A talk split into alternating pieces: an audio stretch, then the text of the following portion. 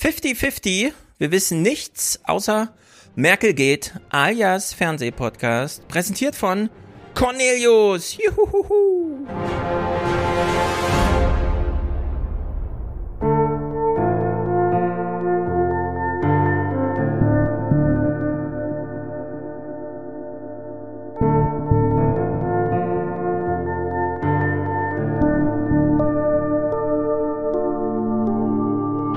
Knallt am Ende des Wahlkampfs der Union aus bayerischer Tradition.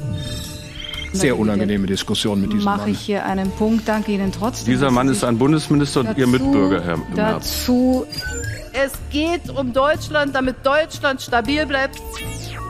Bitte nicht neuen Bürokratismus in Deutschland. Dabei ist koalitionstechnisch noch fast alles offen. Nun fest steht, dass wirklich alles offen ist. And yes, voting is essential, but alone it is not enough. If we want to ensure a safe present and future on planet Earth, Diese Ängste hatte ich schon mein ganzes Leben lang, keine Wohnung zu finden und auf der Straße zu leben. Käufer von Eigentumswohnungen und Häusern mussten im zweiten Quartal fast 11 Prozent mehr zahlen als ein Jahr zuvor, teilte das Statistische Bundesamt mit. Wir haben zehn Sekunden bis zur Prognose. Wer liegt vorne im Bund? Wie groß ist der Abstand? Darauf achten wir in wenigen Augenblicken, nämlich jetzt. Die Prognose für die Bundestagswahl. Jedenfalls ist die Politik immer noch interessant. Interessantes Thema. Wenn man manchmal das Blabla auch nicht mehr hören kann, aber es bleibt interessant.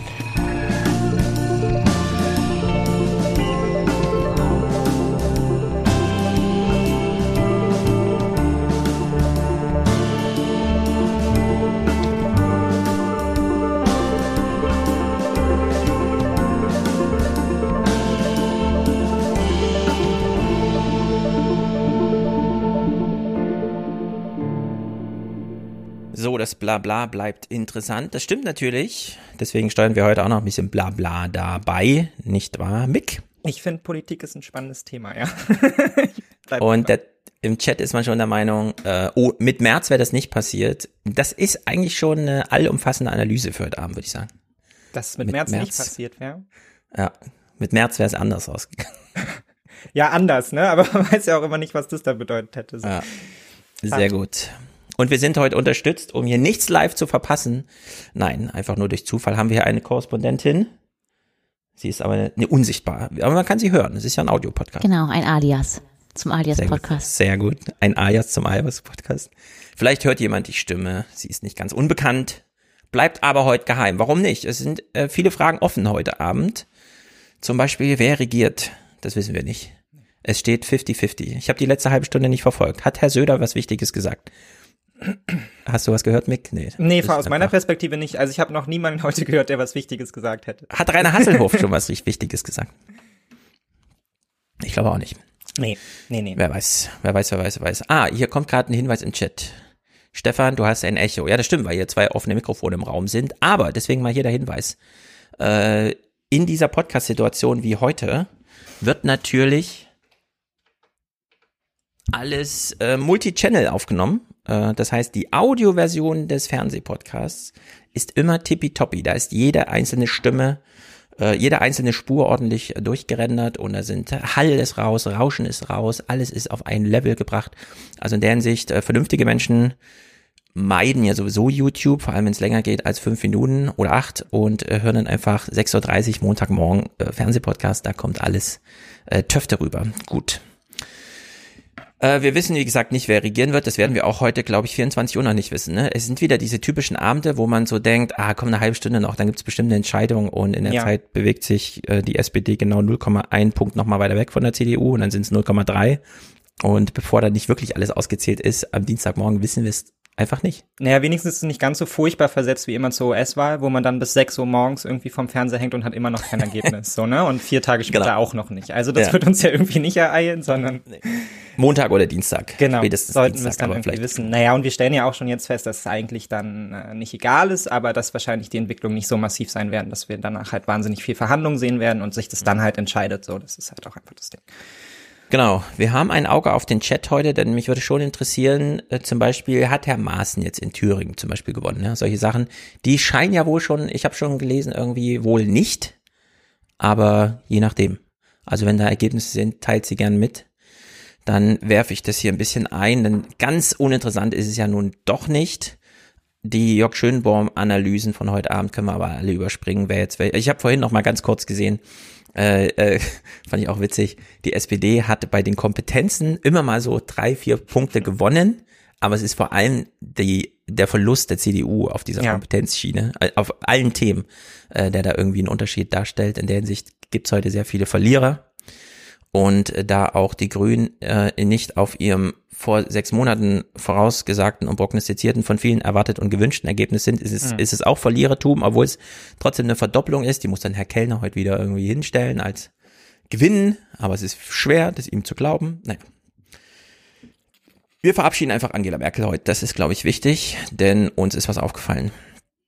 Ähm, Im Fernsehen gibt's Korrespondenten, so wie wir heute auch eine haben, eine Korrespondentin.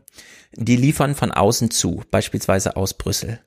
Und ich will es gleich ganz am Anfang, weil es hat mich äh, auch gefreut, das mal so zu sehen. Angela Merkel geht, was äh, bedeutet, dass jemand darüber berichten muss, welches Erbe sie hinterlässt. Da in Deutschland viel äh, darüber gesprochen wurde, wer ihr Erbe antritt, aber nicht darüber gesprochen wurde, welches Erbe eigentlich. Oder habe ich irgendwas übersehen, Mick? Nee, ne? Wir hatten Nee, nie. ich würde das schon auch so sehen, ja. Es So wurde wenig besprochen eigentlich letztendlich, was das außerhalb von so einem äh, Persönlichkeitsding eigentlich sein soll. Ne? Also Ja. auch bei Olaf Scholz und Armin Laschet wurde ja dann auch oft vor allem beschrieben, was das dann, äh, was dann so der Charakter von Merkel wäre, den sie quasi Mhm. auch tragen müssten. Und dann haben wir halt so Sachen wie ne, so die Verwaltung von Politik irgendwie so als großes übergeordnetes Thema, aber es gibt, glaube ich, jetzt nicht so einen richtigen politischen Anspruch, dem man da jetzt folgen könnte. So, ne? Und das machen wir, glaube ich, jetzt gleich deutlich. Genau, man hat das, und das ist erstaunlich, immer so im Diffusen gelassen. Ich hätte ja gedacht, man beginnt doch noch vor der Wahl diese großen Verabschiedungsrunden, äh, kam aber irgendwie gar nicht. Wahrscheinlich hatte man gedacht, nee, wir müssen auf die aktuellen äh, Auserwählten gucken, Mhm. die es irgendwie ihr Erbe dann antreten können. Wahrscheinlich kommt jetzt so eine Welle von, dass dann Stefan Lambi nochmal bis Weihnachten einen Film vorlegt, wo nochmal auf Merkels Erbe zurückgeguckt wird oder so. Naja, es ist jedenfalls alles äh, sehr verrückt. Ähm, äh, ich habe ich hab eine Idee, wie man noch meinen äh, kleinen Doppelton hier. Rena? Korrespondentin wollte ich sagen. Halt's, halt's mal so rum, dass es von mir wegreißt. Genau. Sehr gut. Also, mache mir hier natürlich eine Schnittmarke, um das später zu löschen für den Podcast. Merkel wird verabschiedet. Wir gucken mal in die aktuelle Berichterstattung von den Tagesthemen. Es ist wirklich verrückt. Markus Preis, der sich, wir hatten ihn ja auch ein paar Mal im Aufwärm-Podcast, sehr verdient macht, um aus Brüssel darüber zu berichten, wie es zugeht in Europa, hat natürlich, da er dort das Studio leitet, äh, auch, äh, ich weiß nicht genau, wie weit äh, das dann reicht so, aber es gab die Podcast-Produktion, äh, .eu und so weiter. Man konnte ganz viel darüber erfahren, dass die Europäer wie wild nach Deutschland schauen, um zu wissen, was passiert hier. Und äh, dass wir im Gegenzug nicht, nie, eigentlich nicht über Europa gesprochen haben, nicht in den Triellen. Es gab mal dieses eine Triell mit Ischinger, ganz am Anfang, als alle noch gar nicht richtig im Wahlkampfmodus waren, wo alle drei Kandidaten über Außen- und Sicherheitspolitik gesprochen haben. Das habe ich hier mit Michel äh, mal angeschnitten, weil da so ein paar Sachen kamen, aber äh, dann war das Thema abgehakt. Man hat nicht über Europa gesprochen. Und Markus Preis, wie gesagt, sehr verdienter Journalist, der immer die tollen Zulieferungen macht und auch das Team dort äh, entsprechend äh, unter Kontrolle hat, um es mal so zu sagen, dieses Thema Europa uns hier irgendwie präsent zu machen. Es mündet in den Tagesthemen, in der abendlichen Nachrichtenproduktion, dann doch hier. Dezentes Anthrazit, französisches Fabrikat, stabil, aber auch gut gepolstert, wenn es mal wieder länger dauert. Es ist der Stuhl, auf dem Angela Merkel all die Gipfeltage und Nächte in Brüssel gesessen hat. Es ist der Stuhl, der nun wartet, wer ihn demnächst besitzt. Die Leute wissen, alle Stühle sind gleich, aber es gibt in der EU Stühle, die wichtiger sind als andere, weil dort manchmal Geschichte geschrieben wird. Für diesen gilt das ganz bestimmt. Wer auch immer Deutschland demnächst in den Brüsseler Gipfelrunden vertritt, die Aufgaben sind gewaltig. Ja, die Aufgaben sind gewaltig, wer auch immer dann auf ihrem Stuhl sitzt. Ich weiß gar nicht, wie man das klassifizieren soll, eine Berichterstattung über ihren Stuhl oder so. Also ich fand es jetzt erstmal formal spektak, ne? Also mit dieser tiefen Schärfe Veränderung dann auch, als der Franzose da vorne redet und dann hat man nochmal den Stuhl ja. und hin, am Ende sogar nochmal mit Kamerafahrt über den Stuhl und so. Und ich bin auch so ein Werbeopfer, also ich will direkt diesen Stuhl kaufen, so wenn man der mhm. da irgendwie dargelegt wird. Ansonsten ist es natürlich sehr lächerlich. Ähm, ich habe mich das dann auch gefragt, weil das einer der Clips ist, die ich vorweg gesehen habe, wie es dazu kommt, dass man so eine Berichterstattung dann darüber macht. Und mhm. ähm, habe mich auch so ein bisschen gefragt, ob Markus Preis nicht auch einfach dann halt die Tagesthemen regelmäßig guckt und feststellt, na, ich würde ganz gerne hier über europäische Themen sprechen, aber ja. behandelt ihr ja nicht und ich habe jetzt eine Minute Zeit, also was soll ich dann jetzt machen? Also ihr kriegt jetzt halt den Bericht über den Stuhl. Also das passt euch doch irgendwie in die Art und Weise, ja. wie ihr da dann auch irgendwie Fernsehen macht rein, oder? Also das ist doch ja. eigentlich das, was ihr auch wollt. So. Ja, ich find's crazy. Wie, wie kommt man auf den Stuhl? Äh, ist das angefragt? Aus, also sozusagen von, von außen, ja, dass man in Hamburg einfach sagt, mach, mach was über den Stuhl. Hat er das vorgeschlagen, so im Vorauseinigen, bevor meine Themen immer wieder abgelehnt werden, äh, schlage ich jetzt den Stuhl ja, vor, weil ich dann irgendwie weiß, das ist so der Modus, in dem die in Hamburg drüber nachdenken, was in Brüssel wichtig wäre. Also es ist ganz verrückt. Und noch verrückter wird's, wenn man jetzt seinen Amtsvorgänger diese Woche im Fernsehen gesehen hat. Rolf Dieter Krause war in der Phoenix-Runde und wurde dort gefragt, Blick auf Merkel, Blick auf Brüssel, Blick auf Bundestagswahlkampf, was können wir denn dazu jetzt eigentlich sagen? Und er entschied sich hierfür. Rolf-Dieter Krause, was ist denn für, für Sie so das Wort oder der Satz, wo Sie sagen, das ist für mich Angela Merkel? Na gut, ist der typische Satz für Angela Merkel. Ähm, ich finde, sie hat für sich persönlich sehr viel erreicht.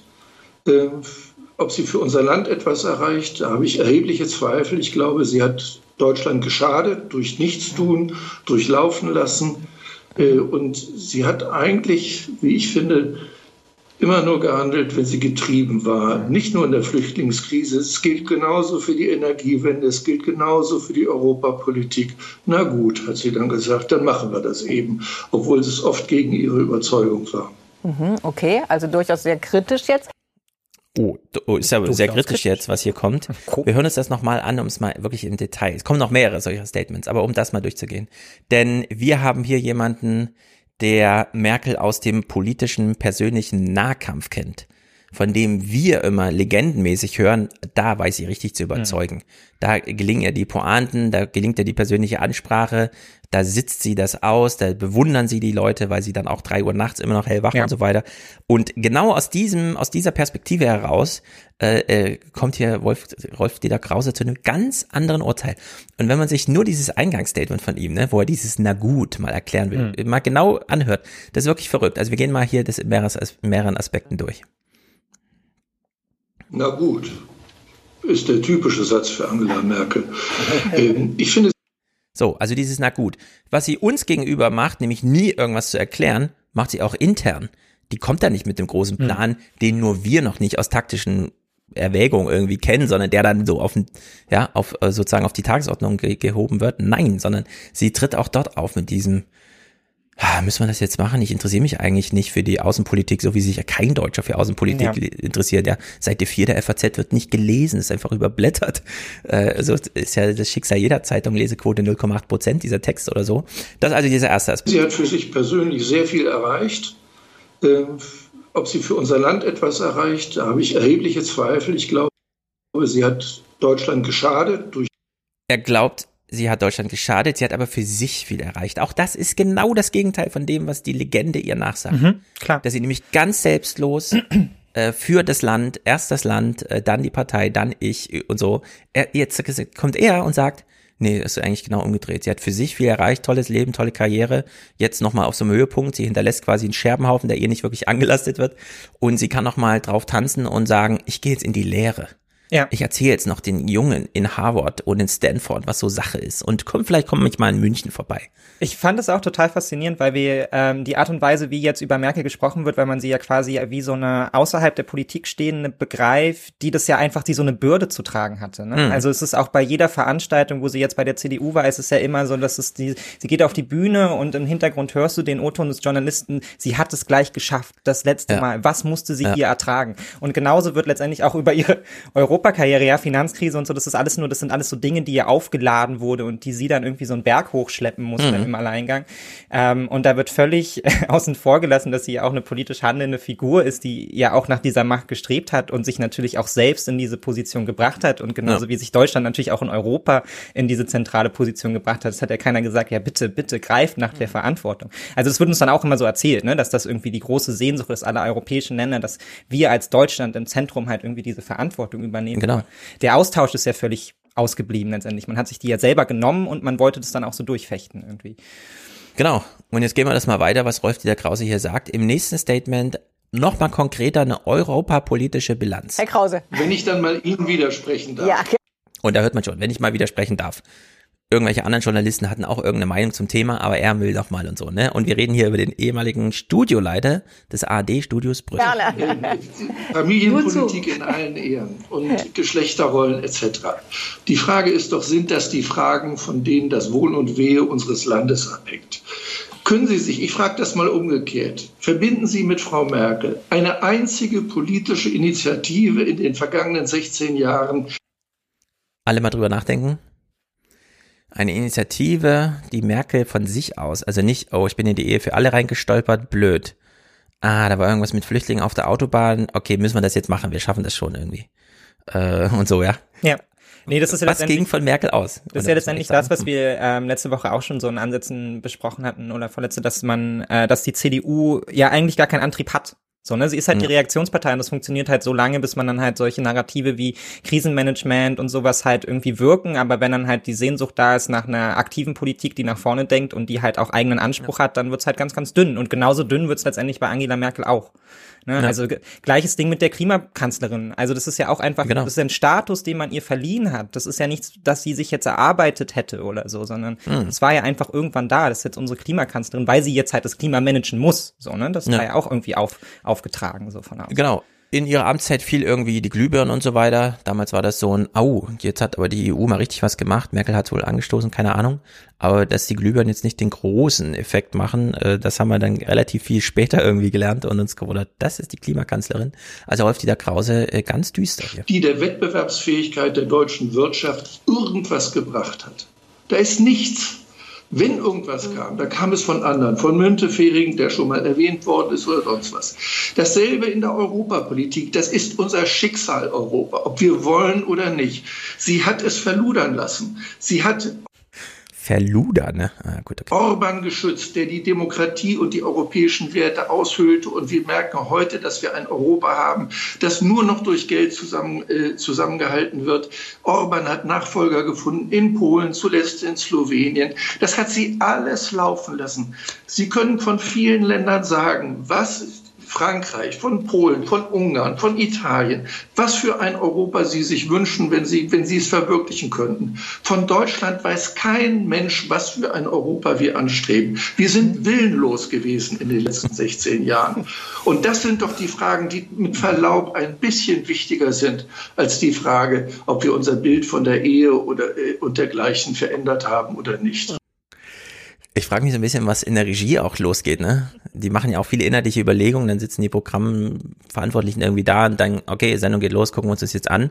Und dann sehen die plötzlich, oh, trotz aller Vorgespräche, wer weiß, ob sie überhaupt eins mit ihm geführt haben, ja, und plötzlich zieht er da so ab. Das ist ja schon, also auch die Moderatoren war so ein bisschen, äh, okay. Das ist man nicht gewohnt, so in dieser Härte, ne? dass, es ja. da so, dass es da so angesprochen wird, ja. Naja, ich würde sogar insofern widersprechen, als dass es ja ähm, also auch hinter all der Planlosigkeit steckt ja offensichtlich ein Modell, mit dem man einigermaßen zufrieden war. So, ne? Mhm. Also ich meine, das ist jetzt kein, ich finde das auch in Europa, was schwer zu beschreiben ist, so, was halt keine klare Zielrichtung hat, aber was ja irgendwie so eine Mischung aus, ja, wir wollen halt, dass es für alle Bürgerinnen offen ist, weil das mögen die halt irgendwie ganz gern und ansonsten boxen wir halt unsere wirtschaftlichen Interessen durch. Und das Ja. ja. ja durchaus auch mit einer ganzen Menge Ideologie hinterlegt, wenn man jetzt über die Austeritätspolitik und so nachdenkt. Also da wurde ja schon massiv eingegriffen. Nur, dass es halt an sich auch dort keine, keine leidtragende Idee gab, sondern dass das ja da auch auf so einem Management, wir müssen Krise verwalten, wir müssen Schulden verwalten, Ebene halt irgendwie passierte, was aber ja, Ja. trotzdem ideologisch hinterlegt ist. Also wo man ja jetzt nicht sagen kann, das war jetzt die pure Rationalität, die jetzt irgendwie da Angela Merkel getrieben hätte oder so. Ähm, Genau. Äh, Das ist ein sehr wichtiger Punkt. Ich meine, wir reden hier über 16 Jahre Merkel. Wir können ja durchaus mal zehn Jahre zurückgehen, neun, zehn Jahre, äh, und uns anschauen, wie wir hier gezittert haben mit äh, Klaus Kleber, ob diese Nacht die Entscheidung bringt und die Griechen endlich aus dem Euro austreten, ja. wie Hans-Werner Sinn uns das immer empfohlen hat. Und äh, Schäuble saß dann in Was nun Schäuble, weil die ARD dachte, da brauchen wir jetzt unbedingt äh, ein bisschen und dann sitzt er so da und sagt, ich verstehe gar nicht, warum die jungen Spanier nicht einfach zu uns kommen, wir haben doch so ein tolles Land. Also dieses, dieses absolute ökonomische Auszehren Europas, was da stattfand, ne, das ist eigentlich abgehakt. Das war gar nicht mehr groß Thema jetzt, was damals stattfand. Nee, weil man das, glaube ich, auch gar nicht so als Europapolitik begriffen hat, sondern halt eben als mhm. reine ökonomischen Dinge, die halt durchgeboxt werden müssen. So wie halt ganz oft über Wirtschaftspolitik gesprochen wird. Ne? Es gibt halt einfach Dinge, die müssen halt alternativlos geregelt werden. Der Markt sieht halt so und so aus, also machen wir das jetzt. Mhm. Dass man damit aber Europa natürlich trotzdem massiv verändert hat und dass es, daru dass es dazu immer politische Alternativen gab, die ja jetzt auch stärker werden im, im Süden Europas in Kombination mit Frankreich und so. Das mhm. hat man halt einfach unterschlagen, so weil es halt einem, es hat einem halt ganz gut in den Kram gepasst, so wie es lief. Genau. Und jetzt wird es auch in meinem Kopf erst wieder klar, es sind natürlich gar nicht neun oder zehn Jahre, es war 2014, ich weiß es noch. Äh, Frank Schirmacher starb im Juni 2014 und danach wurde Varoufakis äh, Finanzminister in Griechenland. Ja. Und ich habe mir noch gedacht, was wäre das für, was hätten wir für eine Debatte in FAZ Föter gehabt, äh, wenn Schirmacher das miterlebt hätte das Varoufakis dort, er hat ja vorher immer schon Sarah Wagenknecht ja. und so weiter protegiert in der Zeitung und die ganzen Texte gegen die eigene Wirtschaft, Wirtschaftsredaktion schreiben lassen. Und dann Varoufakis, ja, der das nochmal komplett aufgeklärt und auch wirklich in Charge äh, sozusagen hätte aufarbeiten können fürs deutsche Publikum. Kam alles nicht dazu und ist jetzt wirklich sträflich vergessen. Also Rolf Dieter Krause macht hier sozusagen auch nur die Signalworte, ne? Ja. Und äh, eigentlich ist alles noch viel schlimmer, wenn man dann wirklich mal die Bücher jetzt langsam schreiben sollte, in denen nicht nur Merkel, sondern auch Europa unter Merkel oder so ja. ein Thema ist. Ja, und ich finde also, halt auch, man ja. hat ja fast, man hat ja fast Glück gehabt, dass es irgendwie nicht schlimmer gelaufen ist, ne? Dass die Griechen halt den, den, den Euroraum nicht verlassen haben ja, und so, ne? Weil das, das wäre im Zweifelsfall klar, man sagt jetzt immer, Merkel hat da alles dafür gegeben, dass man diese Europa, dieses Europa irgendwie zusammenhält, aber hat sie ja am Ende eben nicht. Am Ende war es halt irgendwie Glück und wir haben auch ähm, eine ganze Menge Glück, dass es halt viele junge Griechen, viele junge Italiener, viele junge Spanier gibt, die sagen, wir glauben halt irgendwie an eine europäische Idee, die bringen die aber mit und legen die auch letztendlich wie viele hier ja auch auf dem System auf, was eigentlich nicht ihren Idealen entspricht und sagen dann einfach, aber das haben wir jetzt halt schon, dann ist halt unser Interesse, das umzubauen. Und dann verlassen mhm. wir es halt nicht, sondern wir arbeiten daran. Aber das ist ja jetzt keine Leistung, die jetzt irgendwie Angela Merkel äh, vollbracht hätte oder Deutschland, dass man jetzt sagt, wir halten ja. den Laden jetzt hier zusammen oder so. Genau, die Katastrophe ist so groß, dass wir nicht mal in Deutschland mitbekommen haben, dass Ursula von der Leyen diese Woche eine State of the Union Address hielt, also nochmal den Stand der gegenwärtigen Union. Äh, vor einem Jahr, als äh, hier der Fernsehpodcast losging, habe ich ja mit äh, Jenny den äh, großen EU-Gipfel, wo sich die EU dann mal selbst verschuldet hat. Man hat das natürlich mit Corona begründet und so weiter, aber es war fällig, 750 Milliarden Verschuldung. Und während wir jetzt, äh, und da kommen wir vielleicht nachher noch zu, äh, alle Angst haben vor Christian Lindner, äh, weil das nämlich wirklich konkret bedeutet, wenn Lindner oder Merz hier Wirtschafts- oder Finanzminister werden, dann bedeutet das, dass diese europäische Entwicklung des letzten Jahres zurückgedreht ja. wird, was zum Beispiel für die Italiener ganz konkret bedeutet, dass die 200 Milliarden, die sie schon erhalten haben, die schon ausgezahlt sind, als zum Beispiel ähm, Kurzarbeitergeld und so weiter, das ist alles EU-Geld, was da geflossen ist, dass das wieder zur Disposition gestellt wird. Ja. Ne? Und also, so viel hätte man da jetzt mal richtig dringend thematisieren müssen, fand aber alles nicht statt. Rolf-Dieter Krause äh, schwimmt hier auch mit in der Sendung, äh, die Themenlage, und widerspricht dann immer. Wir haben ja eben schon gehört, Gendern, Ehe für alle, Familienpolitik, äh, gut, äh, schön, äh, kann man Haken dran machen. Äh, man muss dann aber auch den Rest mal mit betrachten. Jetzt ist hier die Frage, hat nicht Merkel noch mal große Verdienste errungen, als sie ähm, hörte, Trump gewinnt, dann kann ich jetzt nicht gehen, sondern ich muss 2017 noch mal antreten wenige Monate nachdem äh, äh, Donald Trump gewählt wurde. Und das ist erstaunlich, wie er hier reagiert. Ähm, ich würde widersprechen, dass Frau Merkel die einzige liberale Regierungschefin war, die in westlichen Demokratien fest im Sattel saß zu diesem Zeitpunkt. Macron war nach seiner Wahl sehr fest im Sattel. Die war aber erst ein halbes Jahr später. Die war ein halbes Jahr später, Herr Krause. Macron ist ein halbes Jahr später. Es war unklar, wie die Wahl in Frankreich also, ausgehen würde. Zu Wahl jedenfalls, da war er Äh, und den hat sie dann leider auch selbst mit demontiert, als sie seinen zugegebenermaßen sehr ehrgeizigen europapolitischen Vorschlägen, denen man auch nicht allen zustimmen muss. Aber man hat gemerkt, der Mann will Europa weiterentwickeln, damit es handlungsfähig wird, damit es diese europäische Souveränität, die wir so dringend brauchen und deren fehlen wir zum Beispiel gerade in Afghanistan und anderswo bemerkt haben, damit wir die gewinnen. So, und da hat sie keine Antwort drauf gehabt. Klein, klein, in irgendeinem Papier, das da in Meseberg mal, mal äh, verabschiedet wurde. Und äh, äh, also es wären andere da gewesen. Und den hat sie mit zerstört. Das ist, finde ich, einer ihrer großen Fehler, äh, dass sie diesen großen Partner in Frankreich demontiert hat. Und, und das ist unser wichtigster Partner in Europa, ob wir wollen oder nicht. Er ist manchmal okay. auch unser schwierigster ja. Partner. Ja, Macron zerstört. Das wird ja eine sehr interessante Wahl nächstes Jahr. Ja. Äh, die Pariser Oberbürger, also die Bürgermeisterin in Paris, äh, wir hatten es ja hier kurz thematisiert durch Johann, der ja aus Paris hier im Podcast war, äh, ist dann tatsächlich einen Tag später hat sie sich erklärt, ja. ne? Äh, Montagmorgen. Ja, ich trete an äh, für die Sozialisten. Also es wird super interessant, wie es da vor sich geht und weil er eben sagte, Macron saß da fest im Sattel. Also wir können auf jeden Fall äh, immer sehen in Paris, dass es diese hm, am Ende, dadurch, dass sie dieses Wahlsystem haben, wo am Ende nur zwei Kandidaten zur ja. Auswahl stehen, gibt's immer diese Ver Verbrüderung unter den Franzosen gegen Le Pen am Ende. Also so richtig drohen tut die Gefahr nicht, aber sie ist halt immer super sichtbar, da es dann doch immer bis zur, bis zu dieser Zweierwahl am Ende, wie heißt sie nochmal, Spitzenwahl? Nee, Dings, äh, nein, ihr wisst schon die, äh, die Stichwahl, Stichwahl, die Stich, Stichwahl, genau. die Spitze, ja. Stich. Was natürlich, also die Stichwahl kommt. Was für die, für die Franzosen natürlich auch super schwierig ist, weil man ja, also ich meine, wie würde es uns jetzt hier gehen, wenn wir alle politischen äh, Ideale irgendwie über Bord werfen müssten, um immer die größte ja. mögliche Allianz gegen die AfD aufzubauen, ne? Also ja, kann man sich halt ja auch vorstellen, was das dann irgendwie mit politischen Reformen, die man dann irgendwie in einem grünen oder einem linken Lager anstrebt, so am Ende muss man dann sagen, ja gut, dann komm, gehen wir jetzt hier mit der CDU einfach, damit die AfD nicht bei 54 Prozent irgendwie dann alles Ja, es ist im Grunde wie also, in Maaßens Wahlkreis. Ja, am genau. Ende stehen halt alle da ähm. und im, im Chat habe ich gesehen 22 zu über 31 oder so. Okay. Hat Maaßen da wohl verloren gegen ja. den Sportler, der allerdings auch nur unter dieser Sammelbewegung jetzt zu beobachten ist. Ist ja, ja, auch in Russland ein Thema. Ja, man kann sich das jetzt auch nicht wünschen, dass das irgendwie das politische System ist, in dem man dann lebt, dass es dann wirklich so aussieht. Also, dass man sich in einem konstanten Abwehrkampf bewegt, weil es lähmt natürlich ja. auch so und man hat dann wenig Kraft, um irgendwie für die eigenen politischen Ziele zu kämpfen. Ähm, ja, es ist, so, es ist schon bitter. Ich meine, wir haben ja hier auch im, im Zuge des Podcasts und du ja eh, das ist ja auch eines deiner Themen, was du irgendwie viel besprochen hast, wie Macron da abgebügelt wurde von Angela Merkel. Mm. Auch da haben wir, glaube ich, wahnsinnig Glück gehabt, dass es halt ein Partner ist, den wir noch so haben.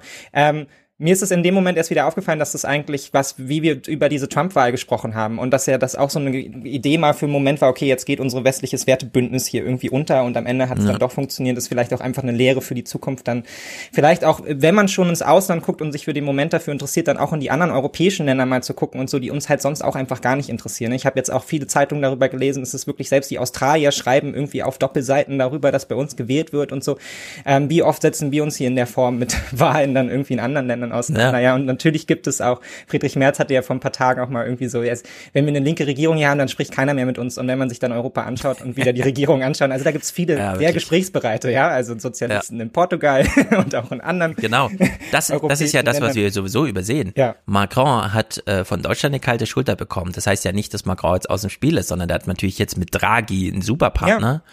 Also die verstehen sich ja funktional prächtig. Also das ist ja äh, grandios, was wir da gerade an, also übersehen einfach, was da passiert. Ähm, zum Thema Maaßen hat Matthias hier gerade nochmal im Chat drauf hingewiesen. Maaßen hat wohl sogar gegen den AfD-Kandidaten, der ihn noch empfohlen hatte, im Wahlkreis verloren. Also das ist natürlich. ja, vielleicht ist das so die alte Thüringer Logik. Ähm, ja, wir sind für jeden Spaß zu haben, aber äh, nicht für dafür, ja. Also, dass man dann doch nochmal so eine rote Linie einzieht. Ja, also ich meine, er hat ja auch in einer sehr ungünstigen Art und Weise polarisiert. Also ich kann mir jetzt auch nicht vorstellen, dass jetzt wirklich so viele Leute ja. dann vielleicht auf ihn, also auf ihn als Figur dann reingefallen sind. Mhm. So, ne? Also vielleicht die Idee, die hinter so einem Kandidaten steht, aber er jetzt selber, was dem, was er da geäußert hat, war ja auch relativ klar, dass er jetzt keinen Plan für Thüringen hat oder irgendwie ein ja. politisches Ziel, was jetzt da irgendwie nach vorne getrieben wird. Ja. Weiß ich nicht, da geht es dann vielleicht auch um mehr bei der Wahl zurück zu Rolf Dieter Krause, nicht nur innereuropäisch sondern auch extraeuropäisch. Äh, hat er hier noch ein Defizit aufzuzeigen. Finde ich auch super interessant, äh, denn auch hier, und das ist, glaube ich, kürzlich schon aufgefallen, nicht nur durch diesen tragischen Tod des sehr jungen und erst im August nach China gereisten, um dort zu arbeitenden Botschafters, der ja äh, Christoph Heusgen äh, beerbt hat, um dieses Referat Nummer 6 im Bundeskanzleramt Außenpolitik zu führen. Das sind ja immer super fitte Leute. Ich habe jetzt leider seinen Namen nicht parat, aber er er ging im August äh, nach China und ist dann kurze Zeit danach gestorben. Und wir wissen von ihm, er ist einer dieser Architekten, die das gebaut haben, was Rolf-Dieter Krause hier äh, im Hinblick auf China nochmal kritisiert. Unsere Interessen sind wirtschaftlicher Natur, sie sind sicherheitspolitischer Natur äh, und, äh, und sie hängen fast alle mit Europa zusammen. Das heißt, wir haben ein extremes Interesse daran, dieses Europa wehrhaft zu machen, zu stabilisieren, wehrhaft nach innen und nach außen, weil wenn wir nach innen nicht ja, wehrhaft sind, sind ja. wir es auch nicht nach außen. Ja. Und da hat sie, hat sie eben eher gestört. Also ich meine, sie hat die gemeinsame Außenpolitik der EU massiv gestört mit ihrer Sonderrolle gegenüber China und so weiter. Und, äh, und, und da würde ich mir jemanden wünschen, der wirklich äh, mit eigenem Willen, aber am Ende in den europäischen Geleitzug einsteigt. Mhm. Ja, die China-Politik gestört, denn eigentlich äh, hat Biden und so ja auch drauf gesetzt, ja, die Europäer machen schon mit, wenn wir äh, hier mal ordentlich Phalanx aufziehen und Merkel immer mit diesem, nee, das ist auch ein ganz besonderer Wirtschaftspartner mhm. für uns, immer natürlich die Autoindustrie im Blick, die ihre Gewinne natürlich zu fast der Hälfte jetzt in China einfährt. Naja, er zog da ganz schön vom Leder. Allerdings Phoenix-Runde, wir wissen, ich weiß nicht genau, wann der Sendeplatz ist, aber es ist jetzt keine Millionen-Einschaltquote nee. oder so, ne? Es war jetzt nicht Illner. Das ist ja auch, was damit so ein bisschen verbunden ist. Ich glaube, das wird auch in der Form nicht mehr einrücken. Also wahrscheinlich dann in irgendwie schlauen Büchern, die das auf 300, 400 Seiten nochmal aufarbeiten, ja. ja, und dann die kritische Gegenbetrachtung zu 300 Merkel-Biografien auf der anderen Seite irgendwie liefern, ja, wo sie dann nochmal mhm. mit der Rautenhand irgendwie vorne drauf ist. Aber ich bin mir nicht sicher. Ich glaube, wir kriegen das jetzt so nicht eingefangen und es ist natürlich natürlich auch kein gutes Zeichen für die Art und Weise, wie wir jetzt in Zukunft europäische Politik machen, weil wir ja jetzt endlich auch erstmal so ein, so ein Mythos auflösen müssen, um überhaupt in so, ein, in so eine Aktion zu kommen. Ne? Also diese, mhm die Erzählung, dass eben Merkel Europa irgendwie gut gemanagt hat und dass wir jetzt an sich wieder quasi so eine Merkel-Figur brauchen in Europa, die halt Europa wieder wegverwaltet irgendwie. Ja. Und ähm, ist natürlich jetzt auch schwer zu vermitteln, auch im Zuge dann schon von den äh, hitzigen Kommentaren von einigen CDU-Lern, die ja schon wieder wahnsinnige Angst haben davon, dass uns irgendwie die Griechen das Geld wegnehmen und so.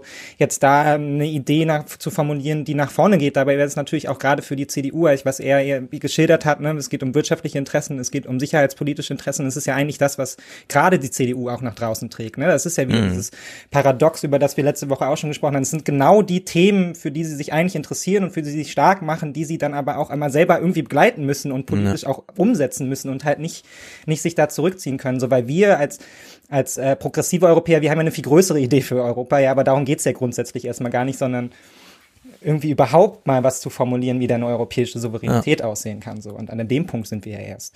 Genau, es ist, man kann es nicht anders sagen, traurig. Wir haben es jetzt in der Phoenix-Runde einmal so gesehen. Im Heute-Journal, und das ist, glaube ich, umso witziger, umso mehr wir jetzt mit einbeziehen, was wir in der Phoenix-Runde dazu gehört haben, äh, erklärt Rolf, Bo äh, ja, Rolf Bollmann heißt er, warum Merkel 16 Jahre regieren konnte. In der Pandemie zeigt sich, dass so vieles beim Musterschüler Deutschland nur Fassade ist. Die Gesundheitsvorsorge hinkt hinterher. Die Digitalisierung der Schulen wurde schlicht nicht angepackt. So, und jetzt hören wir gleich den Zitat von, äh, das Zitat von Rolf Bollmann. Er selber auch im Nahkampf mit Merkel, er hat sie 700 Seiten lang oder so, Biografie geschrieben und ist ansonsten auch fürs Schreibende in der FAZ, glaube ich, tätig. Also in der Hinsicht äh, hier nicht, äh, also nicht aus der Sicht der Oma Erna, die zu Hause immer mal Geschichten von Merkel hört, sondern so wirklich äh, nah dran. Auch nichts tun scheint Teil des. Dinge, die sozusagen nie, äh, zu risikobehaftet sind, macht sie dann halt einfach nicht. Sonst wäre sie wahrscheinlich auch nicht 16 Jahre Kanzlerin geblieben. Was für ein Satz, ja? Sachen, die zu risikohaft sind, wie zum Beispiel, und da nehme ich jetzt mal Macron, ja, solche Briefe zu schreiben mit solchen Forderungen, macht sie einfach nicht, sonst wäre sie ja nicht 16 Jahre geblieben. Was sagt denn das eigentlich über den ja, Gesamtzusammenhang und Zustand in, also Naja, vor allem, wenn man es dann auf das bezieht, was im, Vor im Vorrein in dem Beitrag gesagt wird, ne? Also Gesundheitssystem und Digitalisierung an Schulen. Und also das ist jetzt mhm. gewagt. Also damit verliert man dann seine Kanzlerschaft. Es sind letztendlich also Projekte, ja. die jeder erkennt, ja, und wo jeder eigentlich weiß, dass es ein Problem ist, der irgendwie Kinder in Schulen hat und so. Und das ist dann, das ist schon zu viel. Also das können wir eigentlich nicht leisten, weil es dann irgendwie das Risiko zu groß ist, dass man da sich dann irgendwie einen einfängt an der Wahl ohne. Mhm. Das ist schon, das ist schon erschütternd, die Lahmheit, die sich hier auch irgendwie ausdrückt da drin. Ja. ja. Europa verabschiedet sich von Merkel. Hier kriegen wir zumindest im Heute-Journal von Anne Gellinek, glaube ich, der Standardkorrespondent fürs Thema, mal so einen Blick, aber eben auch nur auf dieses Europa, was für uns Deutsche so interessant ist, nämlich auf die Frugalen, wie wir sie ja heute nennen. Mutti, c'est fini. Jetzt ist Schluss, Mutti, titelt die französische Zeitung Libération und widmet den deutschen Wahlen und der Kanzlerin eine ganze Ausgabe. Es müssen über 100 EU-Gipfel sein, die Merkel durchgehalten, durchverhandelt, durchlitten hat. Sie hat die EU zusammen oder auch aufgehalten, je nach Standpunkt. Aber ihr Abgang, da ist sich Europa einig, hinterlässt eine Lücke. Es gibt diesen Tisch in Europa und da war Merkel diejenige, um die sich alle herumgruppierten. Wenn diese große Persönlichkeit nun den Tisch verlässt, müssen alle anderen eine neue Position finden. Und das ist etwas, was der niederländischen Regierung Sorge macht. Ja, natürlich. Das sind ja auch die mitfrugalen Formen hm. Österreich, wer noch, Deutschland, äh, Niederlande und na, noch irgendwer, wer weiß. Ein dicker fehlt noch, ne? Ja. Irgendwer nordländisches. Schweden, glaube ich. Ja, ja, das kann sein. Naja, wie gucken jetzt die Franzosen? Das ist wirklich interessant. Wir kennen ja unsere Wahlkampfberichterstattung von Amerika. Wir gucken natürlich einfach auf die Leute, die da antreten und der Rest ist uns egal. Jetzt gucken die Franzosen auf die Deutschen und gucken sich einfach, wer tritt denn da an und denken, und äh, die Kategorie, in der sie das jetzt bewerten, ist wirklich äh, ein bisschen witzig. Statt hochfliegender Pläne rechnet man auch bei den Nachfolgern mit eher kleinen Schritten. Im Moment sehen wir bei keinem der drei Kandidaten das Kaliber eines Helmut Kohl. Frankreich führt die südeuropäischen Länder an, die froh sind über den durch gemeinsame Schulden finanzierten Corona-Fonds und ihn am liebsten als Dauereinrichtung hätten. So, Kategorie äh, Helmut Kohl. Wir sehen hier keinen neuen Helmut Kohl. Hätte man 83 auch nicht gesagt. Oh, das ja. ist aber einer wie Adenauer oder so, ne? Der macht hier mal die großen Wandel. Also in der Hinsicht ist das witzig, aber wenn wir das mal vergleichen, also die sagen jetzt, wir sehen ja aber keinen Helmut Kohl. Gleichzeitig die deutschen Journalisten, und da gucken wir mal in diese Eröffnung der Phoenix-Runde, wie Merkel uns hier ausläutend nochmal eingeführt wird. 16 Jahre Bundeskanzlerin, darauf hätte zu Beginn wohl niemand gewettet. Eine genau. bis dahin unbekannte Frau aus Ostdeutschland wird zur beliebtesten Politikerin im In- und Ausland. So ist es nämlich. Am Anfang ist es halt, äh, man kann es immer nur ja. retrospektiv sagen, ob es jetzt ein Helmut Kohl oder eine Angela Merkel war. Jetzt sind es halt einfach nur Baerbock, Laschet und Scholz hier im Feuer.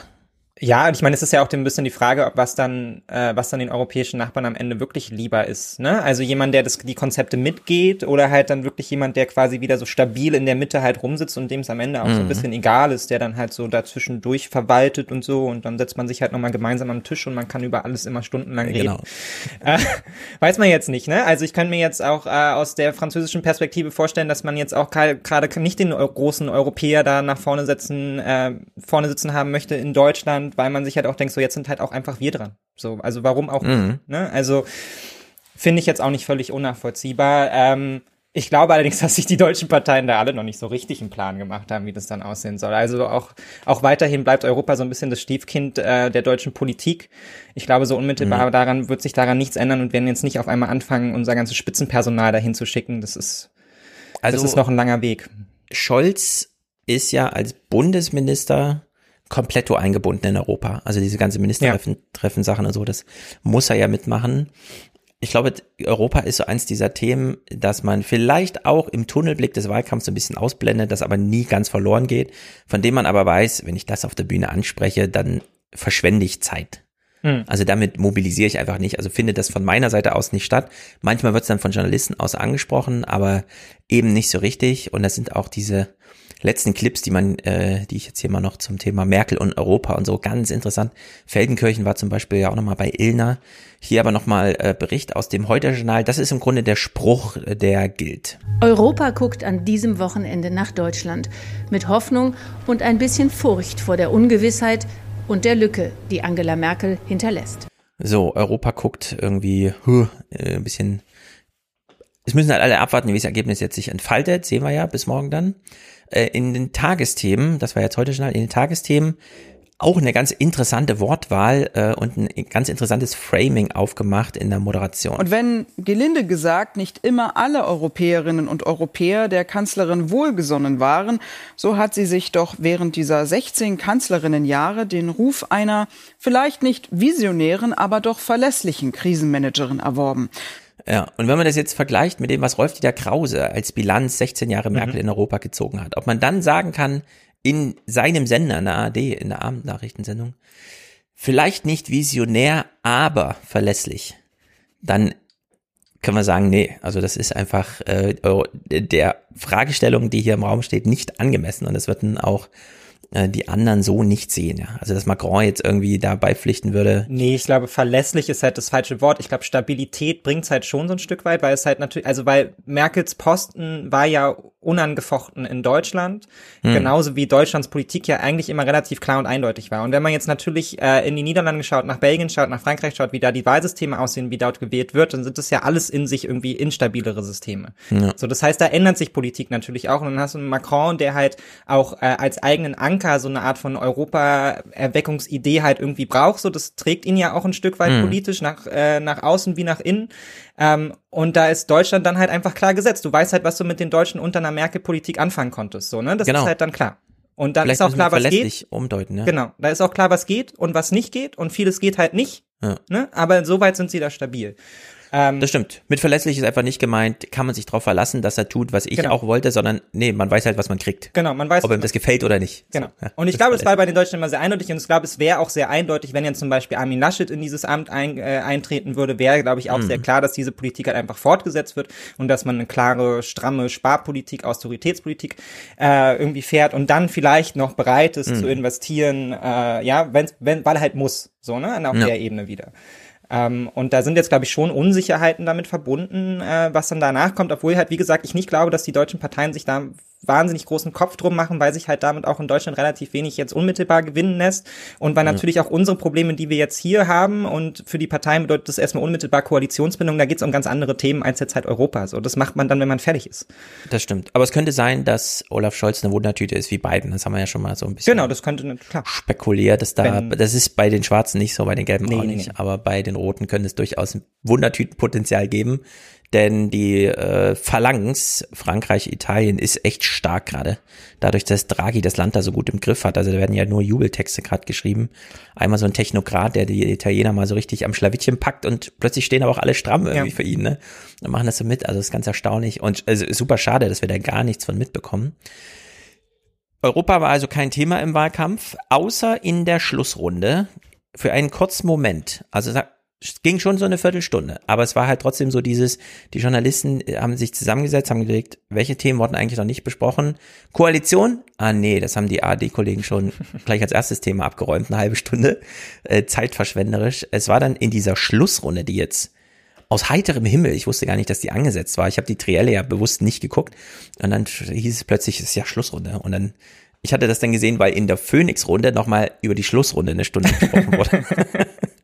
ja, es ist never ending story. Es ist, genau, es hört gar nicht mehr auf, aber in der Schlussrunde wurde kurz über Europa gesprochen. Herr Laschet, schmollen die Franzosen zu Unrecht, wie Ihr Außenexperte Norbert Röttgen gesagt hat, und an Sie als potenziellen Kanzler, wie würden Sie denn mit welcher Politik verhindern, dass Europa zerrieben wird äh, in diesem Kräftespiel zwischen den beiden Supermächten China und USA? So, er setzt schon sein schwermütiges Gesicht auf, nickt schon. Mhm und jetzt hören wir mal, wie auch Laschet bei sich so ein bisschen, ah ja, stimmt. Ich bin ja in Aachen angetreten als wie mein Amtsloser-Vorgänger in äh, Kanzlerkandidatur äh, aus Nürtingen, nee, nicht Nürtingen, sondern wie hieß es nochmal?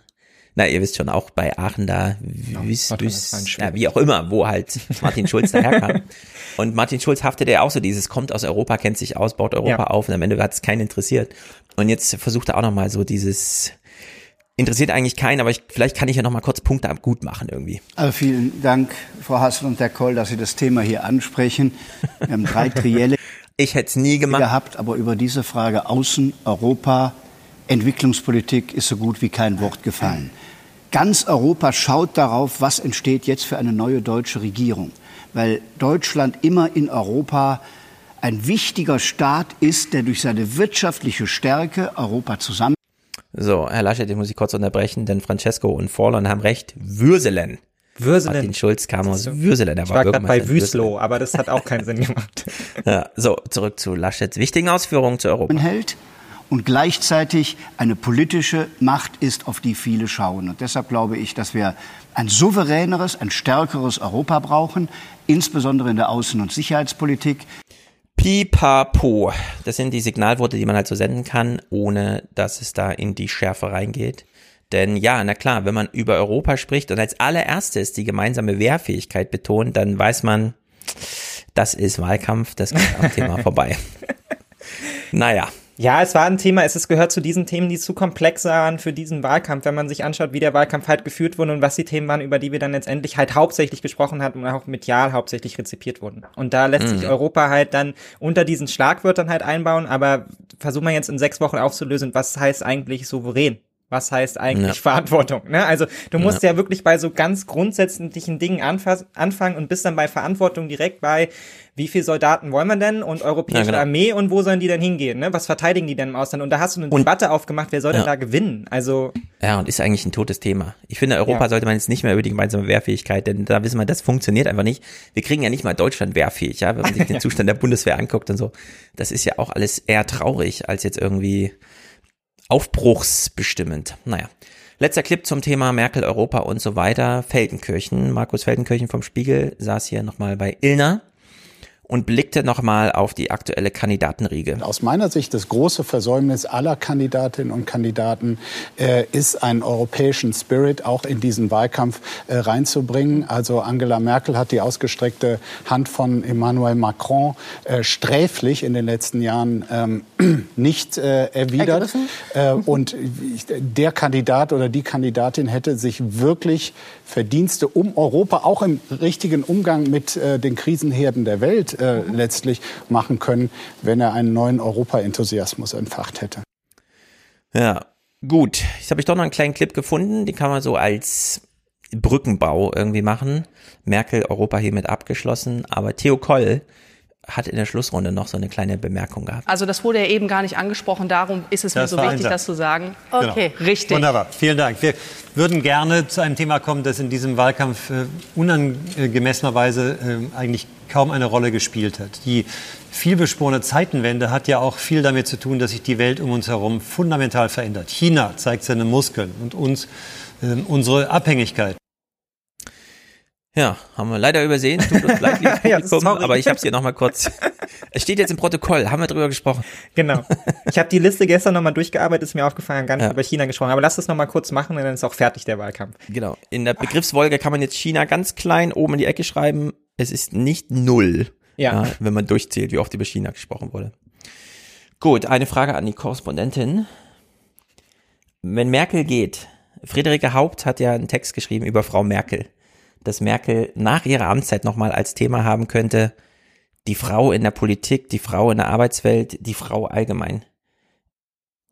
Liegt das nahe? Würdest du dir das wünschen, dass Frau Merkel nochmal über die Frau in diesem etwas freieren, nämlich nicht mehr an dieses Amt und diese Verantwortung, also dass sie dann sozusagen Vorträge einfach, dass man sie buchen kann zum Vortrag Frauen in der Politik oder so? Äh, ich glaube, das kann man sich nicht vorstellen, weil es gab, glaube ich, mal eine, ähm, eine Frage, ich weiß nicht, ähm, ein Interview mit ihr da, wo sie gefragt worden ist, ob sie Feministin ist. Mhm. Da hat sie Nein gesagt. Ja, also die Friederike Haupt hat dann so behauptet, es schimmert immer wieder durch, dass Merkel dann doch nochmal so ein, aber unabhängig davon, wie wir jetzt, Merkel ist ja noch nicht 85. Meinst du, es könnte nochmal das Thema für sie sein? Oder würde man sich jetzt lieber wünschen, dass sie nochmal zum Thema, keine Ahnung, Weltfrieden, China, so wie jeder, also, sag mal so, Helmut Schmidt hat sich ja als Thema China genommen. Sollte sich Merkel nochmal das, das Thema als Frau nehmen? Äh, das Thema Frau als äh, sozusagen das, das mm, ja, interessante Frage. Ich kann es mir bei ihr jetzt aktuell nicht vorstellen. Ich glaube nicht, dass das ihr Thema ist. Hm. Aber ich glaube, dass sie selbst durch ihr Dasein ähm, doch mehr eigentlich ähm, an Wirkung erzeugt, als die Herren, die wir jetzt bisher alle gehört haben, über ihre äh, Amtszeit zu resümieren.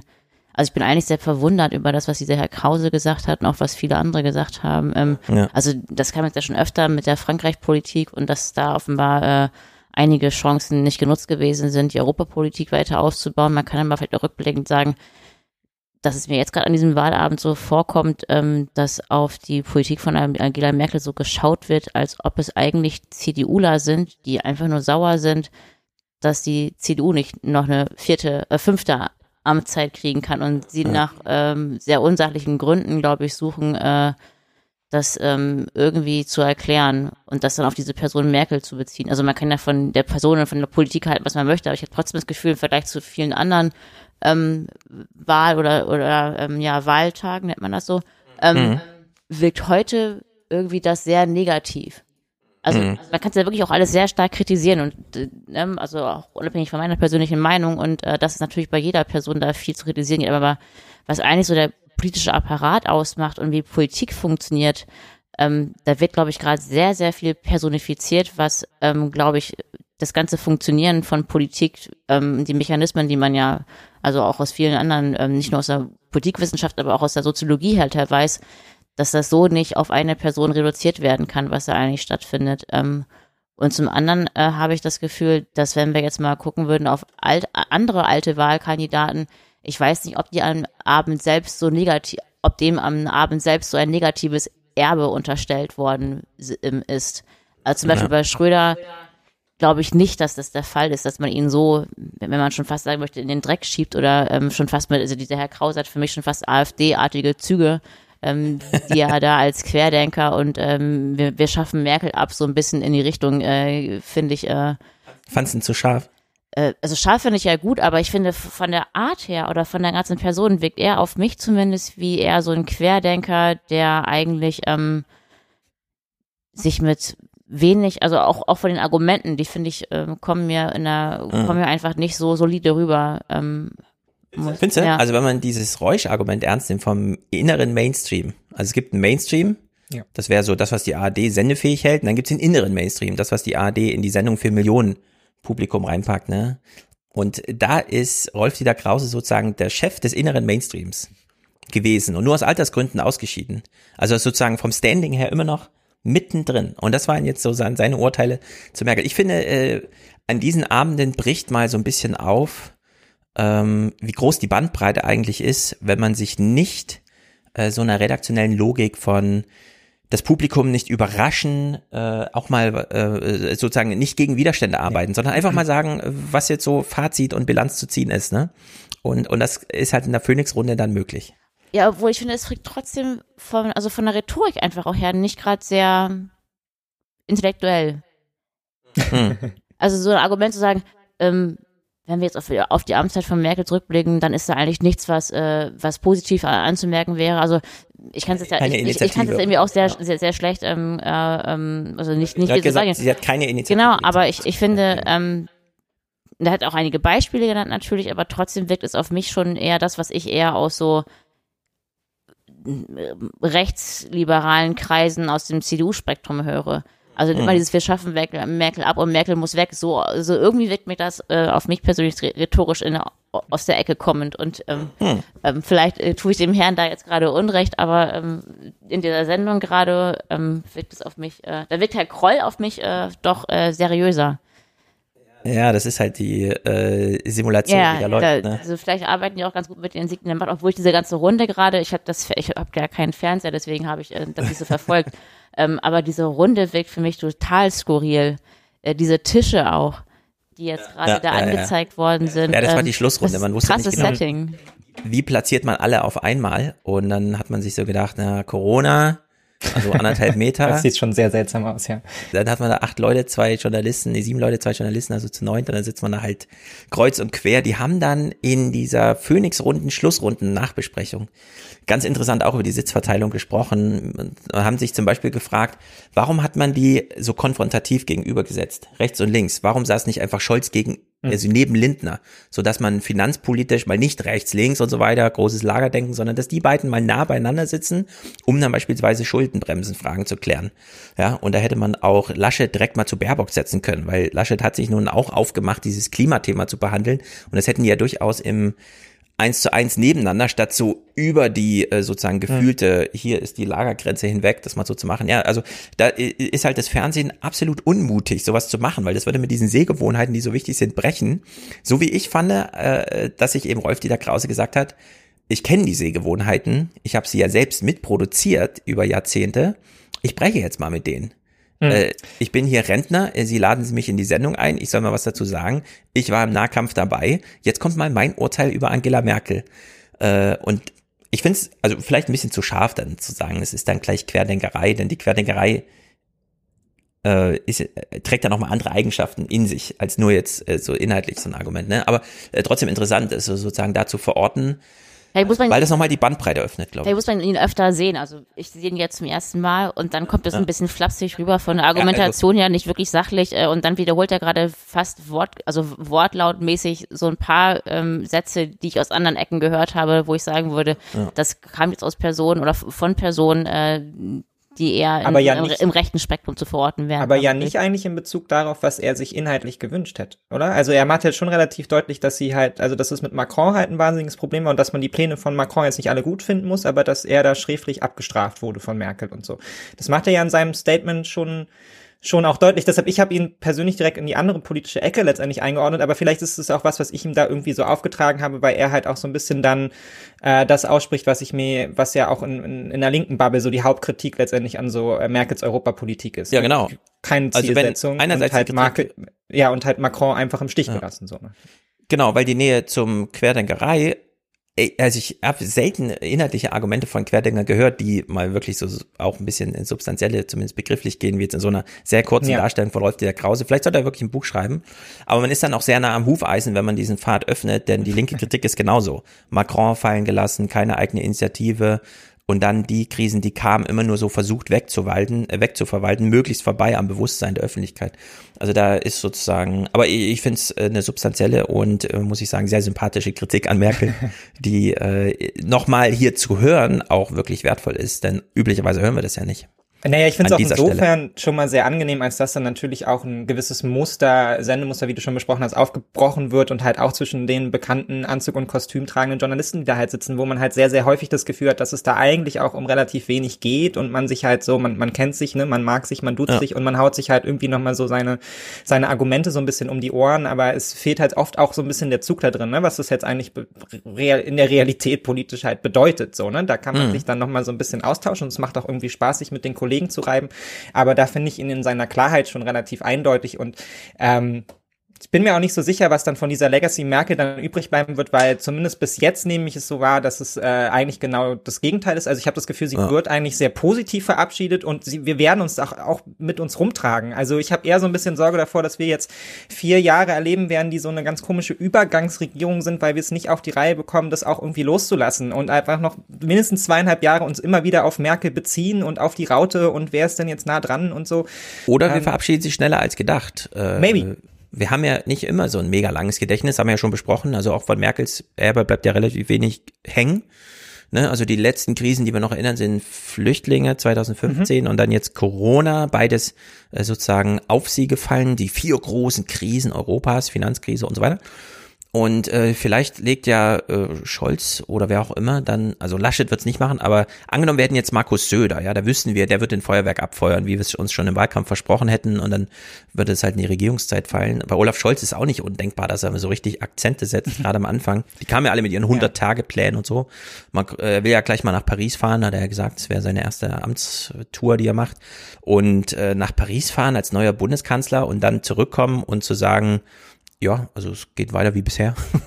Wäre ja auch irgendwie, ja, also das äh, passt ja dann auch irgendwie nicht. Aber ist nicht. Nee, deshalb betone ich ja auch Sorge, so, ne? Also mhm. man weiß natürlich nicht genau, wie es geht, aber mir ist schon aufgefallen, dass es zumindest für den Moment natürlich auch der Journalie noch sehr, sehr schwer fällt, so bestimmte Schlagwörter wie äh, einfach abzulegen, so, ne? Und dass ja. ich auch mich selber natürlich relativ häufig auch auf Merkel beziehe, weil ich mich auch erstmal daran gewöhnen muss, dass 16 Jahre, das ist immerhin die, das ist der Großteil meines Lebens, dass halt irgendwie Angela Merkel regiert hat, so, ne? Und dass mhm. das jetzt auch irgendwie, dass man da neue Gesichter sieht und so und ob man auch aus diesem, äh, aus dem sprachlichen Duktus, der ja immer mit Merkel und ihren Auftritten verbunden war, dann da irgendwie ja. ähm, einigermaßen zeitnah dann rauskommt und nicht das Gefühl hat, man trägt letztendlich diese 16 Jahre jetzt irgendwie in die nächste Regierung und bricht alles runter anhand von Merkels Politik, vor allem, weil wir ja auch schon festgestellt haben, dass es ja dann am Ende doch auch eine weiter so Entscheidung war, die sich halt auch sehr gut daran messen lässt, ne? Also an dem, mhm. wie es Merkel halt gemacht hat. So bleibt das Land so stabil, wie Merkel das wollte, ne? Wie viel von dem wird dann irgendwie von der SPD-Regierung umgesetzt und so.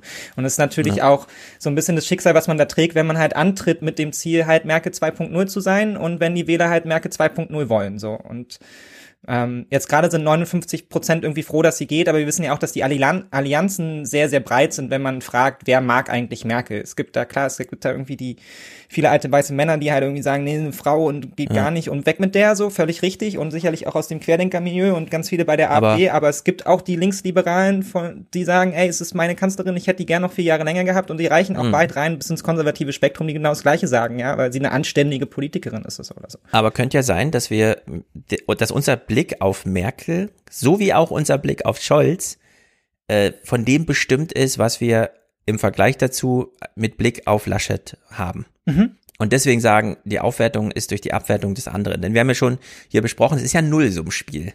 Wir können uns eben keinen Kanzler aussuchen, sondern das Angebot, das wir haben, geben die Parteien vor und dann müssen wir es verteilen. Und äh, da sehen wir einfach jetzt im äh, Vergleich Scholz gegen Laschet haben sie sich halt so und so entschieden mhm. und das Bild, das von Merkel bleibt, wird halt davon bestimmt, was wir befürchten, jetzt als Bild zu bekommen, durch die, die jetzt mhm. ihr Erbe antreten. Ne? Und das ist halt sehr fragil. Also da müssen nur drei, vier Bücher innerhalb von zwei Jahren geschrieben werden und dann kann sich so ein Blick auch ändern. Also Jimmy Carter zum Beispiel ist ja immer noch am Leben. Und er war letztens bei PBS in den Abendnachrichten im Interview. Und es war ganz witzig, weil die Journalisten danach gescherzt haben, ja, bei Jimmy Carter ist immer interessant, wie wir auf die Präsidentschaft gucken. Es kommt immer darauf an, welches Buch kam gerade. Weißt du, und jetzt hast du ja halt Jahrzehnte an Aufarbeitung von so Präsidentschaften und es verändert sich halt die ganze Zeit. Und jetzt rückblickend ist halt Jimmy Carter im Vergleich zu den Präsidenten, die dann kamen, derjenige, der es nochmal versucht hat, sozialer Ausgleich, Leute mhm. verstehen sich alle miteinander, Amerika versucht die Welt irgendwie zu retten und so.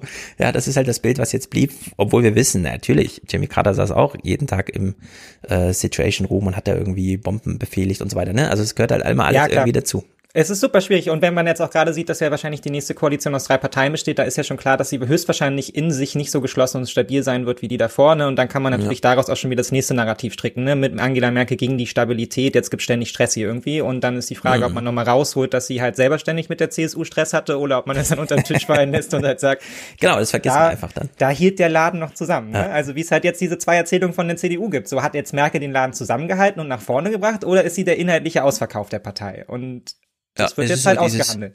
Ich sag mal so, 30 Jahre später, es war nicht alles schlecht. Ja, genau. Und damit ist ja ein Haken dran. So, noch ein Wort zur Merkel. Ja, ich finde allgemein interessant, wie wir eigentlich gerade über ähm, äh, Politik so sprechen. Das sind so allgemeine Statements, so ganz, ganz oberflächlich ähm, hat man das Gefühl an so einem Wahlabend, die man darüber spricht. Äh, und ich finde das gut, wie Stefan das schon meinte, weil es ist mir auch aufgefallen äh, mit der Historisierung äh, gegenüber der in Anführungsstrichen ja. Leistung und welche Entscheidung man dann nachher auf welche Person zurechnet. Ähm, also da können dann Bücher darüber geschrieben werden. Ist aber auch immer wirklich, glaube ich, eine Frage, wie man die Themen aufbereitet und an welchem Material man das festmacht. Weil ich, wenn wir jetzt über Kohl reden würden, genau. dann werden ja. ihm bestimmte Entscheidungen zugelastet und es ist wirklich noch auch mal eine Archivarbeit notwendig dafür, weil ich glaube, das, was die Medien darüber berichtet haben, ist nicht immer das, äh, was nach auf der Hinterbühne eigentlich de facto passiert ja. ist. Und da glaube ich, ist es auch nochmal gut, in die Protokolle zu gucken und in Aufnahmen, die vielleicht nicht äh, ähm, danach äh, bei ARD und so weiter ähm, in unserem Gedächtnis geblieben sind. Also ich glaube, da sind, ähm, sitzen wir auf einer mhm. medialen Berichterstattung eigentlich auch auf, die vielleicht auch noch ähm, nochmal neu ähm, von Historikern ähm, revidiert oder neu geschrieben werden müsste. Genau, es gibt immer Realität und Realität, gerade bei Helmut Kohl. 1989 er saß da mit seinen Nierenstein oder Gallenstein oder wie auch immer schmerzverzerrt und hat diesen Angriff von Heiner Geißler da irgendwie abgewehrt und wusste, oh nee, ich muss jetzt hier sitzen bleiben, die Operation muss verschoben werden, ich muss diesen aussitzen einfach, während ihn gleichzeitig beschäftigt hat, was passiert da in Ungarn. Hm. Das hat aber keinen Journalisten interessiert, weil es tobte ja dieser Konflikt auf dem Parteitag. Ne? Und je nachdem, wie man dann später drauf guckt, schaut man sich halt äh, Kohls Körper an und sagt irgendwas mit Gallenstein und Geißler oder man sagt halt, äh, wir gucken in seinen Kopf und dann ist Ungarn, Ungarn, Ungarn und die deutsche Einheit. Hm. Ja. ja. Und dann werden halt Bücher geschrieben und Bücher geschrieben und Bücher geschrieben. Über Angela Merkel werden wahnsinnig viele Bücher jetzt geschrieben. Da können wir uns ganz sicher ja. sein. Ich bin mal sehr gespannt, wie die Auslese so ist, sag ich mal. ja. Silvester 2023 oder so. Anbringen, dass es inzwischen auf Audible die ersten Merkel-Krimis gibt, wo sie in der Uckermark unterwegs ist und Kriminalfälle löst. Ja. Also ja, da ist dann eine kleine niedliche los, Merkel drauf mit so einer Sherlock Holmes Mütze. Genau. Und da kann man sich mal wie fragen, wir das wollen. Gab es von Helmut Kohl auch. Also ich glaube, die Figur Merkel wird uns zumindest, was das anbelangt, vielleicht auch weil es medial irgendwie der, das Feld breiter geworden ist, in der einen oder anderen Form sicherlich irgendwie erhalten bleiben und so schnell ja. nicht verschwinden. Man braucht jetzt auch Audio-Longforms. Das wird noch ganz neue Blüten mit sich bringen, wenn dann Audible erstmal. Ja, ich fände es auch geil, wenn sie einen Podcast machen würde jetzt und Podcast, selber so über Politik spricht, wenn ich war. Irgendwas mit Obama oder so fehlt genau. mir noch. Die Netflix-Doku, das habe ich vorhin schon gesehen, irgendjemand auf Twitter, also dass sie gerade alle mitschreiben bei dem, was Merkel sagt. Genau. So, für wen ist das jetzt alles gemacht? Und jetzt wird's interessant, denn wir wollen mal über uns Wähler sprechen. Also, für uns wird diese Geschichte erzählt, für uns wird dieser Journalismus gemacht. Wir müssen am Ende wählen. Allerdings sind wir in Verantwortung als Grundgesamtheit darüber, wie der Bundestag besetzt ist und so weiter. Auch ausgeliefert dem, was uns Journalisten ebenso darbieten, denn wir wissen ja von Luhmann, was wir über die Welt wissen, in der wir leben, wissen wir aus den Massenmedien. Weil woher denn sonst? Aus Gesprächen mit Menschen, die das, was sie uns erzählen, auch nur aus den Massenmedien kennen. Also da beißt sich ja äh, die Katze in ihren berühmten Schwanz und wir kommen sozusagen nirgendwo hin, weil wir uns immer im Kreis drehen. Und das war doch eine sehr interessante Aufarbeitung diese Woche. Woran lag's? Ja, also so mal als Grundsatzfrage. Woran lag's eigentlich? Egal was jetzt ist, die, heute und morgen. Woran lag's? Und da sitzt hier Ursula Münch. Äh, welche Uni nochmal? Du hast es von Tutzing. Tutzing. Also Institut. Ich glaube, ich glaube, das ist gar keine, gar keine Uni. Das ist glaube ich ein Institut, oder? Ja, also irgendwo, irgendwo im Süden, vielleicht wird es auch gleich eingeblendet. Ursula Münch, jedenfalls war eingeladen bei Ilna, sehr erfrischende Runde jetzt nochmal mit Albrecht von Lucke, den hören wir auch gleich und äh, zugeschaltet nochmal ähm, Dingsterbums Elmar Thewissen, super interessantes Zeug. Also Ursula Münch saß in dieser Runde und erklärt hier nochmal, ähm, wer hier eigentlich der kommenden Regierung so in den Rücken fällt? Äh, der künftigen Regierung wird es tatsächlich schwer gemacht, weil wir ihr im Grunde dann ja auch durchaus in den Rücken fallen. Wir für alle, die es nicht gehört haben, ja, wir fallen der künftigen Regierung in den Rücken. Und sagen, wir wissen zwar, dass man eigentlich viel tun müsste, aber wirklich wünschen tun wir es uns nicht und wir tragen es auch nur bedingt mit. Ja, wir sind jetzt gut aufgeklärt. Es ist wie bei Corona. Wir wissen eigentlich Bescheid. Für manche ist es wie Pocken im Mittelalter. Aber impfen lassen, selbst handeln, sich der Verantwortung stellen, hm, nee, zu einem Viertel dann doch nicht. Ja, wir, wir wünschen uns dann doch so einen Komfort. Wir wissen Bescheid und sagen trotzdem nein. Und das ist eine ganz interessante Beobachtung, äh, gerade jetzt auch im Hinblick auf die, das grüne Wahlergebnis. Ja? Wer ist eigentlich dran schuld? Man kann jetzt ewig und noch drei Tage die Geschichte erzählen. Sie haben sich für den falschen Kandidaten entschieden. Mhm. Habeck war doch viel beliebter und so.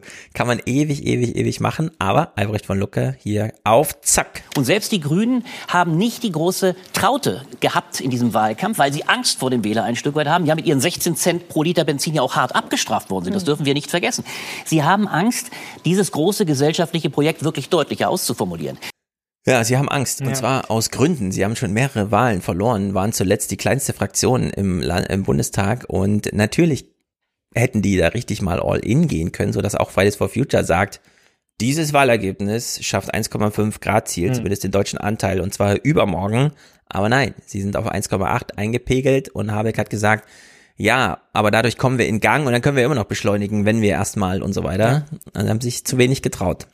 Ja, aber eben. Naja, wir sind ja auch in der politischen Situation, wo wir irgendwie als, als ein linke, als ein linker Block halt irgendwie erstmal Zugriff bekommen müssen, so, ne? Und da, da schwanken, mhm. haben wir ja in unserer Analyse auch immer wieder geschwankt. Na, auf der einen Seite wünscht man sich halt irgendwie eine linkere SPD, man wünscht sich äh, Grüne, die stärker nach vorne gehen, die auch irgendwie eine aggressivere Politik machen, einen aggressiveren Wahlkampf machen. Auf der anderen Seite schwingt dann bei jedem auch immer wieder die Sorge mit, wenn sie das jetzt so formulieren, wenn sie jetzt sagen, sie wollen ja. keine Autos in den Innenstädten, so fünf Prozent weniger, eindeutig, ja. ne? Und das, ist wahnsinnig schwer damit umzugehen und am Ende bricht sich halt diese ganzen Fragen halt an, den, an der Wählerschaft, die halt da ist, genauso wie die Fragen äh, der Parteien. Ne? Wenn es kein Potenzial gesellschaftlich für die CDU gäbe, dann würde es die CDU auch nicht geben. So, ne? Aber mhm. die Wählerstimmen sind halt nun mal da, weil es Menschen gibt, die finden diese Politik vernünftig, auch wenn sie abhängig, äh, unabhängig ist von ihren eigenen Interessen. Das muss man ja auch immer dazu sagen. Ne? Aber da kommen halt diese ganzen Faktoren wie die eigenen Idealvorstellungen, das eigene Familienhaus, mhm. die Parteibindung dazu. Und dann wählt man halt eben auch eine Partei, die einem halt irgendwie gefühlt näher steht, weil sie das Gendern doof findet, unabhängig davon, ob man jetzt da irgendwie das beste Steuerprogramm für sich bekommt. So, so mhm. einfach ist es dann am Ende manchmal. Genau, wir nehmen uns gefangen von unserem eigenen Ego, das am Ende dann doch immer so ein paar Wünsche hat. Und dann geht man halt ja. den politischen Pfad entlang, der sich anbietet. Dieses Statement hier von Albrecht war natürlich äh, kurz bei Ilner, da hat man nicht so viel Zeit zu reden. Das war im Presseclub ein bisschen anders. Wir gucken jetzt einen eine Minute 40 langen Clip von Albrecht von Lucke, wo er das, was er hier bei Ilner dann am Donnerstag gesagt hat, am Sonntag schon mal vorbereitet hat. Und das fand ich einfach spektakulär. Wir leben in einer Bevölkerung, die eigentlich genau weiß, dass wir mal hart gesprochen, jedenfalls in großen Teilen, glaube ich, genau weiß, dass wir so nicht weitermachen können wie bisher. Stimmt. Äh, und trotzdem bereit ist beispielsweise ein Phänomen wie die Flut, bei dem ja keiner völlig verdrängen konnte, dass es eine Klimafolge ist, dass auch die Brände in Südeuropa Klimafolgen sind. Trotzdem willens ist, das sofort zu, ver zu, zu verdrängen. Mhm. Und ein zweites, trotzdem, obwohl wir äh, in einem erheblichen Maße also Erneuerung uns vielleicht vorstellen müssen, die Grünen bereits bei einer Vorstellung von 16 Cent pro Liter Benzin abgestraft werden. Die und übrigens auch kein Mensch. Ja, und für den Fall, dass jemand zuschaut im Video, äh, Jana Hensel sitzt ihm gegenüber. Sie hasst Annalena Baerbock ja. abgrundtief. Er hat sich schon in mehrfachen Sendungen gezeigt. Äh, Özdemir hat ja auch schon vor ihr einfach nur noch zusammengefaltet. Und äh, sie leidet, leidet, leidet, während äh, ähm, Albrecht hier das Argument versucht, Nein, vielleicht ist es nicht Annalena Baerbock als falsche Personalentscheidung, vielleicht ist es einfach dieser unbändige Komfortwille des Deutschen, mhm. dass Klimawandel auch irgendwie mit dem eigenen Luxus vereinbar ist. Jedenfalls sehr viele nicht an der normalen Verkaufstheke für Fleisch bereit ist, für ökologisch gesunderes äh, Fleisch mehr Geld auszugeben. Diese Schizophrenie, und die hat interessant. Schizophrenie.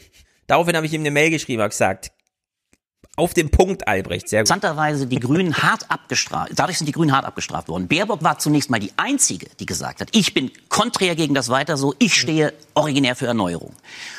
Und dann hat sie interessanterweise mit dem interessanten Slogan geworben, bereit, weil ihr es seid. Das war ja der Werbespruch der Slogan, äh, der, der, der, der, der, der Grünen. Ein grotesker Spruch, weil die Bereitschaft ersichtlich bei der Bevölkerung in der Mehrzahl offensichtlich nicht in dem Maße da ist. Die Bevölkerung hat Frau Baerbock klar gesagt, dieses Maß an Erneuerung, übrigens dann auch mit einer unerfahrenen Kanzlerkandidatin, wollen wir ersichtlich nicht. Und Scholz, das ist sein großes Erfolgsrezept für mein Verständnis, hat es geschafft, das Vertrauenskapital, was normalerweise in der klassischen bundesrepublikanischen Tradition von CDU-Kandidatin auf Kandidat, also von Merkel auf Laschet hätte übergehen müssen, dieses Vertrauenskapital. Ich stehe für Stabilität, ich stehe für keine Experimente, bei ein bisschen Veränderung. Okay. Das hat er, das hat er, das hat er, das hat er transferiert. Frau Hänsel drängt es zu sagen, nein, aber verstehen Sie doch, Baerbock war die falsche Entscheidung. Ja, es ist halt irgendwie wahnsinnig müßig, darüber jetzt im Nachgang ja. äh, am Wahlabend irgendwie noch sprechen zu müssen, weil niemand weiß, wie es mit Habeck gel gelaufen wäre, so, ne? Also genauso wie niemand genau weiß, wie es mit Söder gelaufen wäre. Also wir prognostizieren natürlich ja auch, dass es ein anderer Wahlkampf geworden wäre. Genauso hätte mhm. es mit Habeck ein anderer Wahlkampf sein können, aber es ist jetzt auch nicht gesagt, dass wir nicht irgendwelche über irgendwelche Verfehlungen in Schleswig-Holstein, wo Habeck mal Minister war, dann irgendwie drei Monate gesprochen hätten und so. Mhm. Und am Ende ist ja das, was immer wieder, ganz egal mit welchen Kandidaten die Grünen antreten, auffällig ist es, dass sie zwischenzeitlich sehr, sehr gut dastehen, wenn es halt eine Bekenntnisfrage ist. Und dann sagen ja auch viele Deutschen, Klima ist für uns ein wahnsinnig wichtiges Thema. Aber wenn es dann halt hart auf hart geht und wenn die Entscheidung getroffen werden muss, dann macht man das Kreuzchen halt bei einer anderen Partei. Und die Frage ist, ob man dafür jetzt wirklich Spitzenpersonal verantwortlich machen kann oder ob es nicht auch einfach, wie Albrecht die völlig richtig sagt, da ist jemand da oder Großteil der Bevölkerung vielleicht auch noch nicht bereit, so, ne? Die hat man dann vielleicht auch gerne als Juniorpartner mhm. dabei, damit was halt das Klimathema wichtig ist, ne? Und wir wissen alle, wie das aussieht mit Menschen, die gerne SUV fahren und gerne fliegen und so und äh, denen es finanziell sehr gut geht. Auch die wählen alle die Grünen, weil sie ja eigentlich möchten, dass mhm. sie, ja, dass sie weniger machen können. Sie wollen ja, dass ihnen das Auto verboten wird oder das Benzin teurer wird, damit sie nicht mehr, äh, damit sie genötigt werden, sich auch zu verändern. Mhm. Ähm, und trotzdem ist es ganz, ganz schwer, ähm, das aufzufüllen mit einer positiven Idee, wie man nach vorne geht und äh, mit dem Wohlstandsversprechen irgendwie zu verbinden. Und das macht Menschen genau. einfach wahnsinnige Angst. Du hast es eben schon als nicht ganz so wichtig äh, deklariert, was auch richtig äh, stimmt. Äh, wir laben uns trotzdem noch mal ganz kurz, 17 Sekunden da drin. Wäre es jetzt mit Habeck anders gelaufen? Wir haben jetzt mit Stefan Aus jemanden, der seit Jahrzehnten an immer spitzen Stellen, jetzt Herausgeber der Welt, früher Spiegel-Chefredaktion, mhm. diese ganzen Filme da und so weiter, äh, immer an der richtigen Stelle ist, der auch im Presseclub das Wahlergebnis von heute richtig vorhergesagt hat der Scholz äh, ja wird gewinnen, aber der Laschet wird nochmal so aufholen, dass es am Ende ewig dauert und drei Tage, um das äh, zu, auszuklamüsern, was jetzt die Machtverhältnisse sind. Und er hat ja auch nochmal eine Einschätzung gemacht, so aus dieser etwas, ja, ja, so mal ganz rückblickend, eigentlich schon spontan historisierten. Oh, Moment, hier. Man darf nicht vergessen, wenn jemand Spitzenkandidat ist, dass im Wahlkampf er auf eine ganz andere Weise dem scharfen Wind der Kritik ausgesetzt ist. Das kann sein, dass man plötzlich gesagt hätte, hätten Sie doch bloß den Laschet genommen oder gesagt hätten, um Gottes Willen, wieso nimmt ihr diesen Habeck äh, statt äh, Frau äh, Baerbock? Die hätte das viel besser gemacht. Ja, so einen philosophisch angehauchten Sachbuchautor äh, in so einen Wahlkampfwind zu stellen und eine Frau zurückzulassen ja, das wäre natürlich wäre auch ein Bild gewesen, mit dem hätten die anderen ja, Parteien wunderbar arbeiten können. Habe ich ja auch von Anfang an gesagt, die, es bleibt ihnen gar nichts anderes übrig, als Baerbock aufzustellen, weil sie halt ja. auch aus dieser Logik herauskommen, dass wenn es es gibt zwei gleich gut qualifizierte Kandidaten, hätte ich mir nicht vorstellen können, dass die Grünen sagen, dann nehmen wir Habeck. Also dann nehmen wir mhm. den Mann, so den Mann, den alle anderen halt auch nehmen. So, nee, dann ist es halt eben die Frau und dann ähm, ist eine konsequente Entscheidung und ich glaube auch vernünftig, weil man sonst wieder auf der anderen Seite verloren hätte irgendwie. Ja. Und das muss man dann auch wieder reinholen. Das, und ähm, am Ende sind es halt diese Personen, die es halt in den Parteien mhm. irgendwie nach oben geschafft haben. Die Gründe dafür sind dann halt systemisch, ne, dass es jetzt halt Laschet ist, der da steht und nicht halt Söder. Das ist dann auch nicht immer nur der, der kleinste Machtkampf zwischen denen, sondern ist halt schon eine Frage da, welches Personal schafft ja. es überhaupt von unten nach oben. Und für eine Partei wie die Grünen, die halt, das habe ich letzte Woche auch schon gesagt, die halt an, in sich eine programmatische Partei sind, ist halt auch diese Fokussierung auf die Personale immer irgendwie ein Problem, so, weil ja. sie werden höchstwahrscheinlich auch, was wir ja alle begrüßen, mit immer jüngerem, mit frischerem Personal dort antreten, was halt nicht 40 Jahre Regierungsarbeit auf dem Buckel hat. So, mhm. und was halt eben nicht aus diesen souveränen Selbstverständnis von einem CDU-Politiker kommt. Ähm, ja. Und davon, davon muss man halt irgendwie weg. Und ich finde, davon muss man auch so ein bisschen in der Berichterstattung weg, damit da auch eine, eine Fairness hergestellt wird. So, weil so ja. profitiert davon im Zweifelsfall die CDU mit halt so einem geilen Typen wie Markus Söder oder so. Ne? Ja, genau. Ich frage mich gerade, ob es wirklich so sinnvoll ist, einen Wahlkampf zu machen, um nachher einen Kanzler oder eine Kanzlerin zu wählen, ähm, weil ja eigentlich dieses Wahlkampfgehabe sowas von künstlich ist und sich nachher in der Wahlzeit, also nachher in der also wenn man so will, in der Amtszeit gar nicht mehr wiederholt. Also es ist gar nicht repräsentativ, dieses Gehabe, dieses ständige Außendarstellerische und ähm, Duellierende wird ja nachher, wenn man dann die Macht auch hat und die Mehrheit hat, ja. wird es ja gar nicht mehr ähm, ausschlaggebend sein. Also das Verhalten, was wir jetzt sehen, wird eigentlich ist wenig repräsentativ für das, was später kommt, meine ich damit.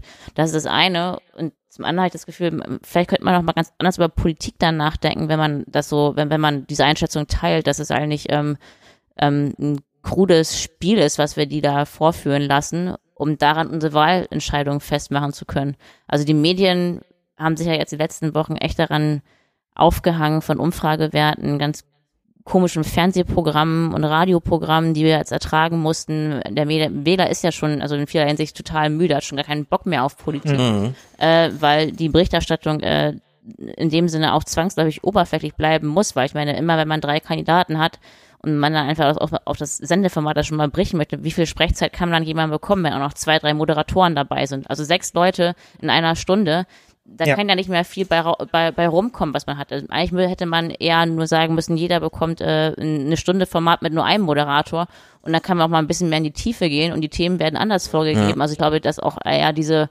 Fragen mit den Kindern oder mit Studierenden oder mit ähm, anderen ähm, Gruppen ähm, äh, aufschlaggebender dafür gewesen sind ähm, für viele Wähler, als ähm, jetzt diese Trielle ähm, die Sendezeit geraubt haben. Das ist das eine und ich frage mich gerade, warum könnte man nicht. Na, lass uns mal, ja. mal diesen einen Punkt. Mhm.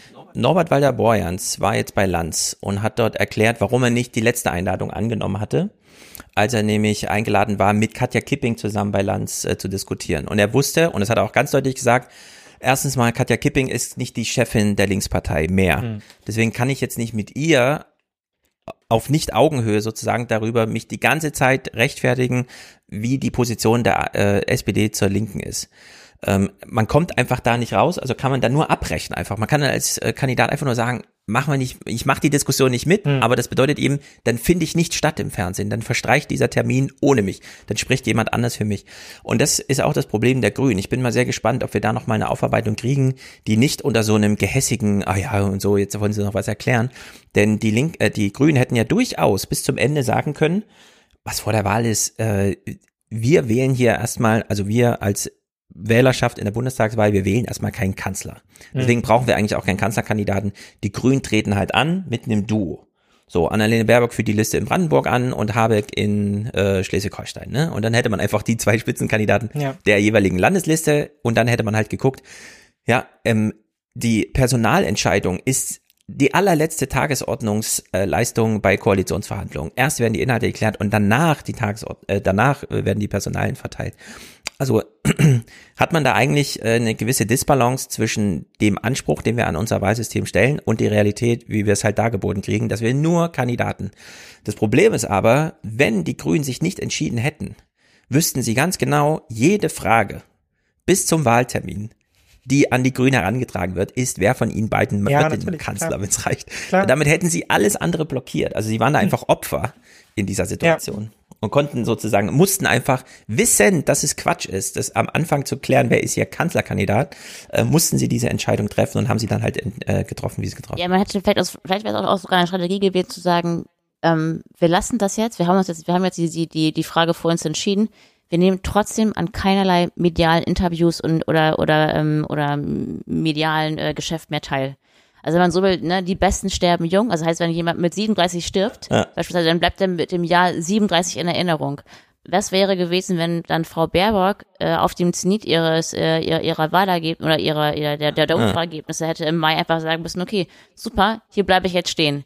Alles, was ihr noch von ihr haben wollt, macht jemand anders oder wir haben das oder oder, oder wir haben einfach alles gemacht, genau. Deswegen bleibt Söder auf seinem Zenit stehen. Ja, Genau. Naja, ähm, Söder das und in dem Sinne bleibt Habeck auch auf, auf, auf, auf, auf seiner ähm, Wahrnehmung von der Zeit Der stehen. kann jetzt noch mal und hat jetzt, ja. hat jetzt eigentlich eine ganz andere Rolle gehabt, eine viel einfachere Rolle. Also in dem Sinne finde ich immer dieses, Richtig. ja, hätte jetzt oder wer Laschet oder wer Merz, sowas, diese Frage, das kann man de facto gar nicht mehr beantworten. Das sind, Nee, das, das- das, das, das, genau. sind falsche Bemerkungen, die Ja. sich so nicht mehr äh, im, im Vergleich stellen lassen, weil man vielleicht Richtig. Äpfel, Äpfel mit, mit, mit Birnen. Trotzdem wird es die ganze Zeit gemacht.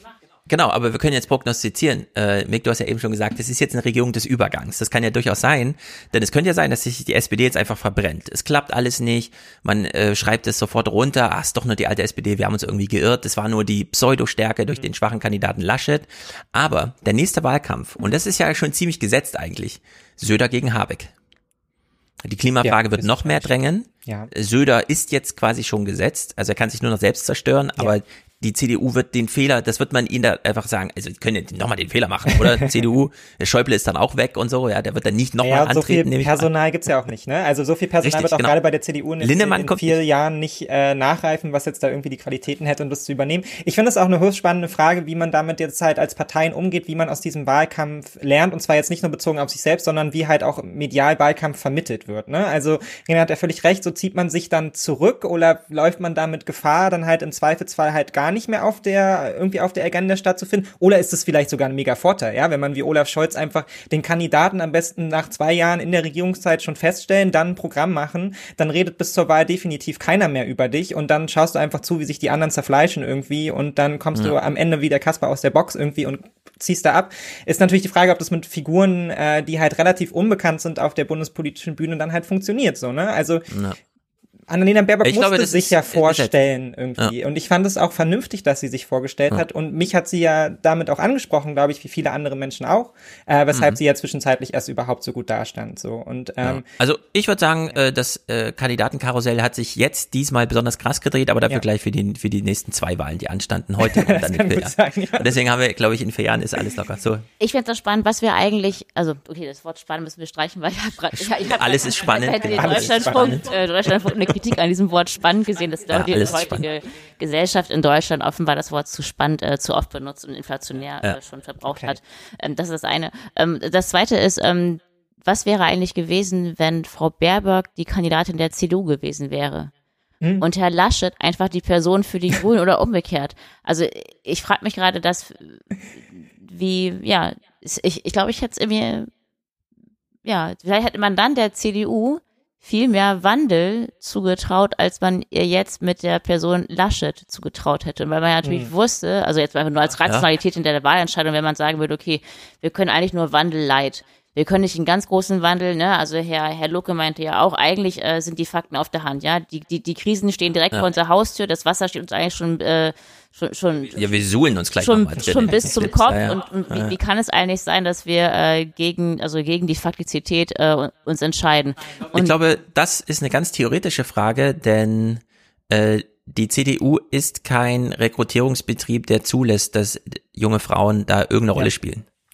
Also ist er einfach ausgeschlossen. Das ist einfach ein Männerverein, Naja, und der wenn äh, durch halt- diese historischen Zufälle, dass da halt wirklich der eine nach 16 Jahren kompletto den Suizid begangen, also den politischen Suizid mit seinem komischen äh, Ehrenwort, es, äh, Plaudereien im Fernsehen und der andere hat halt 100.000 D-Mark, was damals ja noch eine wahnsinnig große Summe war, im Vergleich zu den heutigen Skandalen, äh, angenommen hat und damit waren die beiden verbrannt und äh, man hat gedacht, na gut, dann recovern wir über die, darüber, dass wir eine junge Frau verbrennen, die hier durch den historischen Zufall Wende und so weiter kam und dann hat sie sich aber behauptet.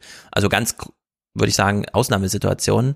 Die Ausnahme bestätigt da die Regel in der CDU, aber da gibt es, glaube ich, keinen weiblichen Nachwuchs, der da irgendwie Naja, der äh, in dieser Art und Weise eine Rolle spielt. Nachwuchs muss sich dann halt dem männlichen Nachwuchs, der dominiert, anpassen. Und dann ist am Ende auch Ja. irgendwie egal. Also, weil Ja, dann genau, hast du eine junge Frau, die spricht wie ein alter Mann ja. und dann Ja.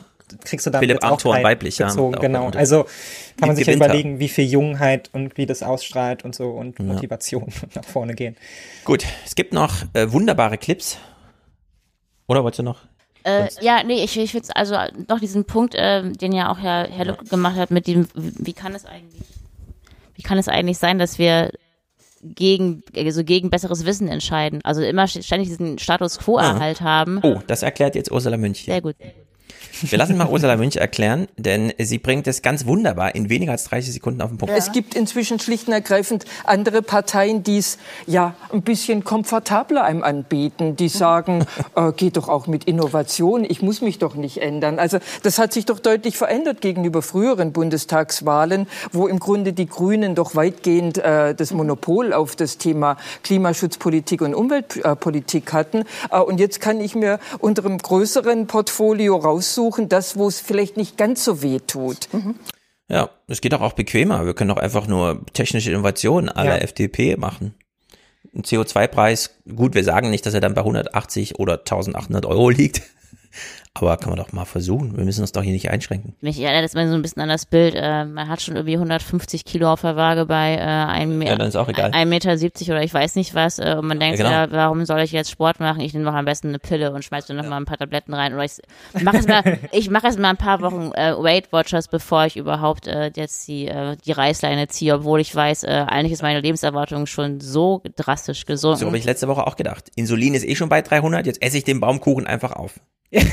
Ja, aber stimmt, das ist ja wirklich auch, auch echt, ein ganz krasser psychologischer Effekt, der auch beim Wähler wenig mit Inhaltsbestimmung und wenig Ja. Inhaltskenntnis zu tun hat, sondern eigentlich eher ähm, wirklich uns als ähm, Mensch mit all den Unzulänglichkeiten, Mhm. die man so um sich hat, äh, kognitiv äh, dem eigentlichen ähm, Schweinehund verfallen ist.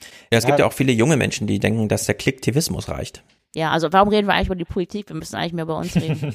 Also warum reden Richtig, wir die ganze richtig, Zeit über diese ganzen Figuren Und da? deswegen machen wir das hier. Albrecht von Lucke. Er hat es nicht ganz so kurz gemacht wie Ursula Münch. Er hat vier Sekunden länger gebraucht und damit die 30 Sekunden Marke gerissen, aber einfach spektakulär. Die Versuchung eines großen Teils der Bevölkerung, den Bekundungen beispielsweise eines Olaf Scholz sofort Folge zu leisten, der ja nun nicht gerade bis dato, bis vor dem von äh, Markus Feldenkirchen zu Recht angesprochen, vor dem Bundesverfassungsgerichtsurteil nicht als ein großer Klimakämpfer in Erscheinung getreten ist. Das wird man wahrlich nicht behaupten können, der aber plötzlich auftrat, als hätte er den Klimaschutz erfunden, aber das eben nicht mit Zumutung verbindet, sondern sagt, wir machen Klimapolitik als Industriepolitik. Übrigens ganz nah bei Laschet. Diese Versuchung ist so groß, dass die Wählerschaft natürlich sagt, dann nehmen Und wir doch lieber das leichte Angebot und verzichten auf die wenigen Zumutungen, die die Grünen Jens. Spahn Ja, und das stimmt absolut. Und in dieser Runde saß auch Matthias Jung, der ja der CDU auch immer schon mal sagt, also ihr verliert eigentlich von Wahl zu Wahl eine Million Menschen an den Tod. Wenn man das mit einzeichnen würde in die Wechselwähler, dann äh, wäre das ein ganz großer Balken. Obwohl, an die SPD haben sie wohl jetzt mehr als eine Million Wähler verloren nach den Nachwahlbefragungen. Mal gucken, was das noch so. Oder 1,3 irgendwie äh, so. Oder? Ja, ja, was das Ähm, noch so bedeuten wird.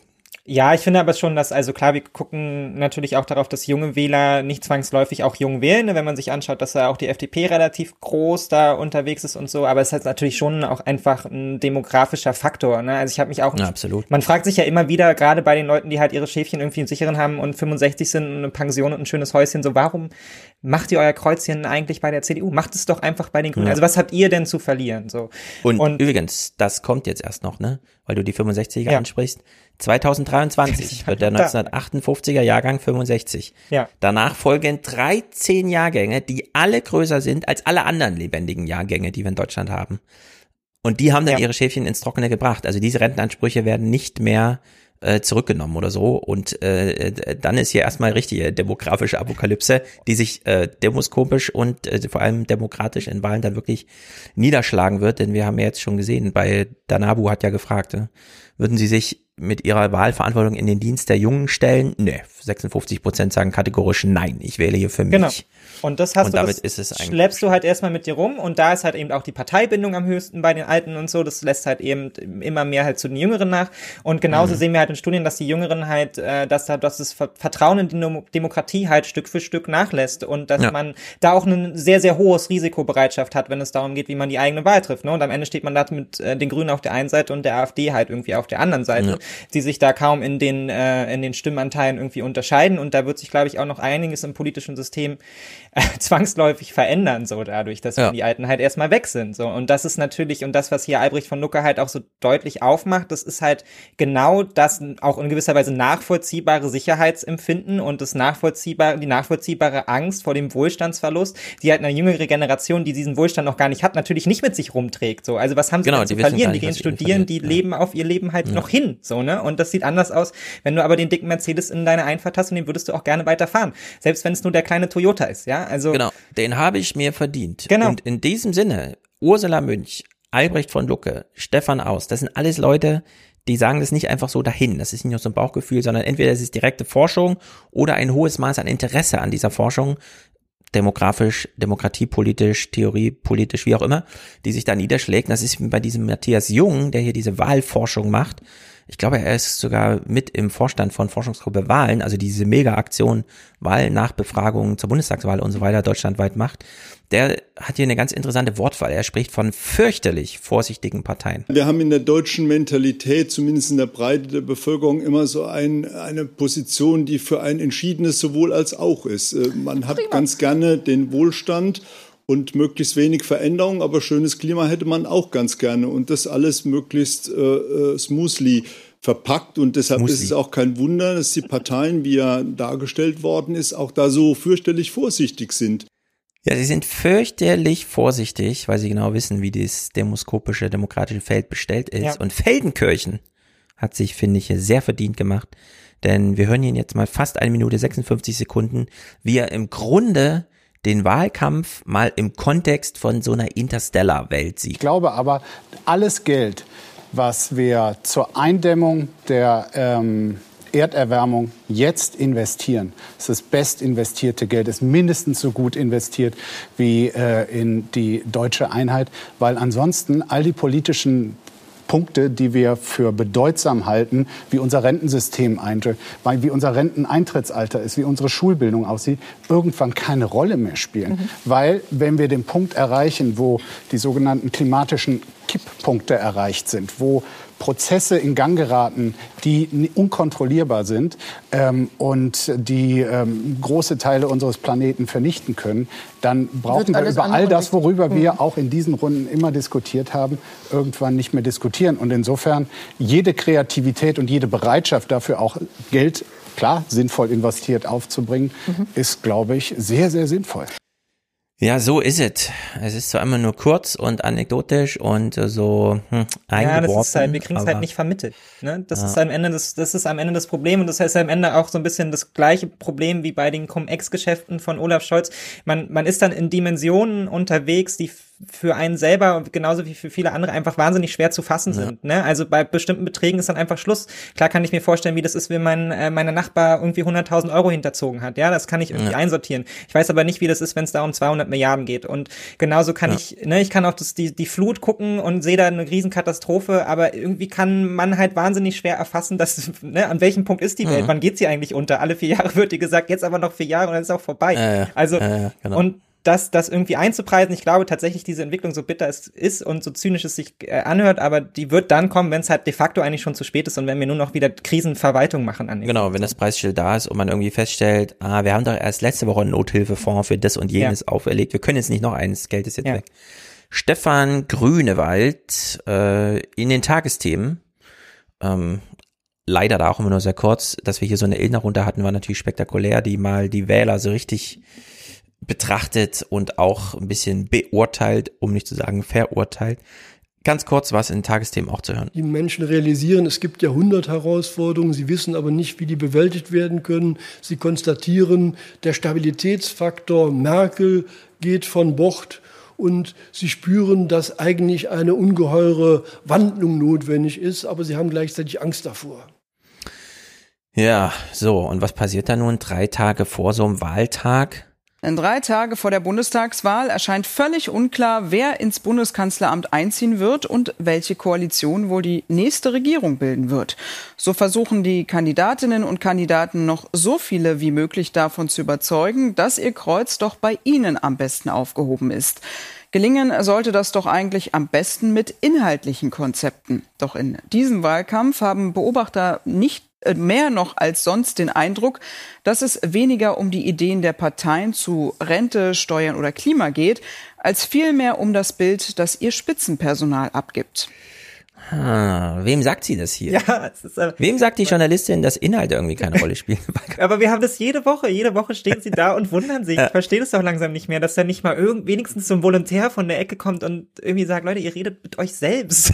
also, wir könnten doch mal Inhalte bringen. Ich meine, sie redet von den Inhalten, während sie die drei Bilder der Spitzenkandidaten im Hintergrund hat, ja, in irgendwie zweimal zwei Meter. Also, ja, wahrscheinlich ist, ist, das der Vorwurf, dass in dem, auf den Plakaten nicht die Wahlprogramme ja, abgedruckt sind, so dass man, wenn man die mhm. abfilmt, dann über die Inhalte sprechen kann, weil sie da drauf sind, sondern dass die da halt nur sich selber abfilmen. Vielleicht ist es auch einfach nicht textlastig genug. Also ich finde, es ist ja auch ja. oberflächlich, weil es ständig mündlich ist. Es ist flüchtig, man hört es immer wieder, dann hat man schon ja, Teil schon wieder gehört, dann denkt man so, hat er letzte Woche ja schon gesagt.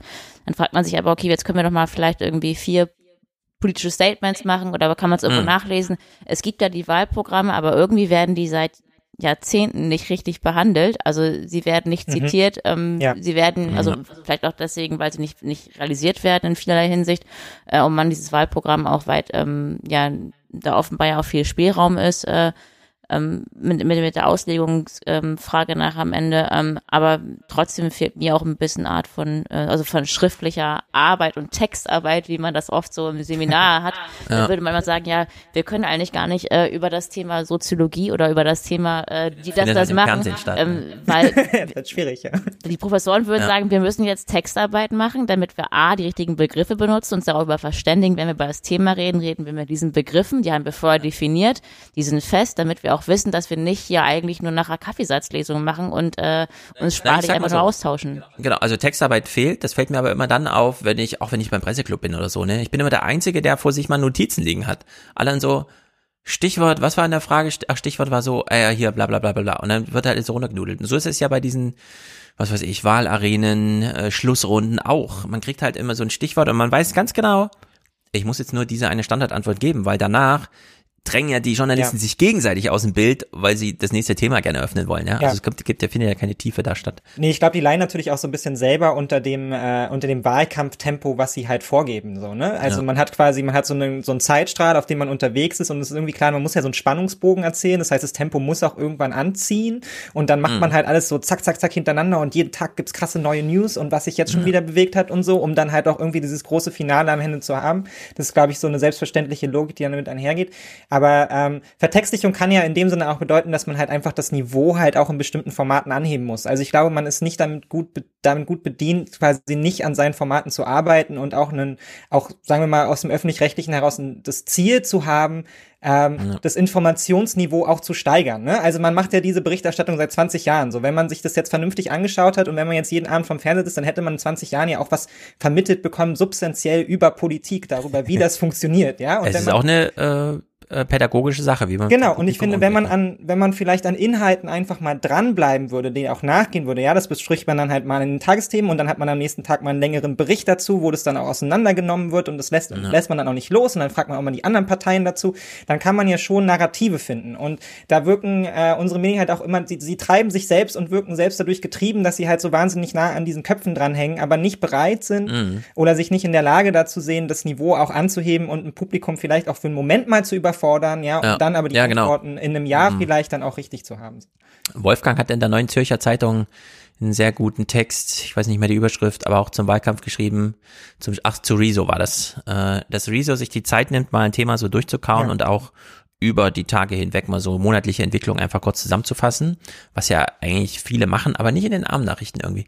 Und dann äh, hat er den interessanten Satz geschrieben, äh, den ich jetzt auch nur so locker flockig zitiere. Was ist wie bei äh, täglich grüßt das Murmeltier? Für den politischen Journalismus ist immer Tag eins. Mhm. Du kannst nicht aus, du musst dann immer einblenden, das ist Archivmaterial, das müssen wir nochmal erklären und so weiter, sondern es ist immer Daytrading, ne? Du willst ja. am Ende des Tages den Anfang des Tages einholen, einmal alles auf Null setzen und am nächsten Morgen geht's halt weiter. Ja, und dann guckst so, du halt wieder auf die nicht, politischen äh, Kurse, genau, so, ne? Ja. Was läuft denn gerade? Ja. Genau, also da kannst du die ganzen Linien gar nicht aufziehen und vor allem nicht und das ist ja bei Plasberg immer besonders schlimm, ne? wenn Plasberg seine Leute da, seine Gäste immer unterbricht, damit sie nochmal das Einfachste vom Einfachen kurz erklären, weil er einfach unterstellt, dass nur Idioten zugucken, dem man wirklich nochmal alles, ja, und das ist doch auch jedes Fremdwort erklärt. Genau, das ist doch auch bitter. Also, dass man immer ja. annimmt, dass das Publikum irgendwie Idioten sind. Dabei sieht ja. man ja auch, dass sich das Publikum zunehmend von den eigenen, eigenen Formaten abwendet. Also dann, ja, es ist ja, also wer ist jetzt Bottom, am Ende ne? der Depp? Ja, also. Ja, man, man schleudert halt diejenigen, die sich wirklich mal interessieren und die sich auch informieren lassen, oben raus, um unten ja. nochmal so eine Grundlast zu bedienen. Und das ist halt immer schade. Das ist wirklich, finde ich, schade, weil man merkt echt jetzt rückblickend, wie krass eigentlich politische Wahlentscheidungen von diesem medialen Korsett geprägt sind. Mhm. Also, ja, also psychologisch ähm, in, in der Hinsicht aber auch, ähm, wir kriegen so wenig mit von dem, was eigentlich organisatorisch stattfindet, wie Politik eigentlich organisiert wird. Das wissen wir, also was eigentlich äh, viele von diesen ähm, Skandalen, die wir ja erfahren haben, wie die eigentlich äh, zustande gekommen sind, da steckt ja nicht nur eine Person oder zwei oder drei dahinter, sondern sehr viele Machenschaften, wo es ja auch mhm. wirklich auch die Arbeit von mehreren Journalisten gewesen ist, ähm, investigativ herauszufinden und zu entdecken, was da eigentlich äh, viel, viele Fäden und äh, Linien zu ziehen sind, um das überhaupt ähm, übergreifen zu können, um mehrere ähm, Reportagen, Dokumentationen darüber gedreht worden sind, das überhaupt aufzuschlüsseln. Und dann wird in so einem Wahlkampf versucht, äh, die höchsten äh, Entscheidungen unter Unsicherheit irgendwie am, ab, abfangen zu können, aber immer mit so Einsatzstatements. Und ich frage mich gerade bei so vielen großen Entscheidungen, die man ja sonst im Leben fällt, ne, Versicherung, ne, also gerade das Thema Rente beispielsweise, da hat man ja. irgendeinen Ordner dafür, ja, oder Investmententscheidungen, da hat man doch ein Portfolio dafür. Da kann man doch relativ stark klar memorierbar halten, wann habe ich mit, für mich, mich für welchen Kauf und Verkauf entschieden. Ja. Ich habe das Gefühl, in der Politik, nichts ist flüchtiger als das. Also ja. ähm, es ist so medial getrieben, wie ich den Fernsehknopf einfach ausschalte. Wenn er aus ist, ist, ist findet Politik einfach gar nicht mehr statt. Also ich sehe sie nur durch, ähm, durch die mediale Berichterstattung und ähm, ich habe das Gefühl, das, was die Psychologen jetzt zum ersten Mal, also auch, was ist auch selten, ähm, finde ich im Vergleich, also ich, da mag mich auch meine Erinnerung trügen, weil Erinnerung trügt immer. Ähm, das muss auch mal gesagt werden, äh, gerade wenn man immer wieder fragt, äh, wer hat was und so weiter, äh, mit ja. welchem, wer verbindet was mit welchen Personen, ähm, habe ich das Gefühl, dass die Psychologen da eigentlich gerade einen ganz guten Dienst machen, wenn sie uns wirklich diese Schizophrenie, wie du Stefan meintest, ähm, ja, ähm, das, ähm, oder auch ja, Doppelmoral ähm, kam mir die ganze Zeit ähm, in, in, mhm. in, in, in den Kopf, äh, wenn man das mal wirklich offen halten würde. Ähm, die Frage ist, glaube ich, wie viel, wie viel Komplexität verträgt der Mensch eigentlich in seiner Wahlentscheidung? Also wie viel ähm, oder wie viel Schläge ins Gesicht im Sinne von ähm, was habe ich eigentlich für Probleme? Also der hm. Klimawandel ist ein Problem, das äh, ne, mein, mein Gewicht ist ein Problem, äh, meine meine Rentenpolitik, also meine meine meine Finanzlage ist ein Problem, äh, die berufliche Situation und so weiter. Also mhm. ich glaube, dass da mittlerweile vielleicht bei vielen und dann noch mit der Corona-Krise on top das nochmal sozusagen Richtung Stabilität oder Verlässlichkeit, welchen ja. Begriff man auch immer dann wählen mag, eine Rolle gespielt hat, zu sagen, ich kann gerade nicht mein Gewicht ändern, weil ich bin schon mit der, mit der Erkenntnis, dass ich zu dick bin, schon überfordert. ja, das sage ich, habe ich ja hier auch schon öfter gesagt. Es ist natürlich auch, ähm, ne, viele wünschen sich ja eine größere Politisierung, aber ich finde, es ist auch ganz wichtig in der liberalen Demokratie, dass man klar macht, du musst dich nicht für Politik interessieren und es ist auch völlig okay, wenn du es nicht tust. Ne? Also du kannst natürlich auch zur Wahl gehen, einfach alle vier Jahre ja. da dein Kreuzchen machen und niemand sollte dich nötigen, dich mit Inhalten auseinanderzusetzen, auf die du einfach keinen Bock hast. Und wenn du das am Ende von einem Lächeln von einem Kanzlerkandidaten abhängig machst, dann ist es halt irgendwie deine Wahlentscheidung. Das ist mhm. berechtigt, aber ich finde, da man ja schon auch eine Sehnsucht spürt irgendwie. Also, und das habe ich irgendwie schon das Gefühl gehabt, dass es auch weiten Teilen von Deutschland so ging, dass sie diesen Wahlkampf kopfschüttelnd beobachtet haben. Ja, ganz egal, wie jetzt ja. ihre persönliche Entscheidung daraus war, dass man da einfach das Niveau anheben muss, um dann halt auch dann doch immer mehr Interessierte, weil ja die äh, Entwicklungen und die Zukunft, ähm, Zukunftsprobleme ja doch eindeutig sind, da auch einfach abholen muss, äh, weil die Probleme, die, über die Problemlagen wissen sie inzwischen, ne? Also, und da mhm. muss jetzt auch einfach mal ein bisschen geliefert werden, um das wieder einzufangen, dass wir hier nicht so in Apathie und Zynismus am Ende enden, ja. Und ja, wir können ja egal. mal noch eine ganz funktionale Frage hier aufstellen. Äh, die Korrespondentin und ich, wir kennen uns ja aus Zusammenhängen, wo man sich zum Beispiel die Frage stellt, warum ist Politik immer noch so raumgebunden? Wir haben doch jetzt Massenmedien. Und eine der Antworten kann man ja mal ein bisschen nicht geben, sondern so nachspüren. Die Grünen haben jetzt eine 100-Städte-Tour gemacht. Die waren in 100 Städten. Als ich hier in Frankfurt waren, Gut, ich war ein bisschen überrascht, dass es viele waren, aber das waren die beiden auch, denn die haben äh, so 3000 Leute ist für die viel. So, wir können also grob durchrechnen, wenn es richtig gut lief und es lief nicht so richtig gut, weil es gibt auch kleine Orte und so weiter, können wir sagen, im Maximum waren in diesen 100 Städten insgesamt 300.000 Leute. Also 300.000 Leute haben die sozusagen in echt gesehen. Hm. Das hat die äh, 100 äh, Aufenthalte, 100 Autobahntouren und so weiter gekostet ein Auftritt im Triell gucken irgendwie acht Millionen. Also die können doppelt, dreimal so viel äh, im, im, Fernsehen am Publikum abholen, äh, erreichen, wie in ihrer eigenen Bemühung in 100 Auftritten, mhm. die sie machen, in 50, 60 Tagen. Und dann fragt man sich ja, warum lohnt sich das trotzdem? Und die grundlegende Botschaft der Wahlkämpfer ist ja, Leute, es geht hier um mehr als das, was ihr im Fernsehen seht. Es geht hier um die Gesellschaft selbst, wo man sich auch mal trifft, wo man sich wirklich leibhaftig gegenübersteht. Hier könnte man sich auch verprügeln, aber wir wollen mal konstruktiv sein. Und das hat ja Trump in Amerika auch den Journalisten aufgezeigt ich habe mehr Macht, als ihr mir übers Fernsehen vermittelt könnt, weil bei mir kommen wirklich die Leute. Also Trump hat ja mhm. offline sehr viel mehr Leute erreicht als äh, über CNN oder so. Ja, also das haben dann halt vielleicht 10 Millionen Leute gesehen, aber es waren sehr viel mehr Leute bei seinen Wahlterminen und die wirkten natürlich auch ganz anders, äh, wenn man ihn dann einmal live gesehen hat, wie er da mit den Kameras spielt und so weiter. Und äh, das ist ja immer noch so ein großes Rätsel, ja. Warum diese Raumgebundenheit, warum diese unglaubliche Bemühung, Anstrengung, da 100 Städte zu besuchen? Ja, weil am Ende auch immer so ein bisschen die Botschaft ist, im Fernsehen kommt es nicht rüber, um was es wirklich geht. Es geht hier um mehr, als euch das Fernsehen zeigen kann. Gleichzeitig sind wir aber dem Fernsehen ausgeliefert und die natürlich auch. Ja? Also der Wahlkampf wird limitiert auf das, was Fernsehen äh, bieten kann. Und das ist diese Personalisierung und der Gipfel davon. Ja? Also wirklich der Gipfel, wo ich auch gedacht habe, Leute, das geht jetzt ein bisschen weit ist dieser Moment gewesen, als äh, Klaus Kleber uns einen Gesprächspartner aus Österreich vorstellt. Wir haben einen Experten für politische Kommunikation von außerhalb gebeten, diese anderthalb Stunden mit uns gemeinsam zu verfolgen. In Österreich kennt ihn praktisch jeder. Hier stellt man ihn besser vor. Professor Peter Filzmeier ist der Politikerklärer schlechthin bei unseren Nachbarn in der anderen deutschsprachigen Bundesrepublik. Guten Abend nach Wien. Einen schönen guten Abend nach Deutschland. Herr Filzmeier, haben Sie Augenblicke gesehen heute Abend, die nachhaltige Wirkung auf Wähler haben könnten? Ja, also ich habe jetzt kein gutes Bild für ihn, aber es ist so der Dieter Bohlen der österreichischen Politikberichterstattung. Da finden vor Wahlen irgendwie 50 verschiedene Duelle in allen möglichen Konstellationen statt und Herr Filzmeier schätzt das dann immer ein. Und für mich ist die Subbotschaft von Klaus Kleber hier, wir haben jetzt denjenigen eingeladen, der sich besonders gut mit Personen im Fernsehen auskennt den wir nochmal ungetrübt von deutschen Inhalten danach fragen können, wie jetzt im, in der Schlussrunde selbst die Personen wirkten. Ja, das ist jetzt Und das ist natürlich genau Meta, ja. das Falsche. Es ist nicht nur einfach nur Meta, das stimmt, sondern es ist auch noch genau das falsche Vorzeichen von dem, was jetzt hier zu erklären ist eigentlich. Also wirklich wahnsinnig dumm, Klaus Kleber. Ja. Das muss man echt so sagen. Das ist mein Urteil. Das ist wahnsinnig dumm, kontraproduktiv äh, mhm. und führt uns eigentlich auf die falsche Spur. Ja, weg von dem, wohin es eigentlich führen sollte. Es ist einfach bekloppt. Gut, die zwei großen Themenblöcke, die ich heute unbedingt besprechen wollte, nämlich Abschied Merkel und Wir Wähler, äh, haben wir hiermit abgehakt. Das heißt, wir gucken jetzt noch ein bisschen in die restliche Nachrichtenwoche, machen aber vorher eine kleine Pause. Bis gleich. Und Pause ist natürlich unser Moment der Dankbarkeit.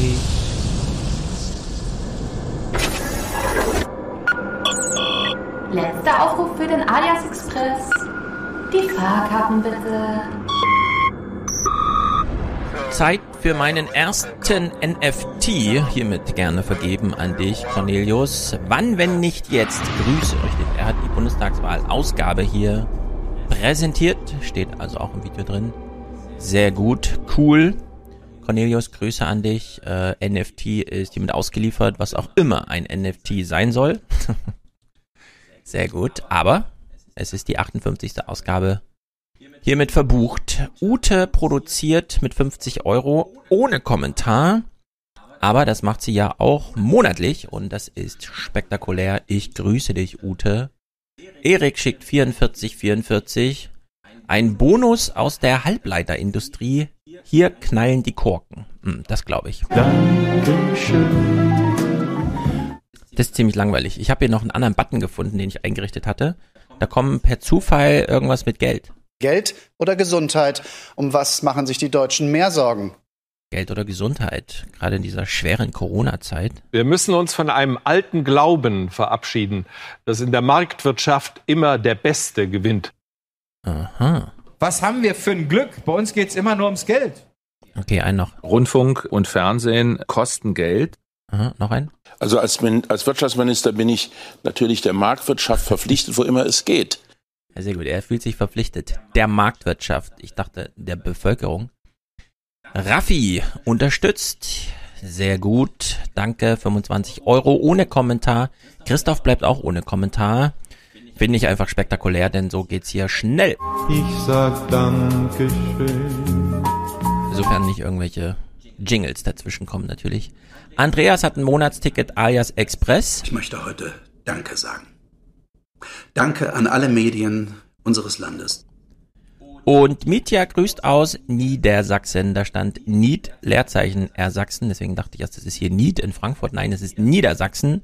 Grüße dahin. Thomas ist hier dabei. Dank für den tollen Podcast. Ist Jim Kirk. Wahrscheinlich im Chat oder wo auch immer. Er grüßt. Sehr gut. Äh, in YouTube-Kommentaren begegnet sich ja manchmal Kirk und Spock und wie auch immer. Finde ich witzig. Martin ist dabei. Grüße an dich. Mike äh, für den Alias Podcast. Thorsten unterstützt Julia. Fin Fernsehpodcast, sehr gut, sagt sie. Martin für die 3000 Daueraufträge, die noch nicht zusammen sind. Äh, bitte unterstützen. Harald, äh, Sascha, Günd. Den Namen habe ich nicht ausgesprochen, er möchte anonym bleiben. Äh, guter Podcast. Er unterstützt von April 21 bis Dezember 21, also hier mit Ablaufdatum. Christian ist dabei. Franz, äh, danke, bitte, gern geschehen, sagt er.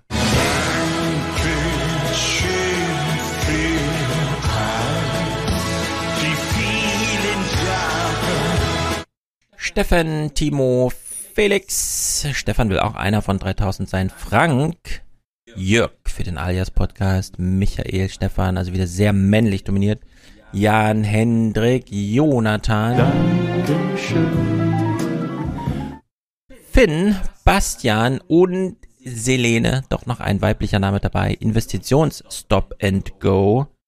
Sehr gut. Ich wünsche mir natürlich mehr. Gerade in der zweiten Monatshälfte gibt's ja immer so eine kleine Delle. Fernsehpodcast.de slash produzieren. Da könnt ihr hier beisteuern. Und ich würde sagen, gehen wir mal zurück in den Podcast.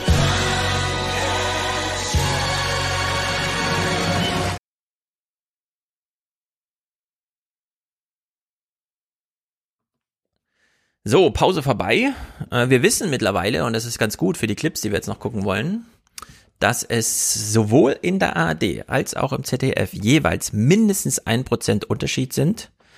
Nämlich 24,5 äh, zu 26. Äh, das sind dann anderthalb oder 24,5 zu 25,7. Das ist ein bisschen knapper. In der ARD ist da ein bisschen zurückhaltender. Naja, was auf jeden Fall auch bedeutet, es liegen 13 Prozent Unterschied im Verhältnis zwischen ARD und CDF im Vergleich zur letzten Wahl. CDU minus 8, äh, SPD plus 5. Das ist natürlich nicht schlecht.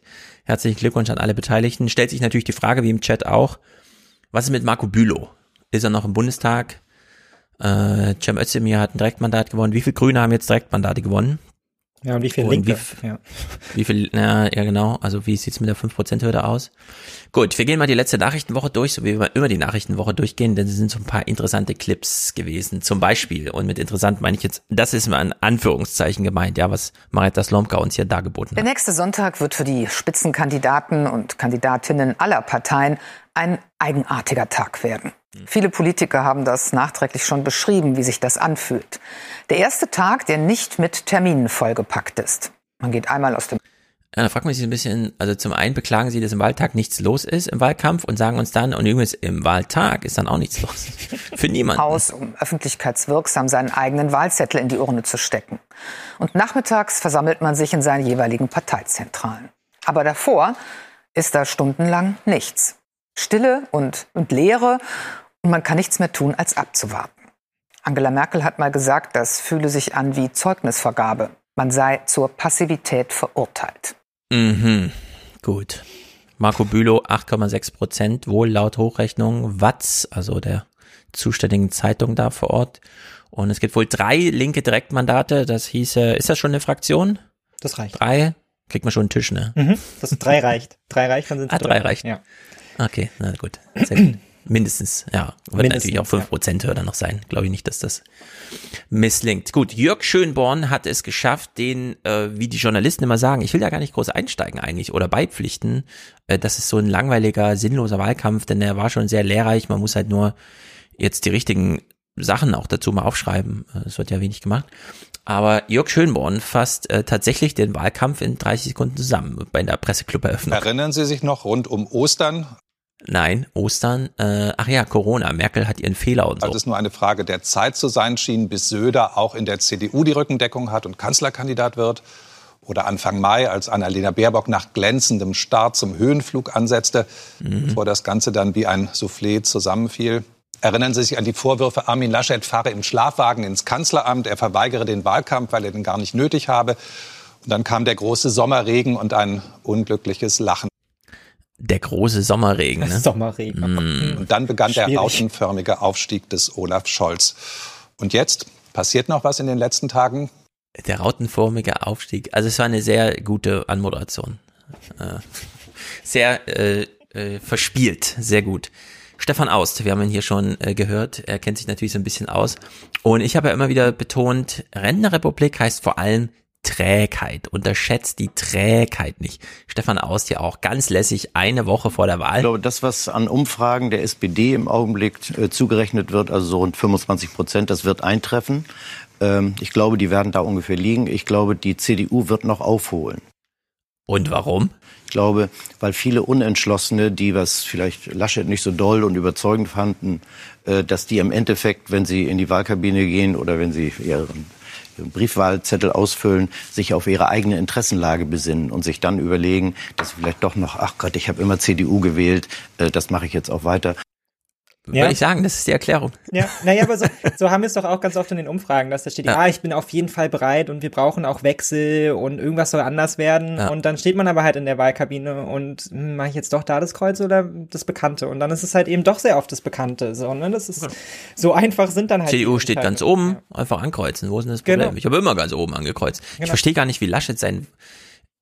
Wie faltet man einen Wahlzettel? Man faltet den einmal auf, da stehen alle wichtigen Mhm. Parteien da. Man will ja nicht unter der 5%-Hürde irgendwas ankreuzen, also kreuzt man da oben was an und klappt mir wieder zu und fertig. Ja. Wie kann man den denn so kreuz und quer falten, dass man, Man, man muss es schon wollen. Also, Er hat seine Frau auch. Ich habe das nicht verstanden. Ich habe also das kam mir irgendwie ein bisschen blöde vor, also insgesamt. Also war eh schon Standardurteil blöde, aber ich fand es besonders blöde. Also nicht nur das ins Kamera zu halten, sondern überhaupt den Wahlzettel so zu falten. Naja, Albrecht von Lucke. Ähm, das ist ganz interessant, denn wir haben auch von den Republikanern so eine Einschätzung bekommen, die können gar keinen Wahlkampf gegen Biden machen, weil Biden ist ja ein weißer alter Mann. Hm. Die können nur gegen schwarze Männer, gegen Frauen, die können sie alle Wahlkampf machen, weil dann wissen sie, wie sie ihre eigenen weißen alten Männer mobilisieren, aber gegen einen alten weißen Mann mobilisieren, das geht ja gar nicht. Und so unterstellt in diesem äh, in diesem Duktus unterstellt auch Albrecht von Lucke der CDU hier, äh, die die kann das ja eigentlich gar nicht. Wir werden einen Einschlag erleben, die wir nicht gaben. Wir müssen uns auch vor allem eines bewusst machen. Es ist das erste Mal seit äh, 2005, dass wir wieder eine echte Wahl haben. Steinmeier, Steinbrück, Schulz waren alles Kampagnen, die sich im Vorfeld erledigt hatten. Das ist übrigens auch der Grund, warum momentan eine ungeheure Unsicherheit, die sehe ich übrigens auch bei der SPD, die SPD kann ihrem Glück kaum trauen. Ja, jetzt fragen wir sich so ein bisschen, ähm, warum hat die CD, äh, warum hat die SPD hier gewonnen? Ja, weil sie mal nicht von selbst vorher zerbröselt ist, drei Monate Ja. vorher. Das ist die Erklärung. Aber das haben wir ja auch schon besprochen, dass es da, dass da die SPD wirklich gelernt hat, wenn es darum ging, den eigenen Laden halt irgendwie zusammenzuhalten, was halt sonst immer ein Problem war und dass halt genau diese Richtungskämpfe, von denen man auch am Anfang so ein bisschen Sorge haben musste, da zwischen Parteispitze und Kanzlerkandidaten, so dass sie die halt irgendwie im Griff gehalten haben und sich da gut abgesprochen haben, dann auch wer welche Rolle hier übernimmt und so. Und da waren sie einfach, waren sie einfach cleverer und die CDU war halt nicht darauf eingestellt, dass sie Wahlkampf machen musste und das kann sie jetzt auch gerne anders behaupten, aber ich bleib auch dabei, dass die dachten, dass sie das nicht machen müssen. Mhm. Die dachten, die kriegen das einfach so. Genau, wir machen hier so ein kleines Sammelsurium. Der nächste Clip ist ganz interessant, denn es gab ja pünktlich ein, zwei Tage vor dem äh, zweiten Triell diese Durchsuchung, in Anführungszeichen, des, also der Besuch des Zolls im Bundesfinanzministerium oder wegen des Zolls, die, äh, wie auch immer, die Hausdurchsuchung, die Razzia. Und jetzt sitzen hier Stefan Aust und Melanie Ammann. Und das sind ja nun wirklich auch inne, also innere Mainstream-Journalisten, ne? Spiegel, ehemals Spiegel-Chefredaktion, äh, jetzt Welt-Herausgeberschaft und so. Und die beiden schätzen jetzt mal diese Aktion ein, dieser Staatsanwaltschaft. Und da fällt auch das Wort verdächtig von den beiden. Und das fand ich wirklich äh, mutig. Es gibt aber natürlich auch einige Merkwürdigkeiten bei dieser äh, Durchsuchung. Ich möchte jetzt nicht hier alles aufdröseln, aber wenn man eben die politischen äh, Verhältnisse in Niedersachsen ansieht, die Personen, die dort involviert sind, die, die an dieser Durchsuchung beteiligt waren, die sie beantragt haben, die sie auch genehmigt haben. Auch der Richter ist ja äh, eher aus dem äh, CDU-Milieu. Also beantragt, genehmigt und durchgeführt, ja. Also sowohl die Beamten, die direkt das gemacht haben, als auch die, die es beauftragt haben, politisch, veran- also Mhm. organisationspolitisch verantwortlich sind, als auch die Richter, die es abgesegnet haben, ja. Äh, Also die, äh, das, was die hier sagen, müsste man wirklich mal super ernst es scheint. Und also ich glaube zwar nicht, dass da ein Komplott jetzt irgendwie gegen Herrn Scholz äh, Mhm. geschmiedet wurde, aber es wurde sicher auch billigend in Kauf genommen, was das für eine Außenwirkung hat.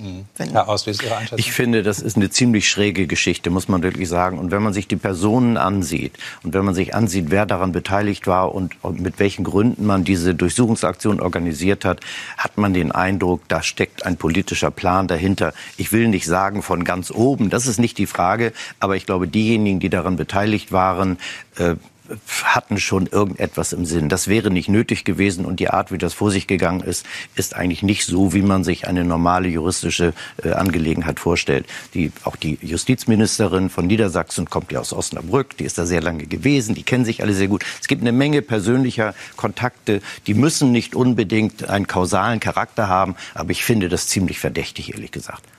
So, unsere Korrespondentin, äh, Rolf-Dieter Krause, hast du ja auch schon so in die, das hört sich an wie Querdenkerei. Was, was sagen wir hierzu? Das ist harter Tobak, ne? Also er findet das sehr verdächtig, dass da so eine ganze CDU-Mitgliedsriege einfach mal äh, so einen kleinen Auftrag geschmiedet hat, im Finanzministerium kurz vorbeizuschauen und sei es nur als Medienstand. Er will Ja. jetzt nichts unterstellen, kein Komplott oder so, aber es sieht schon verdächtig aus. Es ist natürlich super schwer, das auseinander zu dröseln, so, ne? Weil, weil, wie das halt so oft bei solchen Dingen ist, irgendjemand billigt an irgendeiner Stelle oder greift halt nicht ein, wo er könnte. Aber billig in Kauf nehmen, ne? Ist Genau. juristisch schon, damit kann man auch Mord Ja. äh, verurteilen.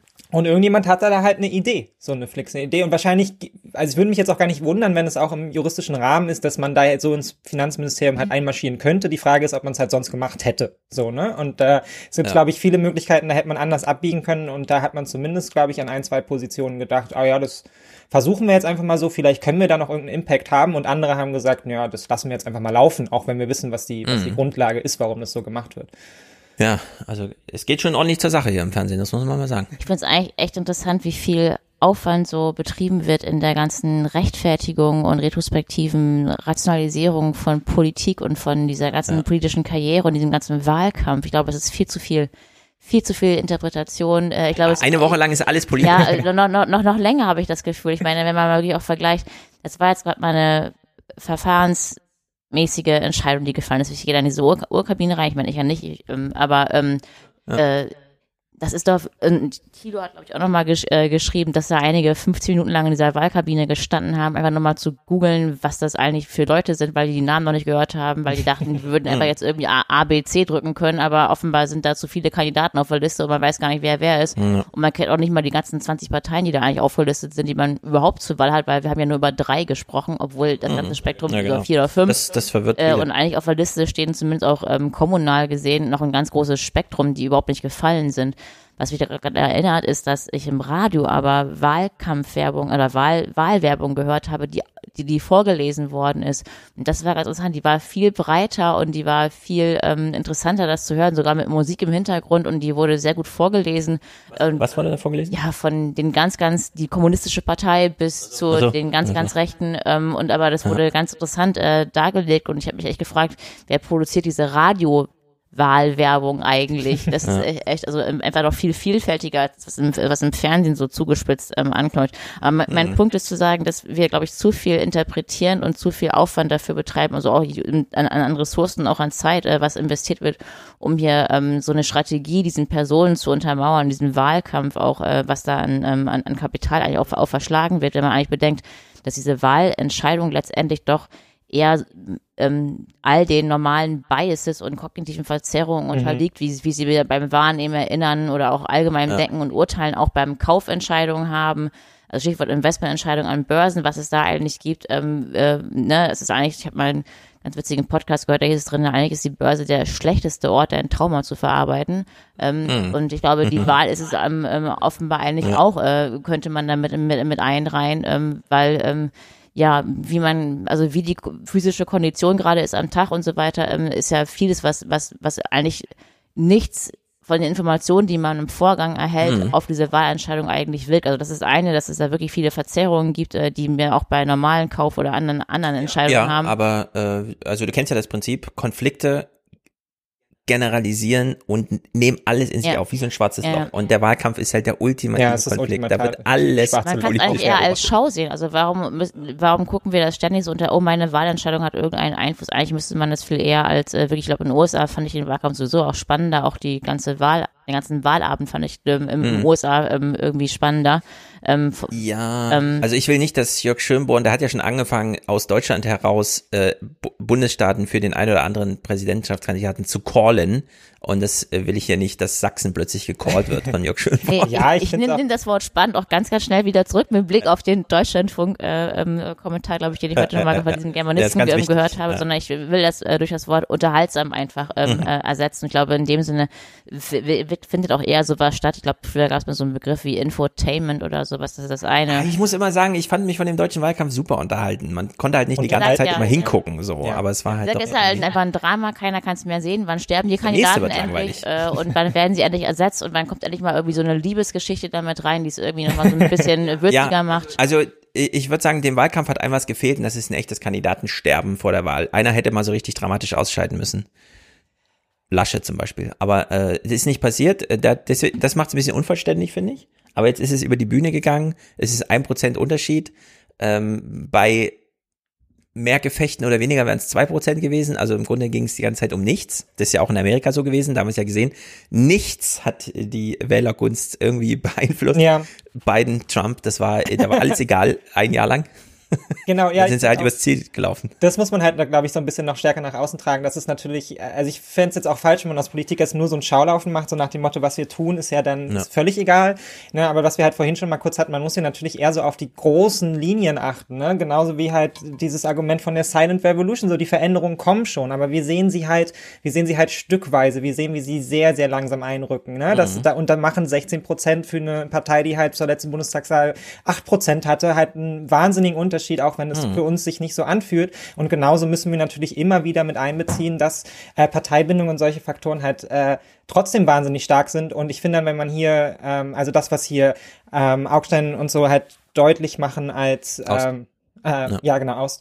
Ähm, ja deutlich macht, ist ja eigentlich das Gegenteil von dem, was ja zwischenzeitlich auf Twitter auch los war. Ne? Da war man sich ja schon sicher, dass Armin Laschet quasi aus Nordrhein-Westfalen heraus hier der Bundesanwaltschaft in, äh, in Osnabrück irgendwie gesagt hätte, jetzt marschiert er mal ins Finanzministerium ein, damit ich hier vier Prozentpunkte mehr bekomme. Und ich glaube, ja. da muss man dann halt auch immer wieder sagen, das ist dann halt auch zu viel Schau des Guten, ja. Und da ja, ist man dann auch ja. ganz gefährlich auf dem Weg von so vielen Verschwörungstheoretikern unterwegs, die auf der einen Seite immer denken, dass die Gegner halt wahnsinnig dumme Schlafschafe sind, ja, aber ihnen gleichzeitig halt irgendwie die tollsten Verschwörungstheorien andichten und mhm. immer glauben, sie wären dazu intellektuell in der Lage, das auch alles so durchzuführen. Ja.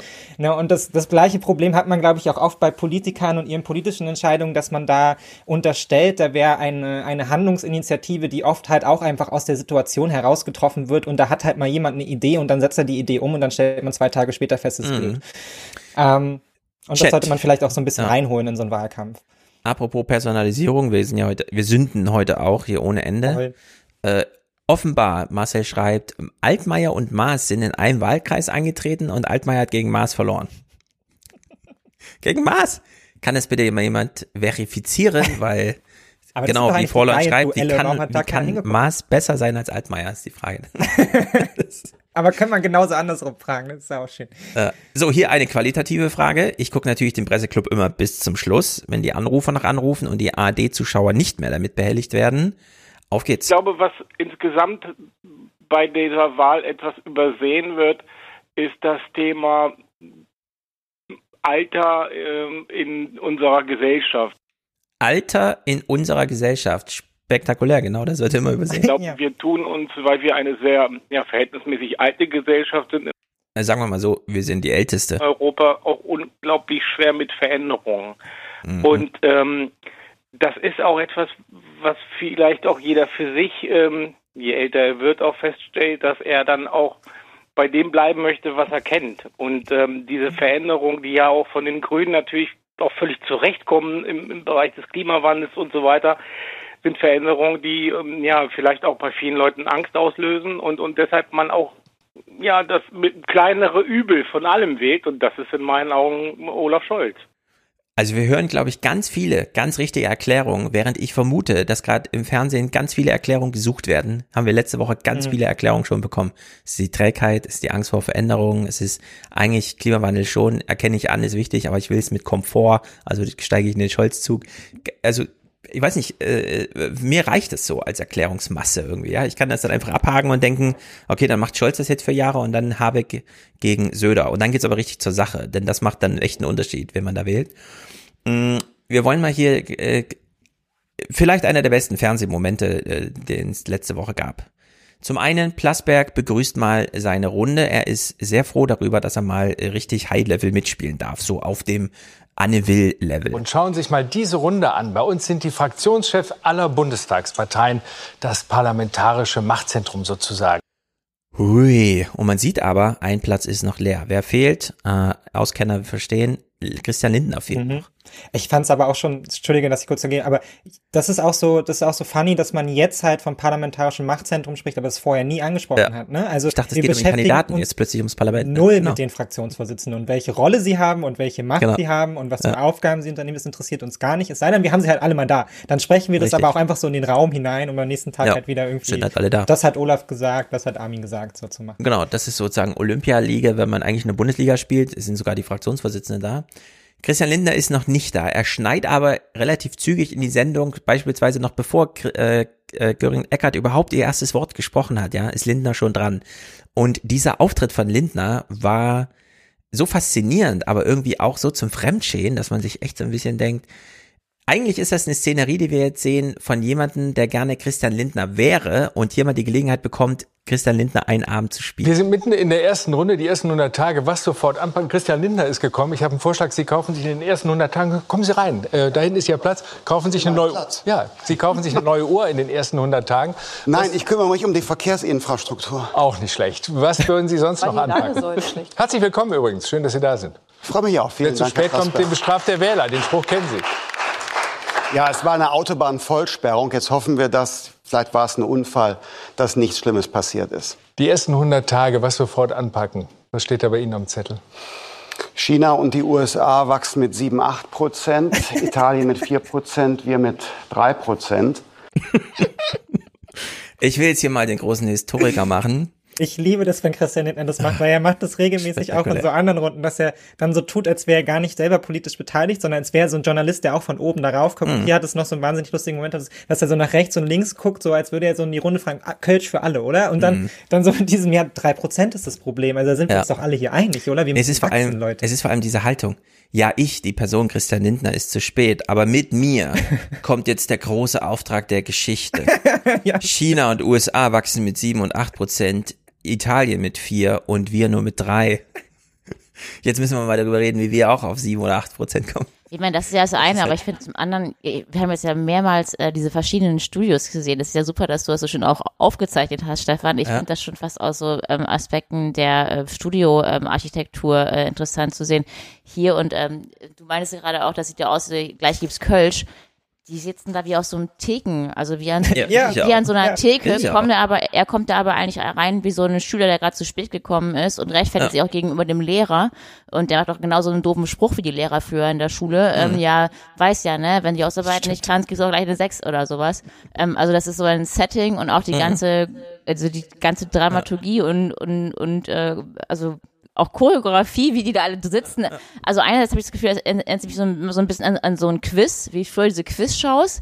Alle Ja, müssen dass sich jetzt das gleich alle melden, dann auch mitspielen, so ein ne? Genau, Klassenzimmer. Also ich, wenn irgendjemand mal diese Fernsehstudios ähm, analysieren möchte aus architektonischer Hinsicht, äh, ich bin gespannt äh, zu hören, wie das wohl ähm, ausgehen wird. Das ist das eine. Ähm, Ja, das hat äh, ja. Samira äh, jetzt auch nochmal in, sowohl in ihrer Spielkolumne geschrieben als auch in ihrem Powerplay-Podcast da besprochen. Es sind diese Spielshows. Mhm. Äh, in Amerika gab es dieses Prinzip, wir machen eine Spielshow, äh, ich stelle eine Frage, ich will eine Antwort und äh, die Antworten werden gleich verteilt. Also jeder gibt zehn Antworten und dann wird ausgezählt, wer hat denn jetzt gewonnen. Und da hat man genau das Prinzip übernommen, bis hin, dass man wirklich auf die Uhr guckt, deswegen auch dieses Blödsinn mit der Uhr, wer hat jetzt wie und so, und dann kriegen es die nicht mal hin, ja. Aber es ist im Grunde dieser Modus.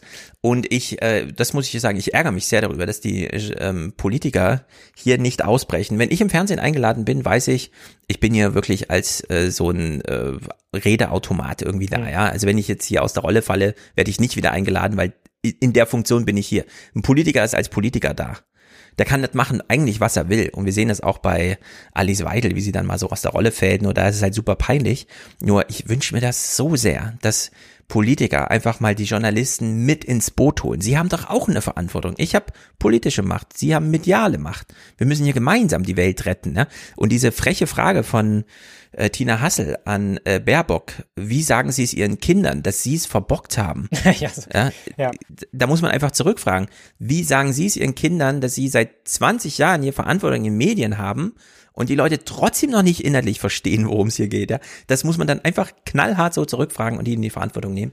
Und das findet da leider nicht statt. Und in der Hinsicht, ja, die werden alle in dieses komische Setting da reingepresst. Ja, aber was heißt Und das eigentlich? ist blöd. Also was Ich heißt das eigentlich, wenn, wenn, wenn, äh, wenn das politische Setting eher so eine Spielkulisse ist? Also als ob wir da eigentlich Ja. gerade, also das, das sagt ja was aus, oder man könnte zumindest fragen, was bedeutet das eigentlich, wenn wir ähm, Sehgewohnheit Kampf, Formatstarre diesen ganzen. Wahlkampf A eher so wie auf dem, wie auf der Couch vom Fernsehen betreiben. Also wenn man wirklich mal diese ganzen Tische anguckt, die einen sind ganz glasförmig, die anderen mit viel Abstand, natürlich mag auch viel Corona-bedingt gewesen sein, Mhm. aber jetzt hier sitzen sie ja wirklich eher wie bei Jeopardy oder ich weiß nicht, wie die Sendungen früher hießen, ja, Mhm. so eher auf so einem Tisch, aber trotzdem ähm, auch mit diesem ganz, ganz kleinen Barhockern dazwischen. Also es ist wirklich eher so Stammtisch, also zwischen Lo Lokaltheke und äh, Spielothek. Irgendwie was Ja, dazwischen. Mit buntem Licht.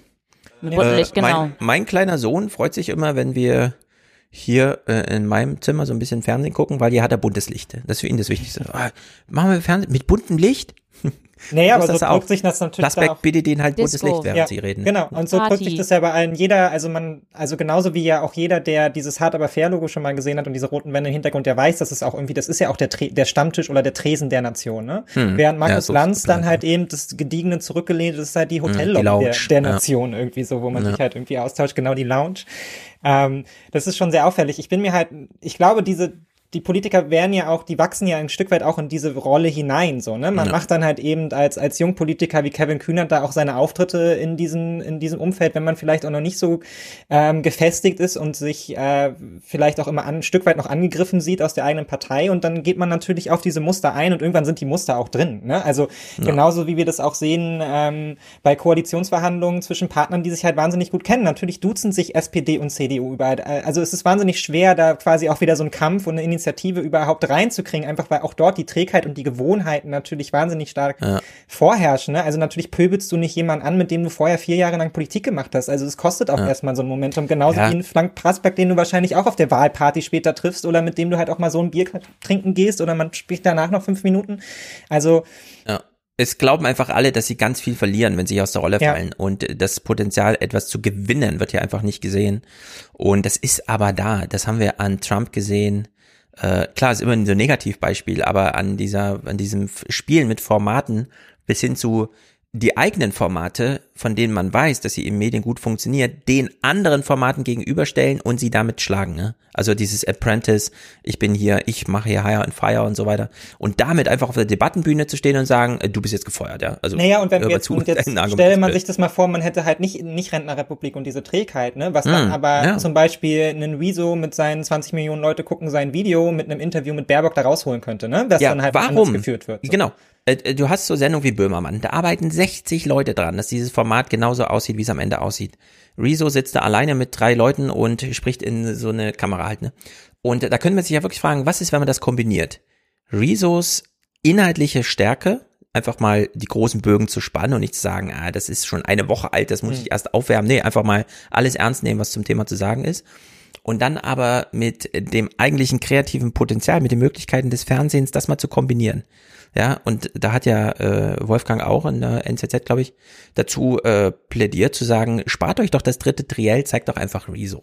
Ja, wenn es euch wirklich darum geht, die Wähler zu informieren, nicht noch mal eine halbe Stunde über Koalitionsoptionen reden oder so, was eh äh, Halbwertstag, also Halbwertszeit 30 Minuten hat, ja, weil dann gibt's eh eine neue Umfrage und dann neue Fragen und äh, dann einfach mal wirklich Rezo zeigen, kann man ja noch mal neu aufbereiten, ja, kann man ja noch mal neu aufnehmen, so dass es dann auch den Sehgewohnheiten, was gutes Licht oder sowas betrifft, aber einfach äh, den Vortrag noch mal hören. Ja. So wie man sich von jedem äh, den Vortrag nochmal bucht einfach. Ihr könnt den Vortrag auch mal bei uns halten, klar. Und dann kommst du halt, hältst den Vortrag nochmal, er hat genau dasselbe. Soll ich nochmal selber erzählen? Ja, ja, macht nochmal dasselbe. Ja, vor allem. Und so muss sich- das auch im Fernsehen. Vor allem, wenn man sich überlegt, welche Konkurrenz ja inzwischen auch herrscht. Also ich meine, RTL und, äh, äh, und ProSieben fahren ja nicht umsonst, also genauso wie Bild TV, Ja. auch, auch Angriffe in dieses politische Feld mit rein. So, ne? Also da, da ist ja auch was in Bewegung irgendwie und da muss jetzt natürlich ARD und ZDF, die, die das halt irgendwie für sich gebucht hatten, halt auch so ein Stück weit aufpassen, dass sie da nicht ins Hintertreffen geraten, ne? Mhm. weil das RTL halt irgendwie in das Personal abkauft und halt dann irgendwie doch ein bisschen Mhm. jünger, hübscher wirkt oder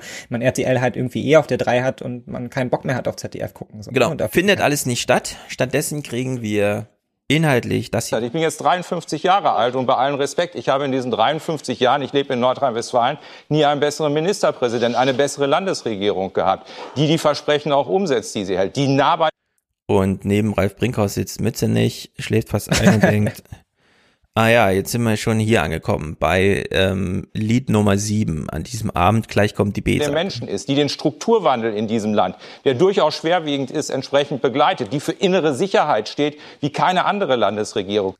Das ist wirklich so krass, wenn man eigentlich mal nicht diejenigen sieht, die gerade sprechen, sondern die, die sich das gerade anhören müssen, die auch der aus derselben Politiker, Profi, Coaching-Zone kommen und das einfach ertragen, dass die anderen jetzt gerade Redenzeit haben und man genau weiß, was sie sagen. Das sind alles Punkte, für die Armin Laschet steht. Und er hat vor allen Dingen eins. Er hat nicht dieses von oben herab, so ich weiß, was richtig ist und die Menschen haben das jetzt mal äh, so zu tun, sondern er hat im Grunde genommen eine Art und Weise, die richtig gut ist, dass er zuhören kann und dass er nah bei den Menschen ist. Ja, und das unterscheidet ihn auch krass von Olaf Scholz, der immer von oben herab sagt, Leute, so machen wir es jetzt, ist mir kackegal, was ihr denkt. Ja, das Ja. war übrigens auch in dieser äh, ähm, Phoenix-Runde, na, ähm, Schlussrunde Nachgespräch. Äh, da hatten die das auch so besprochen. Warum sind die bisherigen SPD-Kandidaten immer gescheitert? Weil sie immer gegen die eigene Partei spielen mussten. Und warum? Weil die Kandidaten immer dachten, ich habe mich ja jetzt durchgesetzt, ich fliege jetzt über die Partei, während die Partei sagte, nee, wir müssen ja für unsere Hm. Ruhrpott-Wähler Wahlkampf machen. Und dann war das inkompatibel. Und deswegen wirft sich jetzt Olaf Scholz immer so in den Staub die ganze Zeit und spielt auf Augenhöhe, obwohl er eigentlich, oh, ich bin hier der Finanzminister, könnt ihr nicht einfach mal mich in Ruhe lassen, ja. Äh, Und äh, ergibt sich da kompletto äh, dieser Gegebenheit. Äh, scheint ein sehr guter Kniff gewesen zu sein. Plasberg hat jetzt eine Frage an äh, Brinkhaus. Äh, die sich wunderbar anbietet. Sie hat auch mit Zahlen zu tun, also sehr gut reportierbar. Kann man sich mal auch für die Küchengespräche so aufschreiben. Die 100-Tage-Frage haben wir uns ein bisschen bei der CDU ausgeliehen, weil Armin Laschet hat ja ein 100-Tage-Programm vorgestellt, Herr Brinkhaus, äh, knapp zwei Wochen vor der Wahl. Wir haben mal nachgerechnet, Angela Merkel und die Union regieren dieses Land seit 5782 Tagen, wenn man den heutigen Tag mitzählt. Können Sie mir erklären, warum jetzt äh, die CDU mit Armin Laschet und einem 100-Tage-Programm kommt? Naja, in den letzten 25 Jahren hat übrigens die SPD ein Jahr mehr regiert als äh, wir. Insofern hätten Sie die Frage auch Herrn Mütze nicht stellen können. Frage beantwortet. Ja, na gut, dann stellt sie ja der ja, da hast du Ja. es. Aber das finde ich echt gut. Äh, Sie kommen jetzt mit dem 100-Tage-Programm. Was haben Sie in den letzten 5700 Tage gemacht? Ich finde es aber auch schön, dass gut. Ihnen darauf immer noch irgendwie was einfällt, weil er schien ja tatsächlich schon vorbereitet zu sein auf so eine bescheuerte Mhm. Frage. Und dann, also, dass man das schafft, also, dass man das noch schafft. Also, bei mir würde jetzt als Brinkhaus nichts mehr einfallen. Was soll ich darauf jetzt antworten? Ja, ist, Mhm. offensichtlich ist es Murks, war ein Wahlkampftrick so. Und dass er es tatsächlich dann noch schafft einzubauen, dass die SPD tatsächlich ein Jahr länger regiert hat als die Ich hätte ja an seiner Stelle gesagt, in den 100 Tagen bringen wir das Laschet-Team so richtig in Anklang. Ah, ja, okay, das wäre auch gut. Ja. Aber es stimmt, So. es wird wirklich vorbereitet. Also so schnell kann man darauf gar nicht an. Also ich weiß nicht, oder er müsste es schon mal gesagt haben, aber ich finde, so eben fällt einem ja nicht ein, diese Nachrechnerei, das ist 25 Jahre. Ja, die gehen das auf jeden Fall durch vorher, ne? Die rechnen schon mit solchen Fragen. Ja, das ist ja auch das, woran Armin Laschet die ganze Zeit scheitert. Äh, es steht Veränderung an. Ja, hat denn Merkel irgendwas falsch gemacht? Nee, Merkel hat nichts falsch gemacht, aber es ist trotzdem noch nicht alles erledigt. Ja. Ja. Und was, da ist kein Raum, in dem man irgendwie äh, noch einen guten Pass spielen Obwohl kann. stimmt, ich- also ich finde es auch bezeichnend zu sagen, ja, ähm, es geht eigentlich gerade um die CDU und er, und der bekommt ja eine Frage zur CDU, sagt aber, ja, aber die SPD war doch noch viel länger äh, in, Mhm. äh, an, der, an der Regierung, 300 Tage ähm, mehr. wenn wir die, wenn, wenn wir die 6000. letzten 25 Jahre berechnen. Das ist auch so ein bisschen bezeichnend für den Wahlkampf, was ich so noch in Erinnerung habe, nämlich äh, oft dieses, ähm, ja, äh, ist ähm, diese Fragen nach den Wahlkombinationen oder nach wem, wer mit wem und so weiter Ja, und so fort. Und äh, da kommt dann immer, ähm, ähm, ja, aber wir sind ja besser als die Linken, aber wir sind ja besser als die Grünen. Also dann wird immer, statt zu sagen, was macht ihr jetzt, wird gesagt, ja, wir Hm. machen aber nicht das. Also immer, Ja. immer so ein, ähm, so ein Nicht-Wahlkampf zu, Ja. zu machen. Und man denkt so, Genau. Leute wollen gerade, die, die Frage ist, es geht gerade um euch, aber ihr zeigt nur auf die anderen. Also ich meine, was ist das Mhm. eigentlich für eine, für eine defensive Haltung oder für, für, also das sagt ja auch schon was aus über deren Wahlkampf, dass sie eigentlich gar nichts haben, wenn die immer noch darauf zeigen, ja übrigens, wir sind nicht die anderen. Ja, das ist ja Armin Laschets Problem gewesen. Genau. Die, Die SPD ja- zerbröselte nicht von selbst, also hat er gedacht, dann muss ich jetzt die SPD zerbröseln und das hat er nicht geschafft. Ja. Und, nee, und er hatte auch Linke einfach Socke, nichts, äh, was und es so, zu genau. präsentieren gab. Das heißt, Genau, es blieb ihm gar nichts anderes übrig, als irgendwie die anderen zu demobilisieren. Genau, und, das- mit dem Team kam der Untergang. Ja. das ist tatsächlich Wie Frank so, ja, Strauß sagt, das ist genauso gekommen. So, jetzt ist aber interessant, Lindner ist ja auch mit in der Runde, ist ja auch Fraktionschef. Und es ist ganz interessant, dass ja ähm, Brinkhaus eben sagte, ich als CDU-Fraktionschef lebe in NRW und dort werde ich ja von Schwarz-Gelb gerade sehr gut regiert. Und wir haben ja auch gestern im letzten Triell gesehen, zu diesem Zeitpunkt, dass ja Rot-Grün sich schon sehr verbrüdert haben, also kann ich doch jetzt hier mal einen Lagerwahlkampf aufmachen. Lindner sitzt in der Runde, denkt, nee, mit dir mache ich gerade kein Lager. Das ist gut, aber Armin Laschet hat ein Problem und das ist nicht seine Person, sondern, ich muss es so hart sagen, eine inhaltliche Unschärfe bei der Union. Herr Brinkhaus wird jetzt hier sagen, er ist für die Schuldenbremse im Grundgesetz. Markus Söder gibt in Bayern eine Regierungserklärung ab, er möchte gerne die Schuldenbremse im Grundgesetz prüfen. Die CDU war über zehn Jahre sperrangelweit, Entschuldigung, sperrangelweit nach links offen, hat geradezu opportunistisch Ideen von den Grünen über Und Brinkhaus so, ah, scheiße, jetzt ist ja wirklich alles bekloppt hier. Wir sind ja komplett zerbröselt. Nicht mal die NRW-Koalition rettet mir hier gerade. genommen. Ich bin persönlich Zeuge. Ich könnte ja hier sitzen als Vizekanzler und Finanzminister, wenn nicht die Union vor vier Jahren den Grünen alle Wünsche von den Lippen hätte ablesen Wird das wollen. nicht normal das ist auch ein, dabei, Herr das ist ein, Das ist das ist ein, darf ich eben, ich darf eben, ich darf eben meinen Punkt zu Ende machen. Das muss man sich vorstellen. Brinkhaus letzte Woche in den Fernsehmomenten zur Schuldenbremse saß schon bei Anne Will und musste in den sauren Apfel beißen und sagen, Michael Hüter vom Instit äh, vom deutschen, äh, vom I, also hier vom arbeitgebernahen Deutsches Institut, Wirtschaftsinstitut, wie auch immer. Michael Hüter halt. Selbst der sagt, Schuldenbremse ist nicht mehr zu machen, der demografische Wandel zwingt uns jetzt. Äh, und dann hat er gesagt, ist eigentlich, mit dem kann ich eigentlich ganz gut, aber diesmal stimme ich ihm nicht zu. Und also er hat sozusagen schon Freundschaften aufgekündigt, um die Schuldenbremse zu verteidigen und bekommt ihr von Lindner nochmal eine hinten rein, dass er nicht hart genug die Schuldenbremse verteidigt. Also mittlerweile äh, tut mir auch Brinkhaus ein bisschen leid. Man weiß überhaupt nicht mehr, außer Traditionswähler, die einfach sagen, ja klar, wie ich CDU, wen denn sonst, ist da niemand mehr zu überzeugen jetzt, glaube ich. Nee, du hat die, die CDU hat sich da auf ganz ungünstige Position im Nachhinein zurückgezogen. Ne? Dass die halt gesagt haben, okay, dann versuchen wir es halt irgendwie über diese wirtschaftliche Ziellinie und dann ist halt unser Ding jetzt einfach halt keine Steuererhöhung, mehr Investitionen und bloß keine Schulden. Und das war halt auch einfach dumm. Also, weil das, Genau. dafür sind sie irgendwie auch davon ausgegangen, dass da keiner nachfragt und dass deutsche Schulden halt doof Und dann sind aber alle deshalb wählt man. CDU, Ja, ja. genau. Und dann ist es aber irgendwie, da, also dafür war dann die Rechnung dann doch zu einfach. Also da muss man dann Mhm. schon irgendwie ein bisschen, bisschen was wieder reinbuttern und das mit schönen Worten ausschmücken, damit dann nicht auch der letzte Wähler erkennt, dass das irgendwie nicht zusammenpasst Mhm. da vorne und hinten. Und das fällt Genau. ihm jetzt auf die Füße und Christian Lindner macht es halt sehr geschickt. Aber ich finde es auch auffällig, dass ähm, momentan zumindest es dann doch so aussah, als wäre dieses rot-grüne Bündnis dann noch um einiges stabiler und Lindner durchaus gesprächsbereit. Also Ja, mal sehen. Er schlägt auf jeden Fall die Pflöcke ein. Äh, kann man nicht anders sagen. Vielleicht, wir gucken uns mal hier, ich habe den gerade schon übersprungen, aber ich hole ihn noch mal hoch. Lindner bei Anne Will zum selben Thema Schuldenbremse, weil du es eben sagtest. Wir können mal überprüfen, ob er hier nicht schon rot-grün gelbe Pflöcke einschlägt, um zu sagen, ich mache gern mit, aber das hier, also zum einen will ich Finanzminister werden, das habe ich schon gesagt im Sommersinterview, rotzfrech, äh, und das hier ist mir auch wichtig. Oh, hier. Ist das für Sie ein Aufweichen der Schuldenbremse und damit eine der roten Linien, bei denen Sie sagen, geht gar nicht? Frau Will, wir brauchen doch private Investitionen. Wer investiert denn in den Klimawandel? Ist die Industrie. Ja. Das sind die, sind die äh, Betriebe. Wer das investiert, denn, in den, unser- wer investiert unser denn in den Ziel- ÖPNV? Unser Ziel muss doch sein, dass Schiene. wir private Investitionen mobilisieren, damit der Klimaschutz zugleich ein Wachstumsprogramm ist, das auch Arbeitsplätze sichert. Das muss doch die Aufgabe Wer- sein. Und deshalb ist mein Vorschlag, Heißt mein Vorschlag ist ein super, ein super Ab Olaf Scholz lehnt die Aufweichung der Schuldenbremse ab. Armin Laschet lehnt die Aufweichung der Schuldenbremse ab. Wir lehnen die Holt er sich Scholz nochmal ins Boot? Aufweichung der Schuldenbremse ab. Also insofern sollte man sich mit der Realität Und nochmal anfreunden. gefragt, ich will oder jetzt gerne meinen sehen Sie- Vorschlag noch machen. Ich Wir will, brauchen aber, ich will nachfragen, Herr Lindner, weil Sie haben nicht geantwortet auf die Frage. Sehen Sie denn in dem Investitionsprogramm, das die Grünen auflegen wollen, ein Aufweichen der Schuldenbremse? Ich bin nicht der Rezensent des grünen Wahlprogramms. Ich höre, dass die Grünen die Schuldenbremse verändern wollen im Grundgesetz. Ich höre auch, dass äh, SPD und Grüne die, die äh, Steuerlast in Deutschland erhöhen wollen. Das sind für uns keine spannenden Diskussionspunkte. Unsere Leitung. Nicht spannend. Keine spannenden. Da muss er auch mehr Deutschlandfunk hören, da, oder? Das, dieses Wort ist wertlos. Sind keine höheren auch Steuern doch in jeder Variante, die Sie denken, Ja. mit den Grünen ins Gespräch kommen. Ich will auch Herr mit Lindner. Ihnen, ich will auch gerne mit allen ins Gespräch kommen. Ich sage nur, was sind unsere Leitplanken? Und die Leitplanken sind Und deshalb habe ich Sie gefragt, Höchst, lassen Sie springen mich die Grünen darüber? Lassen Sie doch einmal mein Argument zu Ende machen. Habeck sitzt neben ihm, weiß, ich bekomme gleich das Wort.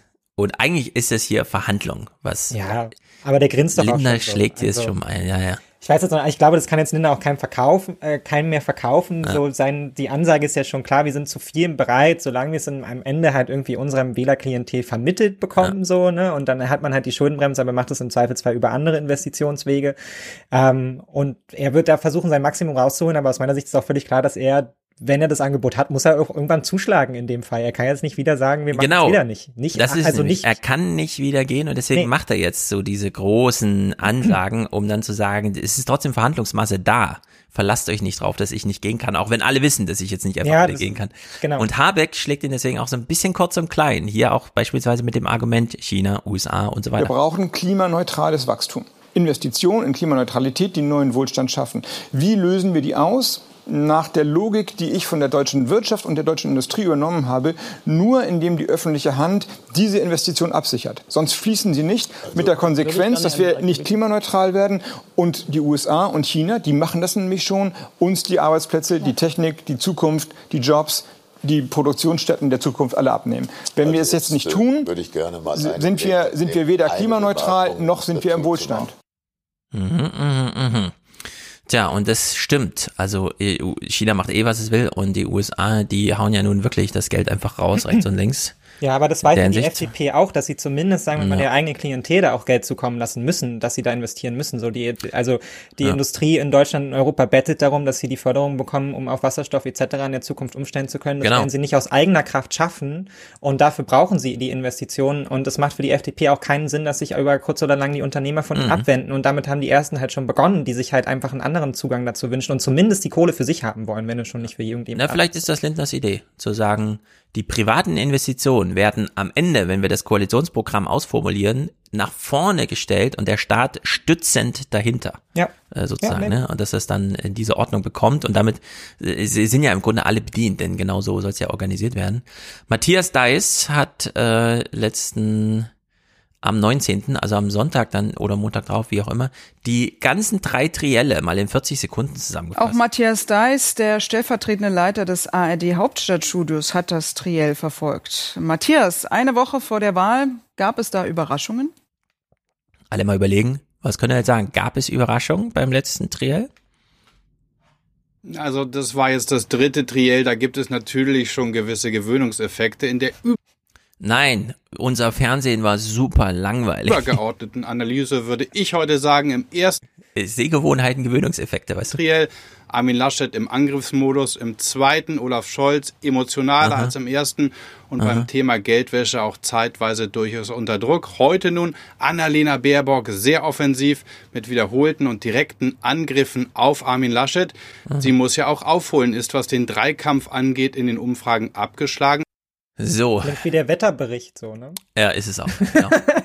da kommt ein Tief. Genau. Und das Hoch wird verdrängt. In den nächsten zwei Tagen dann der Angriff von Olaf Scholz. Apropos Angriff. Olaf Scholz. Angriff Olaf, jetzt kommt der Angriff Olaf Scholz. Ich glaube, es ist der einzige Ausschnitt aus dem Triell. Ich habe es nicht gesehen, wie gesagt, äh, das reportagewürdig ist, reportierwürdig.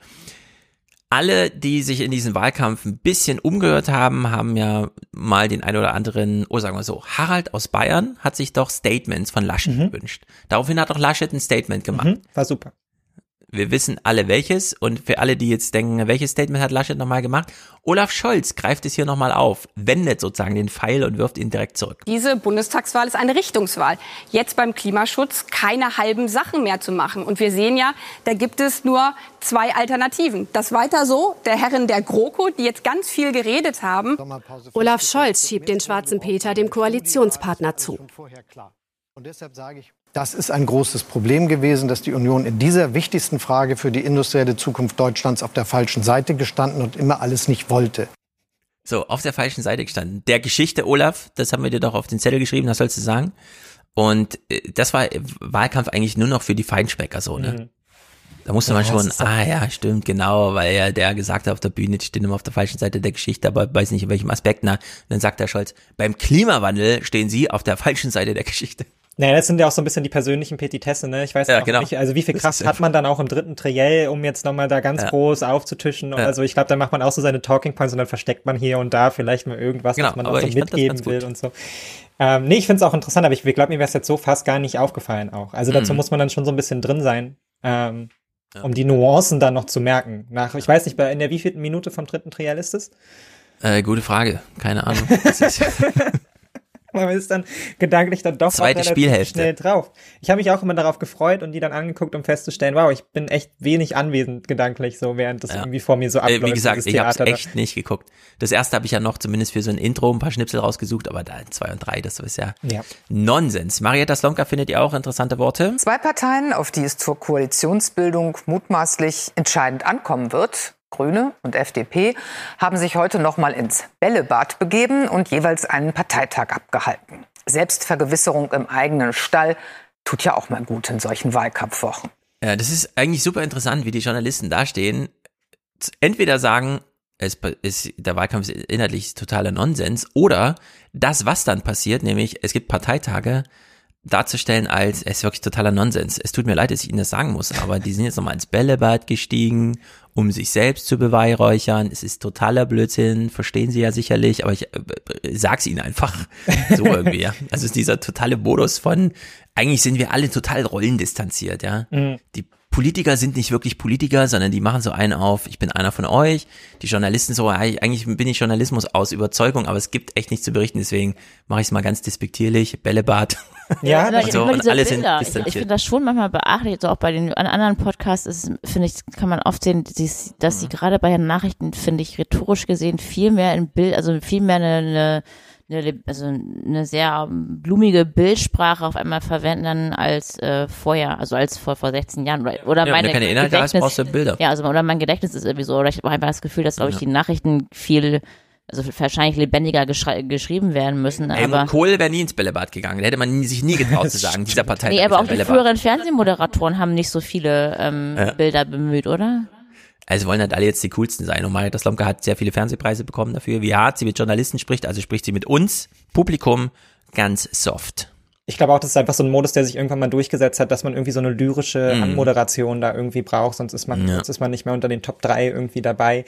Ähm, und gleichzeitig das natürlich immer mit einer Wertung auflädt, die man so selber natürlich nie behaupten würde, dass man sie hat. Ne? Also, Ja. wie du halt schon gesagt hast, mit der Ganz gespielt halt, das, Bällebad und so ist es ja hier eigentlich albern und so. Ne, das ist da, da, ist, da schwingt immer eine Wertigkeit irgendwie mit und auf der anderen Seite versucht man sich ja da trotzdem eigentlich konstant rauszuhalten und immer nur zu reportieren, was man halt sieht. So. Und das Mhm. ist da natürlich auch schon wieder, da passt vorne und hinten schon wieder nichts zusammen irgendwie in dieser Art Ja. Berichterstattung.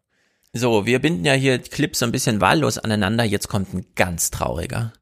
Alle haben sich gefreut in der CDU, dass Angela Merkel nochmal mit in den Ring gestiegen ist. Es hat ihnen noch keiner gesagt, dass dieser Ring in Ostdeutschland steht, im Regen und im Dunkeln. Stralsund, das Tor zur Ostseeinsel Rügen. Ja, Merkels mhm, Wahlpreis. Hier hat sie jahrzehntelang Wahlen gewonnen. Heute macht Angela Merkel Wahlkampf für Armin Laschet. Der Empfang ist allerdings ungemütlich.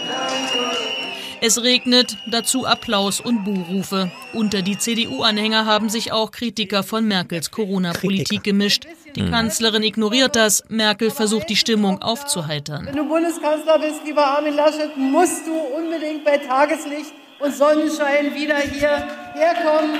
Das ist ganz Merkel hat sich entschieden. Auf den letzten Metern stellt sich die Kanzlerin in den Dienst ihrer Partei und wirbt für Armin Laschet.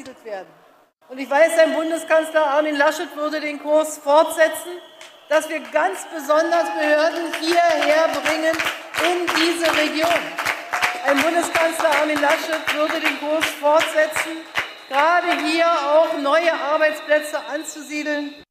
Ja, ist, in allen Aspekten ist das traurig, was man hier sieht. Ja, aber durch ihre eigene Entpolitisierung, also durch die Entpolitisierung von Merkel Mhm. und äh, dadurch, wie jetzt natürlich auch schon wieder darüber gesprochen wird, nämlich sie ist ja nur da, um für jemanden, der verliert, Wahlkampf zu machen, verliert natürlich auch jeglicher ihre Auftritte bereits an Gewicht. Also eigentlich ist es egal, man muss darüber gar nicht mehr äh, reportieren, weil man ja weiß eigentlich, dass sie da nur steht, um halt, wie beschrieben, ne, sie stellt sich jetzt in den Dienst Mhm. ihrer Partei, ihr Abschlussgefecht, irgendwie das letzte Mal muss sie es aushalten, da alleine stehen im Regen und so. Ähm, und dann kann es irgendwie auch lassen. Also dann macht es vorne und hinten Ja. halt irgendwie auch Ja, vor mehr. allem, es ist Merkel, ne? Wenn man sich überlegt, wie Merkel so in Harvard empfangen wird, ne? Wenn's da, da, werden, da hängen dann so Plakate uniweit, Merkel kommt, großer Hörsaal irgendwie. Und dann gehen da Leute hin, die sie wirklich nur aus Geschichtsbüchern und so kennen, 20 Jahre alt, totale Vergötterung. So plötzlich ja, geht so das Tor auf, Europa kommt vorbei Mhm. und dann merkt man auch so auramäßig, okay, ist echt was los jetzt hier. Und äh, im Vergleich dazu so ein Wahlkampfauftrag äh, in Stralsund auf so einer mickrigen Bühne, also noch besonders mickrig, also selbst die CDU hat ja sonst immer größere, im Regen, im Dunkeln, dann weiß man nicht, wer steht denn da eigentlich auf der Bühne, Laschet neben ihr, wer sind die Leute dahinter, neben ihr steht so ein, keine Ahnung, wer das ist und so, ja, und das, hinten wird noch rumgegrölt. Ich finde, da kann man doch eigentlich auch nur verlieren, oder? Bei dem Setting. Ich weiß nicht, in den Ja. USA, das sind doch, äh, es ist selten, also ich, ich das Gefühl, die machen das ein bisschen professioneller in dem Sinne, dass sie sich halt einfach ihre Mhm. Anhängerschaft, dass sie äh, Ja. mit ihrer, also dass sie einfach ihre Anhängerschaft zu so welchen ähm, ähm, Events bringen und nicht die ganzen Kontrahenten. Also hier läuft Wahlkampf, glaube ich, viel, Ja. Rudi, also viel Ja, wahrscheinlich hätte sie schon in dem Moment, wo es draußen regnet, eigentlich hätte sagen müssen, so ich komme heute nicht, weil eigentlich schon klar ist, dass der Bericht darüber mit dem Bild davon anfängt, wie es regnet und der Kackwetter ist und dann zwangsläufig das Ganze danach in dem Sinne geframed werden muss. Wenn jetzt Äh, da halt Sonnenschein gewesen wäre, dann wäre es wahrscheinlich, merkt, die Sonne strahlt, unsere Kanzlerin genau. kommt nochmal und so Genau, begeistert. sie müsste wieder die, die Abwägung machen. Okay, hier sind jetzt 1000 Leute, 500 vielleicht. Lohnt sich's für die Oder bieten wir jetzt 30 Sekunden Scheißbild für 5, 6 Ja. Millionen Tagesthemen-Zuschauer? Ja. Und das, also hier, das war echt nicht. Und vor allem, das ist ja noch, ist ja, ist ja noch schlimmer. Das ist ja erstmal nur das Setting. Danach gehen sie ja noch rum und holen sich Wortspenden ein von Leuten, die zu CDU-Wahlkampfveranstaltungen gehen und dort ist dann Folgendes zu hören. In Stralsund warnt Armin Laschet einmal mehr vor einem Linksbündnis. Die Linke will den Verfassungsschutz abschaffen. Sie will die Bundeswehr schwächen. Sie will die Polizei schwächen. Wir wollen einen starken Staat, der Sicherheit für uns alle herstellt. Die Argumente sind ausgetauscht. Wirklich Neues gab es in Niedersachsen und an der Küste nicht. Was sagen die Zuhörer? Wir sind ja aus Nordrhein-Westfalen hier hochgezogen und darum ist uns Laschet ja sowieso bekannt und auch äh, also beliebt. Ja, ganz Das ist kein Linker. Herr Kanzler? Ähm, ich werde die Grünen wählen, habe mich aber trotzdem informiert, wie die Ziele, was die Ziele der CDU sind.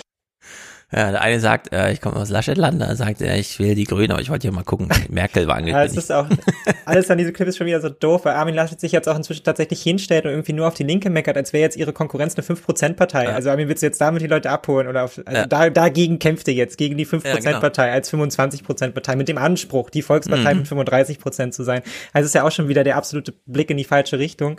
Ja. Um, um dann auch nochmal von den Leuten, die da selber zuhören, halt irgendwie eins auf den Deck. Deswegen, genau, das finde ich sowieso interessant. Wie, wieso kümmern sich eigentlich alle um so eine Randstelle? Also, ich meine, sie wird noch weiter in den Rand geredet, das eine, aber eigentlich wird sie ja so wie bei der AfD auch. Also, wie wäre es, wenn wir jetzt noch länger über die Linke reden, weil dann wird sie irgendwann auch bei 20 Prozent liegen. Also wie es bei der AfD gewesen ist. Ständig Ja. kommt sie dann nachher irgendwie, ja, wir wollen die AfD nicht, wir wollen die AfD nicht, aber mit Ja. solchen Sätzen ist die AfD halt ständig, ist das Wort halt ständig gesagt. So, es ist halt sozusagen wie der Elefant im Raum.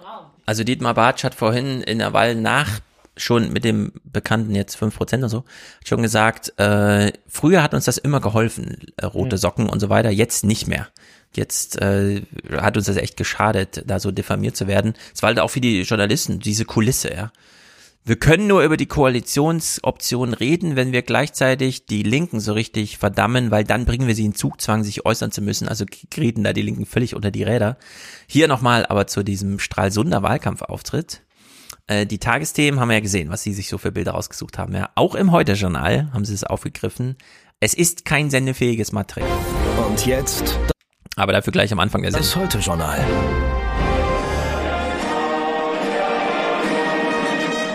Heute Abend in Stralsund. Angela Merkel an Laschets Seite. Nun doch. Und dahinter noch Am Tor, im Amtor. Dahinter noch Bild. von Amtor. Oh, Ich habe das Gefühl, Mann, den kann ich auch immer hören, wenn der das singt irgendwie so. Das stimmt, Seine das stimmt, Stimme das stimmt. dröhnt da immer durch. Noch einmal Wahlkampf in ihrem eigenen alten Wahlkreis, aber nicht mehr für sie selbst. Bald hat sie das hinter sich. Wir werden es heute nicht mehr los, diesen Tonus, ne? Merkel hat es bald Nee. geschafft, so Gott sei Dank. Ja, ja, es ist wirklich. Jetzt hat sie sich den Ruhestand aber auch wirklich verdient, die Arme Ja. der blöden CDU regieren zu müssen. Ein kleines Kapitel machen wir noch auf. Die SPD. Meine Schnittmarke. Hörst du so richtig laut, ne? Oder? Ja, tut mir leid, sorry. Die waren letztens auch schon im Podcast drin. Es ist ein bisschen, die Knöpfe sind schwierig.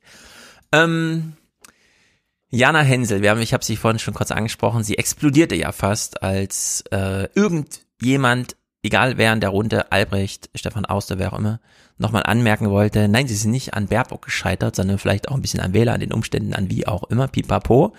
Äh, hier äh, erklärt Jana Hensel nochmal, was sie davon hält, dass die Linken wohl, äh, also das zweite Rot in Rot-Rot-Grün, äh, nee, das wird der Olaf Scholz niemals machen. Also hier auch so eine Voraussage, wo wir mal gucken können, was so geht die nächsten Tage. Christian Lindner ist gar nicht der Königsmacher, als der uns im Moment verkauft wird. Wenn Scholz auf Platz 1 liegt, ähm, dann wird Scholz eine Ampel anstreben und Herr Lindner muss beweisen, dass er besser verhandeln kann als vor vier Jahren.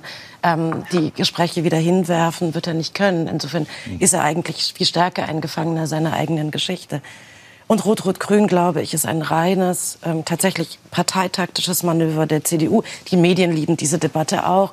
Und allein deswegen wird Scholz äh, dieses Bündnis nie eingehen. Er ist damit schlicht ähm, erpressbar. Er wird, ähm, Rot-Rot-Grün ist ein, ein politisches Bündnis, das gesellschaftlich polarisiert.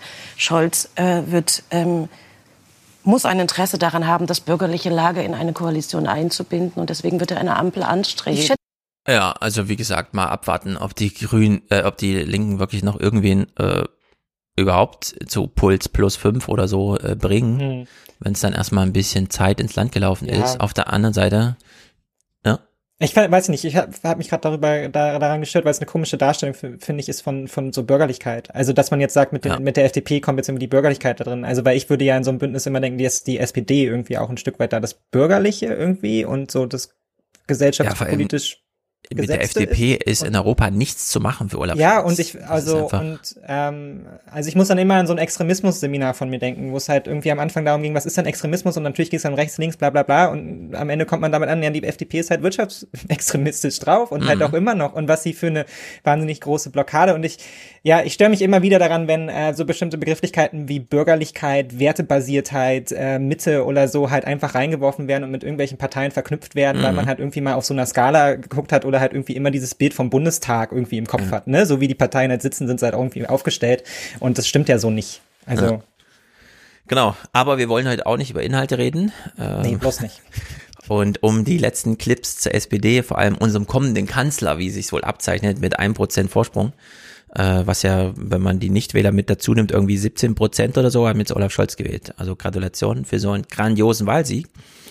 Wir ha hangeln uns aber entlang an diesem kleinen Jörg Schönenborn, Bon Mort oder wie man es auch immer nennt im Presseclub. Ich würde gerne, da unsere Sendezeit sich dem Ende neigt und wir aus gutem Grund heute überhaupt noch nicht über Inhalte gesprochen haben, über Inhalte reden oder über was? Hm. äh, jedem und jeder von Ihnen jetzt ein mögliches Bündnis nennen und Sie bitten jeweils wirklich in, in einem Satz, einem Gedanken zu sagen, was verändert sich damit? Ja, Jörg Schönborn leitet an einem Sonntag mit einem Gespräch mit Journalisten die Schlussrunde, die Schlussfragerunde ein mit dem Hinweis, wir haben jetzt noch gar nicht über Inhalte gesprochen. Deswegen nenne ich Ihnen jetzt jeweils eine Koalitionsoption und Sie schätzen mir die kurz ein. es ist wirklich so, dieser Wahlkampf ist so crazy, ne? Ja, am es finde ich auch am faszinierendsten, weil wenn sie dann dann, also, dass man mit Politikern das versucht, das Spielchen zu spielen, um da was rauszuziehen, kann ich ja noch äh, irgendwie nachvollziehen, dass man es dann mit eigenen Hochkarätern, ja, aus, der, aus dem eigenen Metier versucht, finde ich dann auch, also dass jetzt Mhm. Lucke nicht einfach geht, finde ich auch ein bisschen albern. Also vielleicht hat man auch Freude daran, das dann nochmal zu sagen, aber ich Ja. meine, die rezipieren das ja schon mit. Also die können jetzt auch nicht einfach sagen, okay, ich mache jetzt hier meine drei Talking Points und dann gehe ich auch raus und dann habe ich hoffentlich gewonnen irgendwie morgen in der Nachberichterstattung, Ja. sondern also die sind doch eigentlich auch an irgendeiner Art von, von Austausch untereinander interessiert. Also es kann mir doch keiner sagen, dass die am Ende dann dastehen und sich irgendwie Ich verstehe jeder es auch nicht.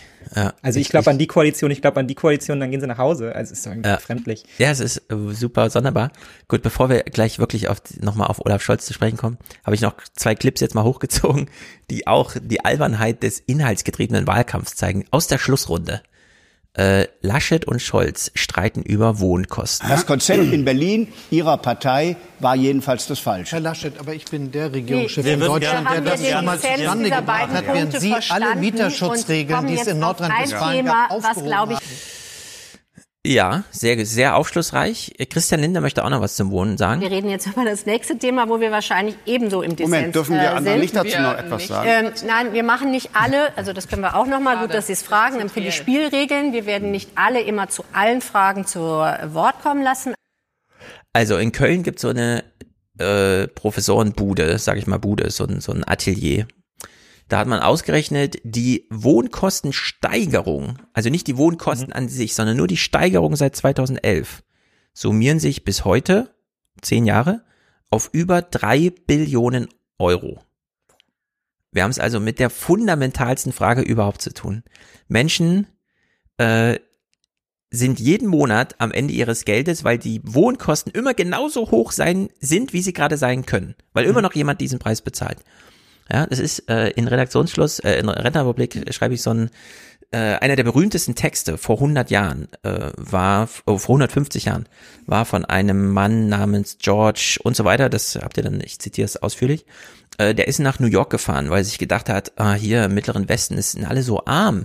Ich fahre mal in den entwickelten Osten nach New York, New York City. Also kommt er da an und was sieht da?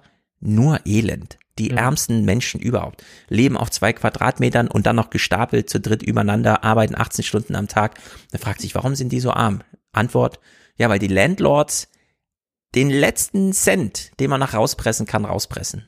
Ja. So. Und an diesem Prinzip hat sich bis heute nichts geändert. Die Wohnkosten sind genauso hoch, wie sie gerade noch bezahlt werden können. Am Monatsende sind 80 Prozent der Familien in Deutschland einfach pleite. Dann muss eine Gehaltszahlung erfolgen und dann kann der nächste Monat starten. Das ist die Situation, ja.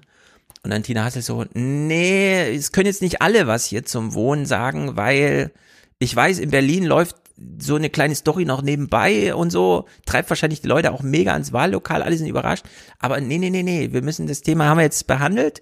Die beiden haben sich ja gestritten, Scholz und, und Laschet dazu, abgehakt. Ja? Und das ist wirklich, also so, ein- so ein kleiner Ausschnitt aus dem Wahlkampf, ja, ist wirklich schlimm. Naja.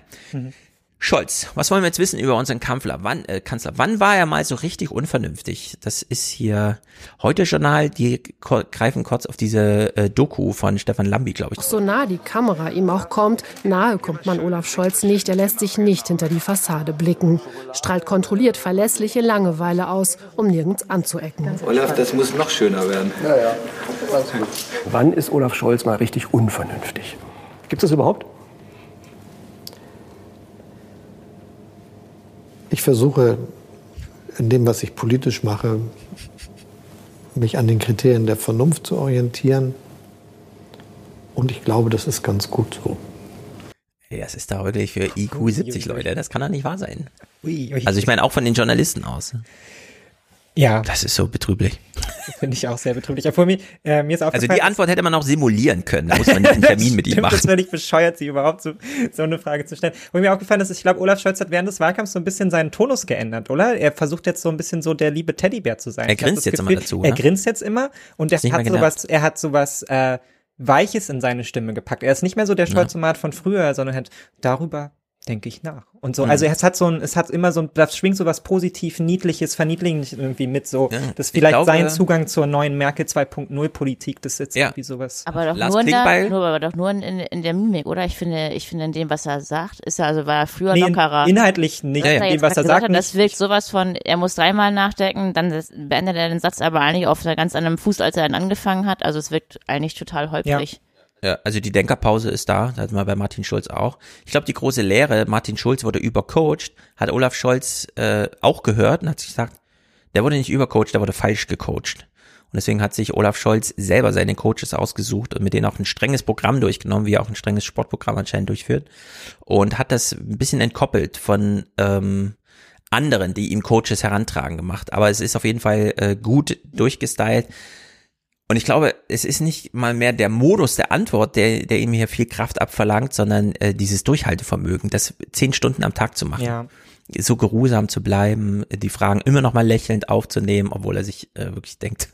Ja. Ich meine, der ist ja aber auch Mann, der ist ja passiert- klug, ja. Aber ihm passiert halt genau das nicht, was halt Armin Laschet diesen Wahlkampf über immer wieder begleitet hat. Es ist halt diese Emotionalität, und die so, man ja, halt, genau. also und genau Panik, die dann halt, ja. ja. Panik, Emotionalität, die dann halt eben so so durchbricht, was wir uns halt auf der einen Seite von Politikern wünschen, aber was halt immer irgendwie auch ein Angriffstor für natürlich jegliche Mhm. Art von irgendwie persönlich diffamierenden Angriffen sein kann. Und das das bietet Olaf Scholz diesen Wahlkampf halt wirklich null. Ne? Dadurch, dass er Ja. so langweilig ist und äh, so langsam und äh, so Mhm.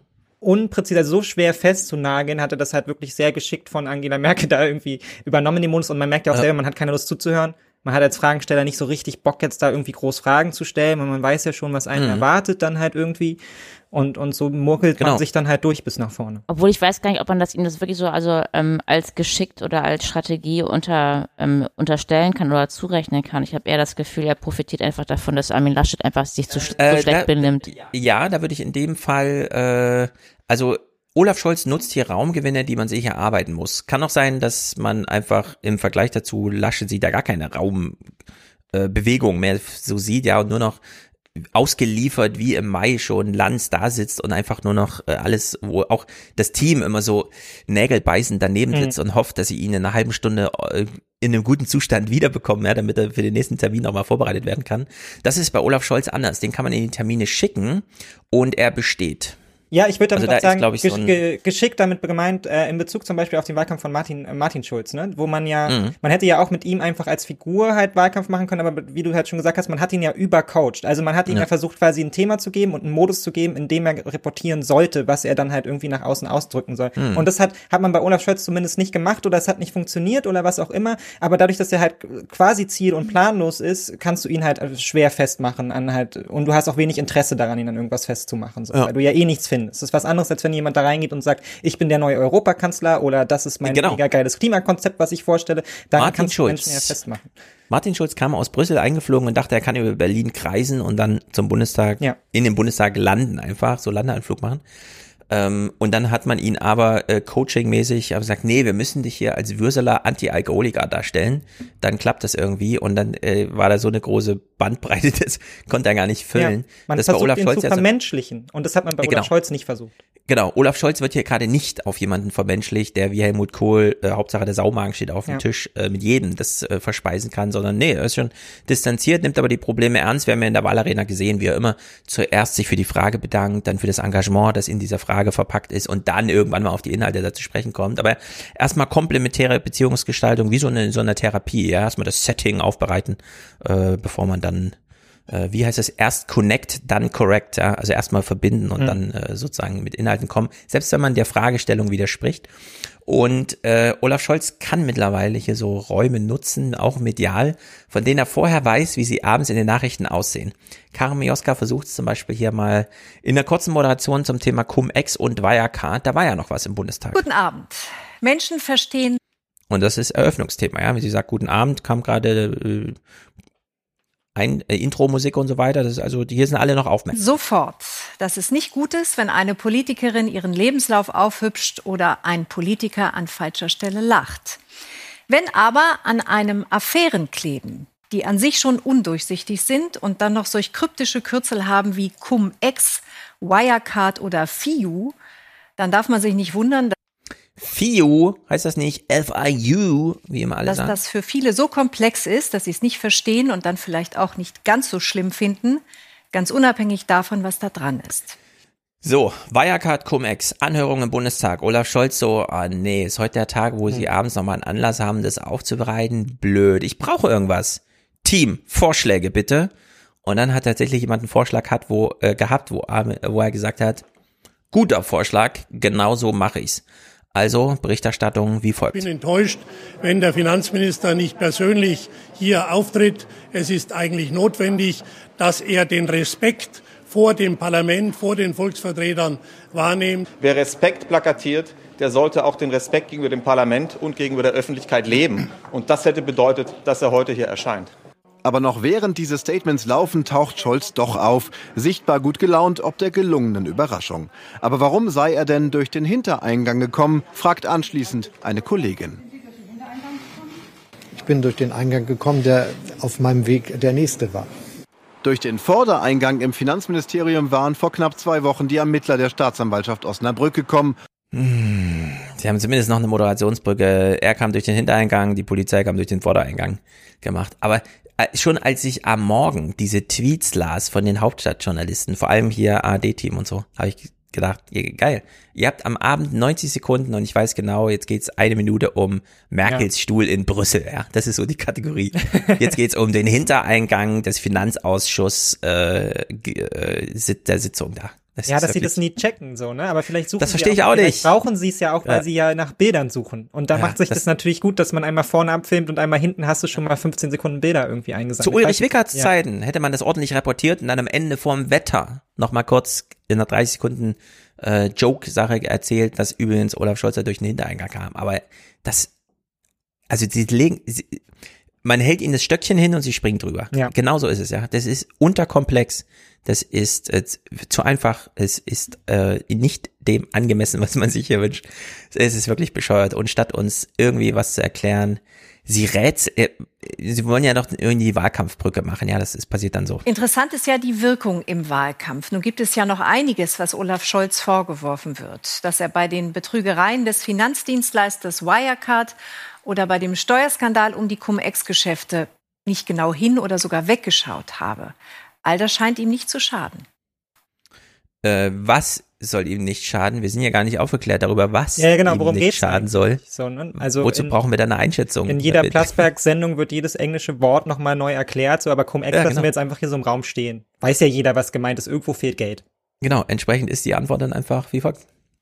Den Themen ist ja gemein, äh, dass sie alle irgendwie sehr komplex sind und mhm. dass sie sich alle um äh, Fragen wie Geld, Finanzen, Steuern äh, drehen, mit denen man sich mhm. möglicherweise sowieso nicht so gern beschäftigt. Und ich könnte mir vorstellen, dass da die etwas ruhige, besonnene Art von Olaf Scholz eher ankommt, so als eine Art Beruhigungspille, dass man ihm das abnimmt. Gleichzeitig würde ich aber auch nicht ausschließen, da das Ganze ja doch jetzt sehr in Wiederholung und sehr geballt äh, kommt, dass sich das auch im Wahlkampf noch so auswirkt, äh, dass sich der eine oder andere vielleicht doch noch Fragen stellt. Danke für die Einschätzung, Tom Stein. Kann sich jetzt entscheiden.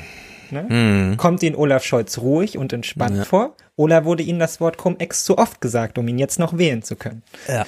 Ich meine, da geht's um 30 Milliarden, die schon in der Steuerkasse waren und die da jetzt fehlen.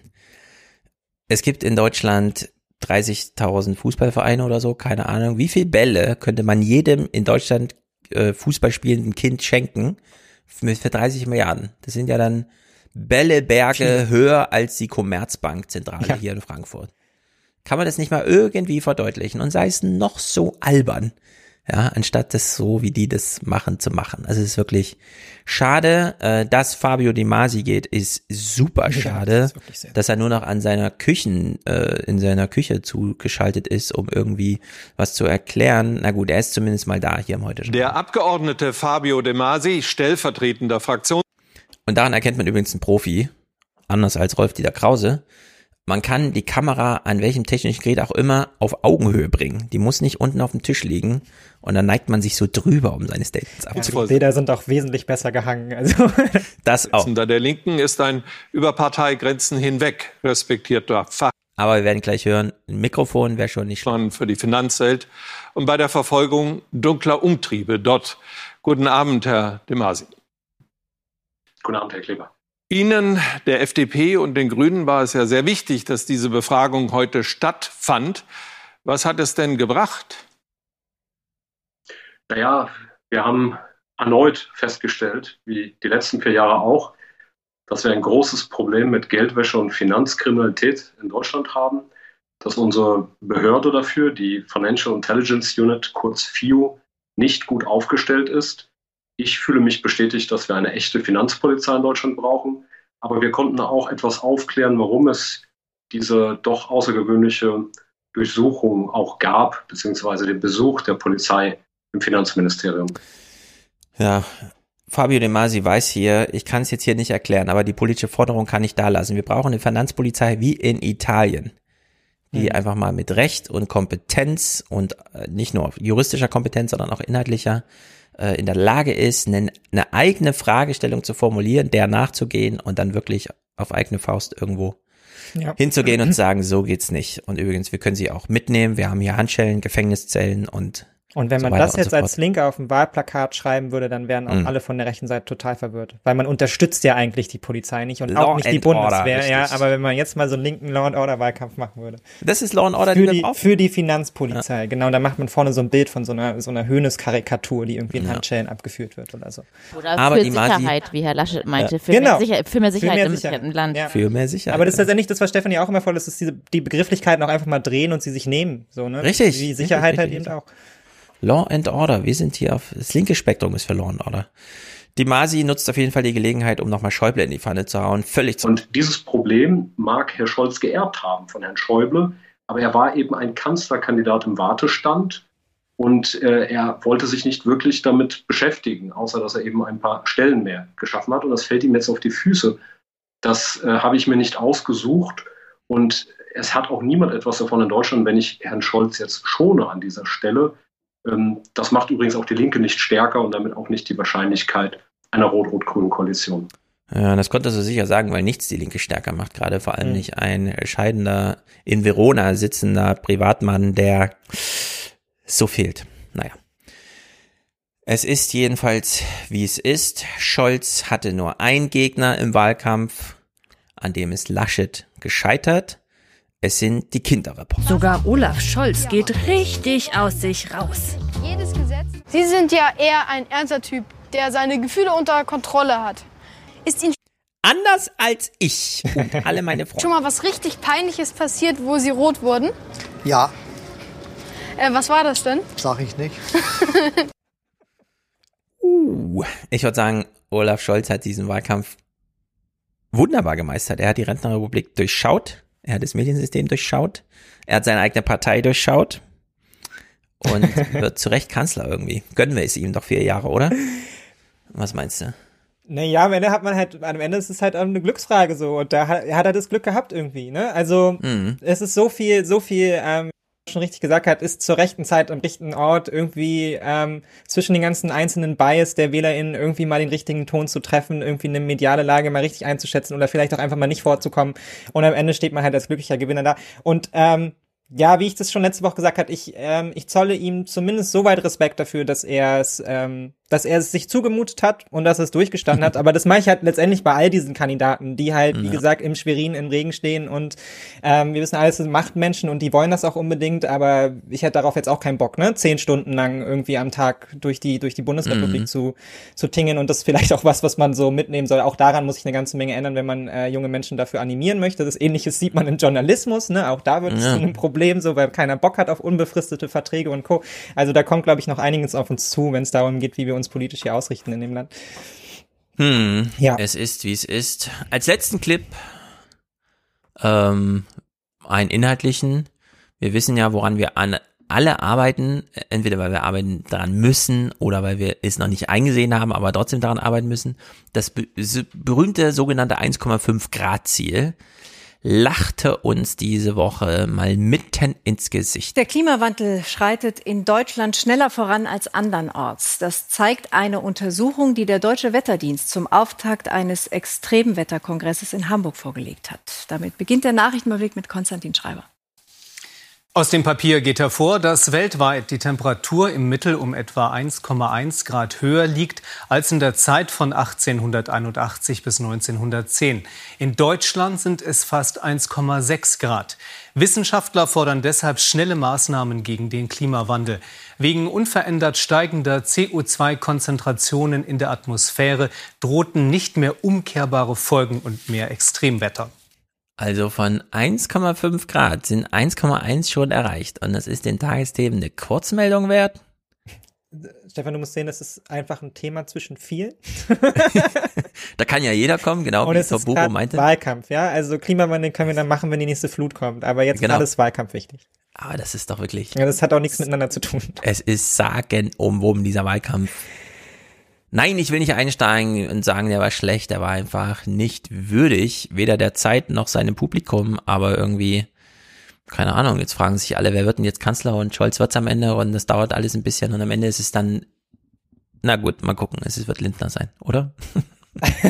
Also ja, also wenn, also wenn wir jetzt Prognosen abgeben, ich sag, das äh, kann auf jeden Fall was mit der Ampel werden und Lindner knickt ein. Einfach weil er am Ende Mhm. nicht der Minister sein wird, der es nicht gemacht hat, der sich nicht getraut hat und es nicht an ihm haben, haften haben möchte und weil Ja. die CDU gerade zu uncool ist, um mit denen jetzt irgendwie da auf breite Front zu machen und dann die Grünen zu, zu rüberzuziehen. So. Ja. Und das ist dann am Ende was ganz an ihm persönlich runtergebrochenes, so, aber warum nicht? Also wenn er, wenn er sich von vor sechs Wochen hingesetzt hat und gesagt hat, ich, mein Ziel ist, Finanzminister zu werden, dann äh, breche ich jetzt FDP-Ziele auch einfach an Mhm. seinen persönlichen Dünkel da irgendwie runter, so. Ja, na, wir können ja mal, es ist jetzt 22.38 Uhr, das heißt, das CDF hat als neueste Zahl die von 21.47 Uhr. Mhm. Da sind's 24,5 zu 26, wie vorhin. Das, die ARD hat allerdings schon eine Hochrechnung von 22.42 Uhr, die ist also gerade mal eine Viertelstunde alt. Da sind's schon 24,1 zu 25,9. Und wir wissen bei Prozenten, das sind schon viele hunderttausende Wähler. Äh, also hier verfestigt doch so ein, so ein Bild. Grüne allerdings unter 15, jetzt 14,7. Also keine Verdopplung, aber sie sind angenommen, also mal weiter in GroKo denke, ne? Sind die Grünen jetzt die größte Oppositionspartei im Bundestag? Da sie wahrscheinlich mitregieren werden, Scholz wird's nicht mit der CDU machen, ansonsten kann er gleich wieder aufhören, würde ich sagen. Also das kann man, glaube ich, diesmal sagen, oder? Ja. Auch eine GroKo. Also nee. das ist völlig naja. ausgeschlossen. Schon weil die CDU nicht in der Lage wäre, sich jetzt darauf zu verständigen. Naja, also sagen wir mal so, all was solchen Entscheidungen vorweggehen würde, wie GroKo, was wahrscheinlich das, das der letzte Zweig ja wieder wäre vor Neuwahl oder so, würden extreme Ver Verwerfung voraussetzen, die, im, ja. die passiert sind. So, ne? Also wir wissen ja nicht, wie die Verhandlungen jetzt laufen und wer sich da tatsächlich nochmal querstellt oder oft wissen, glaube ich, auch die Parteien nicht, an welchen Punkten genau es dann zu so, zu so Brechmomenten kommt, ne? weil irgendjemand halt einen Posten haben will und jemand anders war das schon, ja. schon in der eigenen Partei reserviert. Das heißt, es kann immer sein, dass da irgendwas ist. Ich würde jetzt auch, also ich würde es schon denken, dass der Politik aufgefallen ist, dass GroKo einfach unfassbar unbeliebt ist und dass man das jetzt im Worst Case, nur im absoluten Worst Case, ja, und ja, wieder unter die dem CDU Motto persönliche Verantwortung. Aber es ist auch klar, dass Armin Laschet dann weg wäre, ja, und dass die CDU ja. ein Scherbenhaufen wäre, der in eine GroKo geht, ne? Also ja, also ich will es noch mal kurz hier, das sind ja wirklich äh, krasse, krasse Zahlen, ja. Also Gewinne, Verluste, CDU minus 8,9. Das ist schon krass. Das ist wirklich, das ist, äh, ja. ja. Hätte ich nicht vermutet, ehrlich ja. gesagt. Ich habe nee, nicht geglaubt, dass es 20 wird. Ja, das ist 20,1. Das ist auch Erdrutsch. Genauso mhm. wie ich finde, dass halt ähm, eine Verdoppelung oder knapp darunter bei den Grünen an Prozentgewinn zwischen in vier Jahren ist auch Erdrutsch. Ne? Also mhm. genau so betitelt man es dann. Also wir werden keine keine Entwicklungen sehen, die stärker sind als zehn Prozent. Auch nicht, auch nicht in vier Jahren so. Nee. Die Verschiebungen setzen sich fort, aber ähm, ja, und allen, die jetzt in irgendeiner Form bei Parteien an diesen Wahlkämpfen beteiligt waren, so bei, bei den Zuhörern hier wahrscheinlich an, auch eher aus dem linken Spektrum so, äh, viel mhm. Respekt für den Kampf und zumindest bei den Grünen hat sich's gelohnt. So, trotz allem, ja. auch wenn man jetzt vielleicht traurig ist, dass es am Ende nicht so gut geworden ist, aber dann. Ja, ähm, also, ah, das ist wirklich jetzt hier nochmal. Also heute dürfen wir auch mal über Zahlen reden. Es ist der Wahltag, ja. Wir sind jetzt nicht fünf Monate davor, wie die AD das immer macht. Hochrechnung 2022 auf 24. 730 Sitze wären Ich weiß nicht, wie viel Bewegung da noch drin ist durch diese ganze Ausgleichsmandatsrechnerei. Ein bisschen, ja. Aber Rot, Rot, Grün käme auf 100, 362 Sitze und sie brauchen aber 366. Das werden nur vier. Wenn man jetzt einen sauren Apfel beißen muss, nur wegen vier Sitzen, die Linke gegen die FDP auszutauschen, das wird auch inhaltlich nicht gerecht, der Notwendigkeit, finde ich. Das ist irgendwie, hm, so toll unser Wahlsystem ist, aber hier gibt es so eine kleine Schieflage, würde ich schon mal sagen. Naja, es ist ja nicht nur. Der Südschlesische Wählerverband hat wohl ein Direktmandat, die haben einen Sitz. es ist ja nicht nur unser Wahlsystem, sondern es sind ja dann auch die Parteien selbst, die ähm, ja. da Entscheidungen treffen und sich da halt Aber auch in eine Position bringen. Also das Ampel halt 413 von 366. Das heißt, es wäre eine, Ko äh, eine Koalition, die sich auch Streit erlauben kann, die nicht so ja. blind links, da können durch mal Abweichler und so weiter und dann können mal die einen abweichen und mal die anderen so ein bisschen also es ist viel möglich, allerdings äh, dieser Podcast wird vor allem Montag und Dienstag hier gehört. Da gibt's schon wieder andere Zahlen, deswegen müssen wir hier gar nicht so breit. Aber äh, Sonntagabend, ich kann mir ungefähr vorstellen, wie der Fernsehabend heute verlief. es lohnt sich nicht, den nachzugucken, glaube ich. Nee, ich glaube auch. Also ich glaube, das kann man sich sparen, vor allem, weil es halt ja. jetzt, also es wird ja jetzt erst wieder richtig spannend. Ne? Das muss man sich ja auch immer wieder auf die Zunge zergehen. Ja, es geht jetzt erst los. Weil jetzt genau. diesen Wahlkampf irgendwie durchgeguckt ist, war es irgendwie anstrengend und ermüdend und man hat auch keinen Bock mehr auf die Trielle und jetzt kriegt mhm. man aber halt noch mehr irgendwie Pulver um die Ohren geschossen und weiß noch weniger, was ja. tatsächlich davon zu halten ist in den nächsten paar Wochen, weil jetzt halt CDU, CSU, beginnt. CDU, CSU, AfD, FDP, 367 Sitze, ein über den Dorst. Das wäre also eine Koalition, die total diszipliniert durcharbeiten müsste. Also in der Hinsicht. Ja, die CDU ist im Grunde außen vor jetzt. Die kann nicht, außer eine GroKo, gibt's dann auch mit den Grünen, also auch, ja, 402, aber die, ja, das ging nicht. Die SPD es ist halt dann, ja, äh, sie haben nochmal aufgeholt, aber die CDU ist, glaube ich, abgeschlagen. Ja, es ist halt, es ist natürlich jetzt wahnsinnig, wäre natürlich jetzt wahnsinnig interessant zu wissen, ne? Wie wäre das jetzt, wenn der Wahlkampf zwei Wochen länger gegangen ist, wäre? So, weil sie haben es ja schon, sie haben es ja schon aufgeholt und sie haben es schon irgendwie, oder zumindest die Medien ja, ich glaub, herum. Ich glaube, die Zahlen waren falsch vorher. Ich glaube nicht, dass da viel Bewegung drin war. Du meinst, es, war, es waren wirklich mal 20 Prozent? Nee, das glaube ich nicht, dass jetzt. Nee, ich meine eher, dass die CDU noch hätte zulegen können. Also so, ja. wie ich auch schon im Vorgespräch gesagt hatte, also ich halte, hätte auch sowas wie äh, den sterben jeden Tag Wähler. Polarisierung von 24 Prozent, 24,5 Prozent SPD, 24,5 Prozent ja. CDU und 23,9 Prozent äh, Grüne für möglich gehalten. Und ich mein, 205 ähm, Abgeordnete für die SPD, die müssen jetzt richtig überlegen, Ja, wer ist eigentlich noch da? wer, wer arbeitet Aber- für die? Wo bauen wir die Büros hin? Ja, kann natürlich auch eine Chance sein, was die Welt als Problem bereits betitelt hat. Ne? 52 Jusos ziehen eventuell in den Bundestag Ja. ein. Was passiert dann? Kühnerts, Kühnerts, Kühnerts Typen. Genau. Da Äh, soll äh, Scholz erstmal so eine Idee von Jana Hensel durchbringen, das mit Ja. der FDP zu machen. Nee, da bin ich auch sehr gespannt, wie dieser neue, sehr große Bundestag dann aussehen wird und welche Ja. neuen Gesichter dann da auch auftauchen, ob die vielleicht auch endlich mal ein bisschen jünger, ein bisschen agiler sind und so, sowohl bei der SPD als auch bei den Hm. Grünen, die ja auch viele von den Die stehen Listen geholt haben den und so. jetzt. Hoffen Die wir wissen alle nicht, was sie tun sollen. Es sind ja viel zu viele. So viele Ausschüsse und Arbeit gibt's da gar nicht. Ach so, dass die sich auf den Füßen stehen, ja. Naja, so ein bisschen dramatisch. Da Aber- wird jetzt so ein Gerangel um die Ausschussmitgliedschaften zu geben und dann ist alles so ein bisschen, ne, alle sind unzufrieden. Ja, aber so im Sinne der, des, des Übergangs jetzt, der Übergangsregierung für dann schon in den nächsten vier Jahren, werden sich ja auch versuchen, da Leute nach vorne zu bringen und man Ja. wird da auch die inhaltlichen Kämpfe auch bei der SPD noch sehen, genauso wie bei den Grünen und bei den Linken und bei der CDU ganz sicher auch. Ja, und das dann mal, Spaß.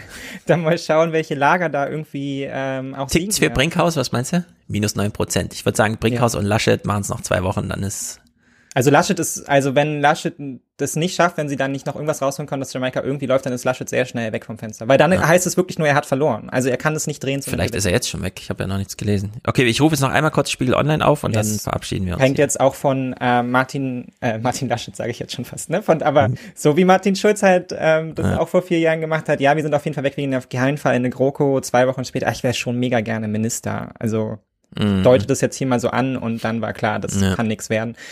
Ist jetzt die Oh, die- Frage, wie Ja. integer ähm, Armin Laschet ist. Er kann sich jetzt nochmal beweisen, dass er jetzt quasi als ehrlicher Verlierer abtritt. Ja, mal gucken. sagt, Also die Überschriften sind dramatisch. Ich halte nichts davon. Scholz gewinnt, aber was ist es wert? Mhm. Das ist das eine. Und dann die zweite. Das ist wirklich wieder unsäglicher Journalismus. Laschets Machtanspruch. Absturz ins Kanzleramt. Wenn Laschet heute Abend wirklich einen äh, Machtanspruch gestellt hat, dann doch nur aus rein biografischen Gründen. Weil klar ist, für ihn ist die Straße zu Ende, die CDU fährt jetzt ohne ihn weiter. Und zwar auch in Nordrhein-Westfalen. Also Absturz ins Kanzleramt, was will er denn jetzt organisieren, ne? Nee, das CDU liegt in Laschets Wahlkreis hinten. Siehst du, nicht mal seinen eigenen Wahlkreis hat er gewonnen. Laschet ist als Kanzlerkandidat krachend gescheitert. Videoanalyse zum Ergebnis der CDU. Die Geschichte ist jetzt einfach zu negativ, um da Ja. sie irgendwie noch positiv zu verpacken, selbst mit der Regierung, selbst mit einer Ja, Regierung. in der CDU ist abgestraft. Die, da ist die Machtfrage entscheidend, wenn du dann minus neun Prozent, also was ist, Ja, und wir wissen ja eigentlich auch, dass es vorher schon entschieden war, ne? Hätte er nicht heute zumindest die stärk, wäre er nicht die stärkste Kraft geworden, so wie es jetzt aussieht, dann war klar, dass er gehen muss. Mhm. So wie es. Na gut, aber dieser Südschlesische Wählerverband erhält laut Hochrechnung einen Sitz im Bundestag. Was auch immer man mit einem Sitz macht. Was man dann da so macht. Ja, vielleicht schließt er Ja. sich ja irgendeiner Fraktion an. Ja, ja, wahrscheinlich. Aber mal gucken. Aber ich finde, bei all der Spekulation um Personen und um Parteien äh, gibt es vielleicht doch noch äh, was, was man einfach als positiven, in Anführungsstrichen, oder funktionalen Aspekt festhalten kann. Ich meine, mit all der, auch mit der, also zum einen, glaube ich, diese, diese Unentschiedenheit vor der Wahl war, glaube ich, bezeichnend für, Ja. für das, was jetzt ähm, auf, also auch, auch viel berichtet worden ist.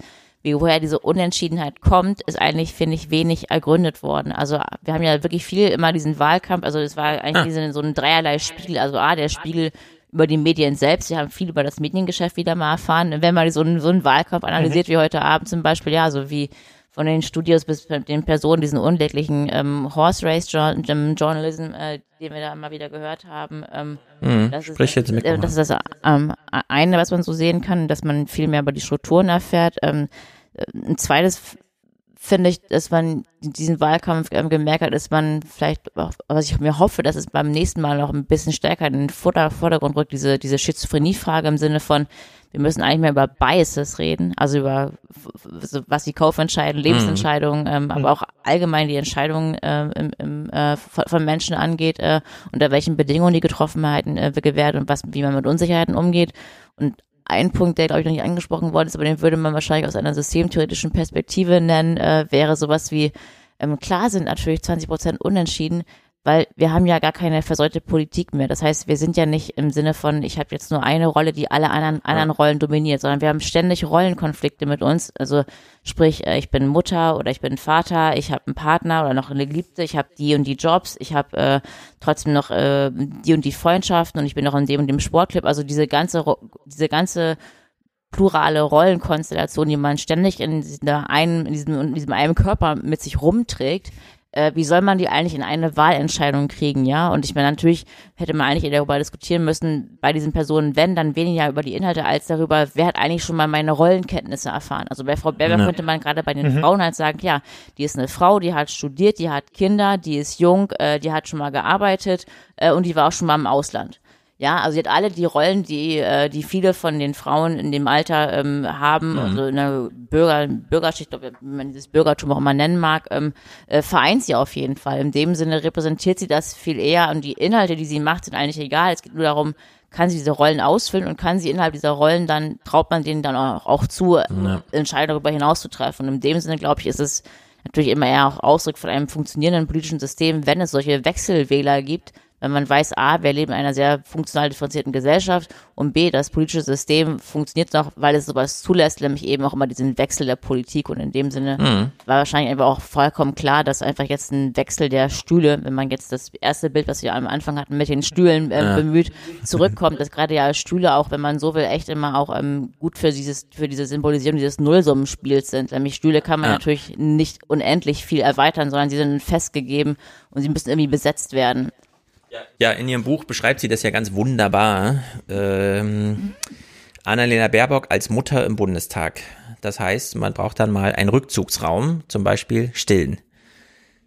Hat der Bundestag einen? Nein. Nee. So, wo treffen sich die Frauen, und zwar fraktionsübergreifend, um während der Sitzung ihre Kinder zu stillen? In der Kapelle. Denn der Bundestag hat eine Kapelle. Er hat eine Kapelle, aber nichts für die Mütter. Und das fand ich irgendwie bezeichnend. Sie äh, beschreibt das da, wie sie da so mit Christina Schröder und so weiter sich da austauschen, weil sie halt zeitgleich da irgendwie mit ihren Babys und so weiter. Und äh, da kann man ja noch darauf hinweisen, diese besondere Rolle Mutterschaft. Wir haben in Deutschland, das zeigt die äh, Studienlage, wir haben kein Gender Pay Gap, sondern die Benachteiligung der Frauen summiert sich nochmal insbesondere bei den Müttern auf und nicht bei Frauen allgemein.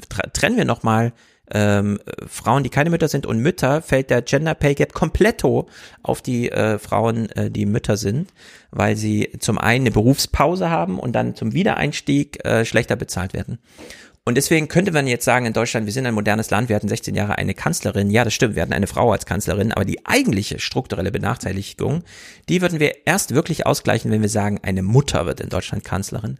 Diese Chance hätten wir jetzt gehabt, äh, wir haben sie nicht Das ist spannend, was du gerade sagst, weil äh, ja oft äh, dir ähm, das Argument kommt, äh, Frauen verdienen weniger, weil sie schlechter verhandeln.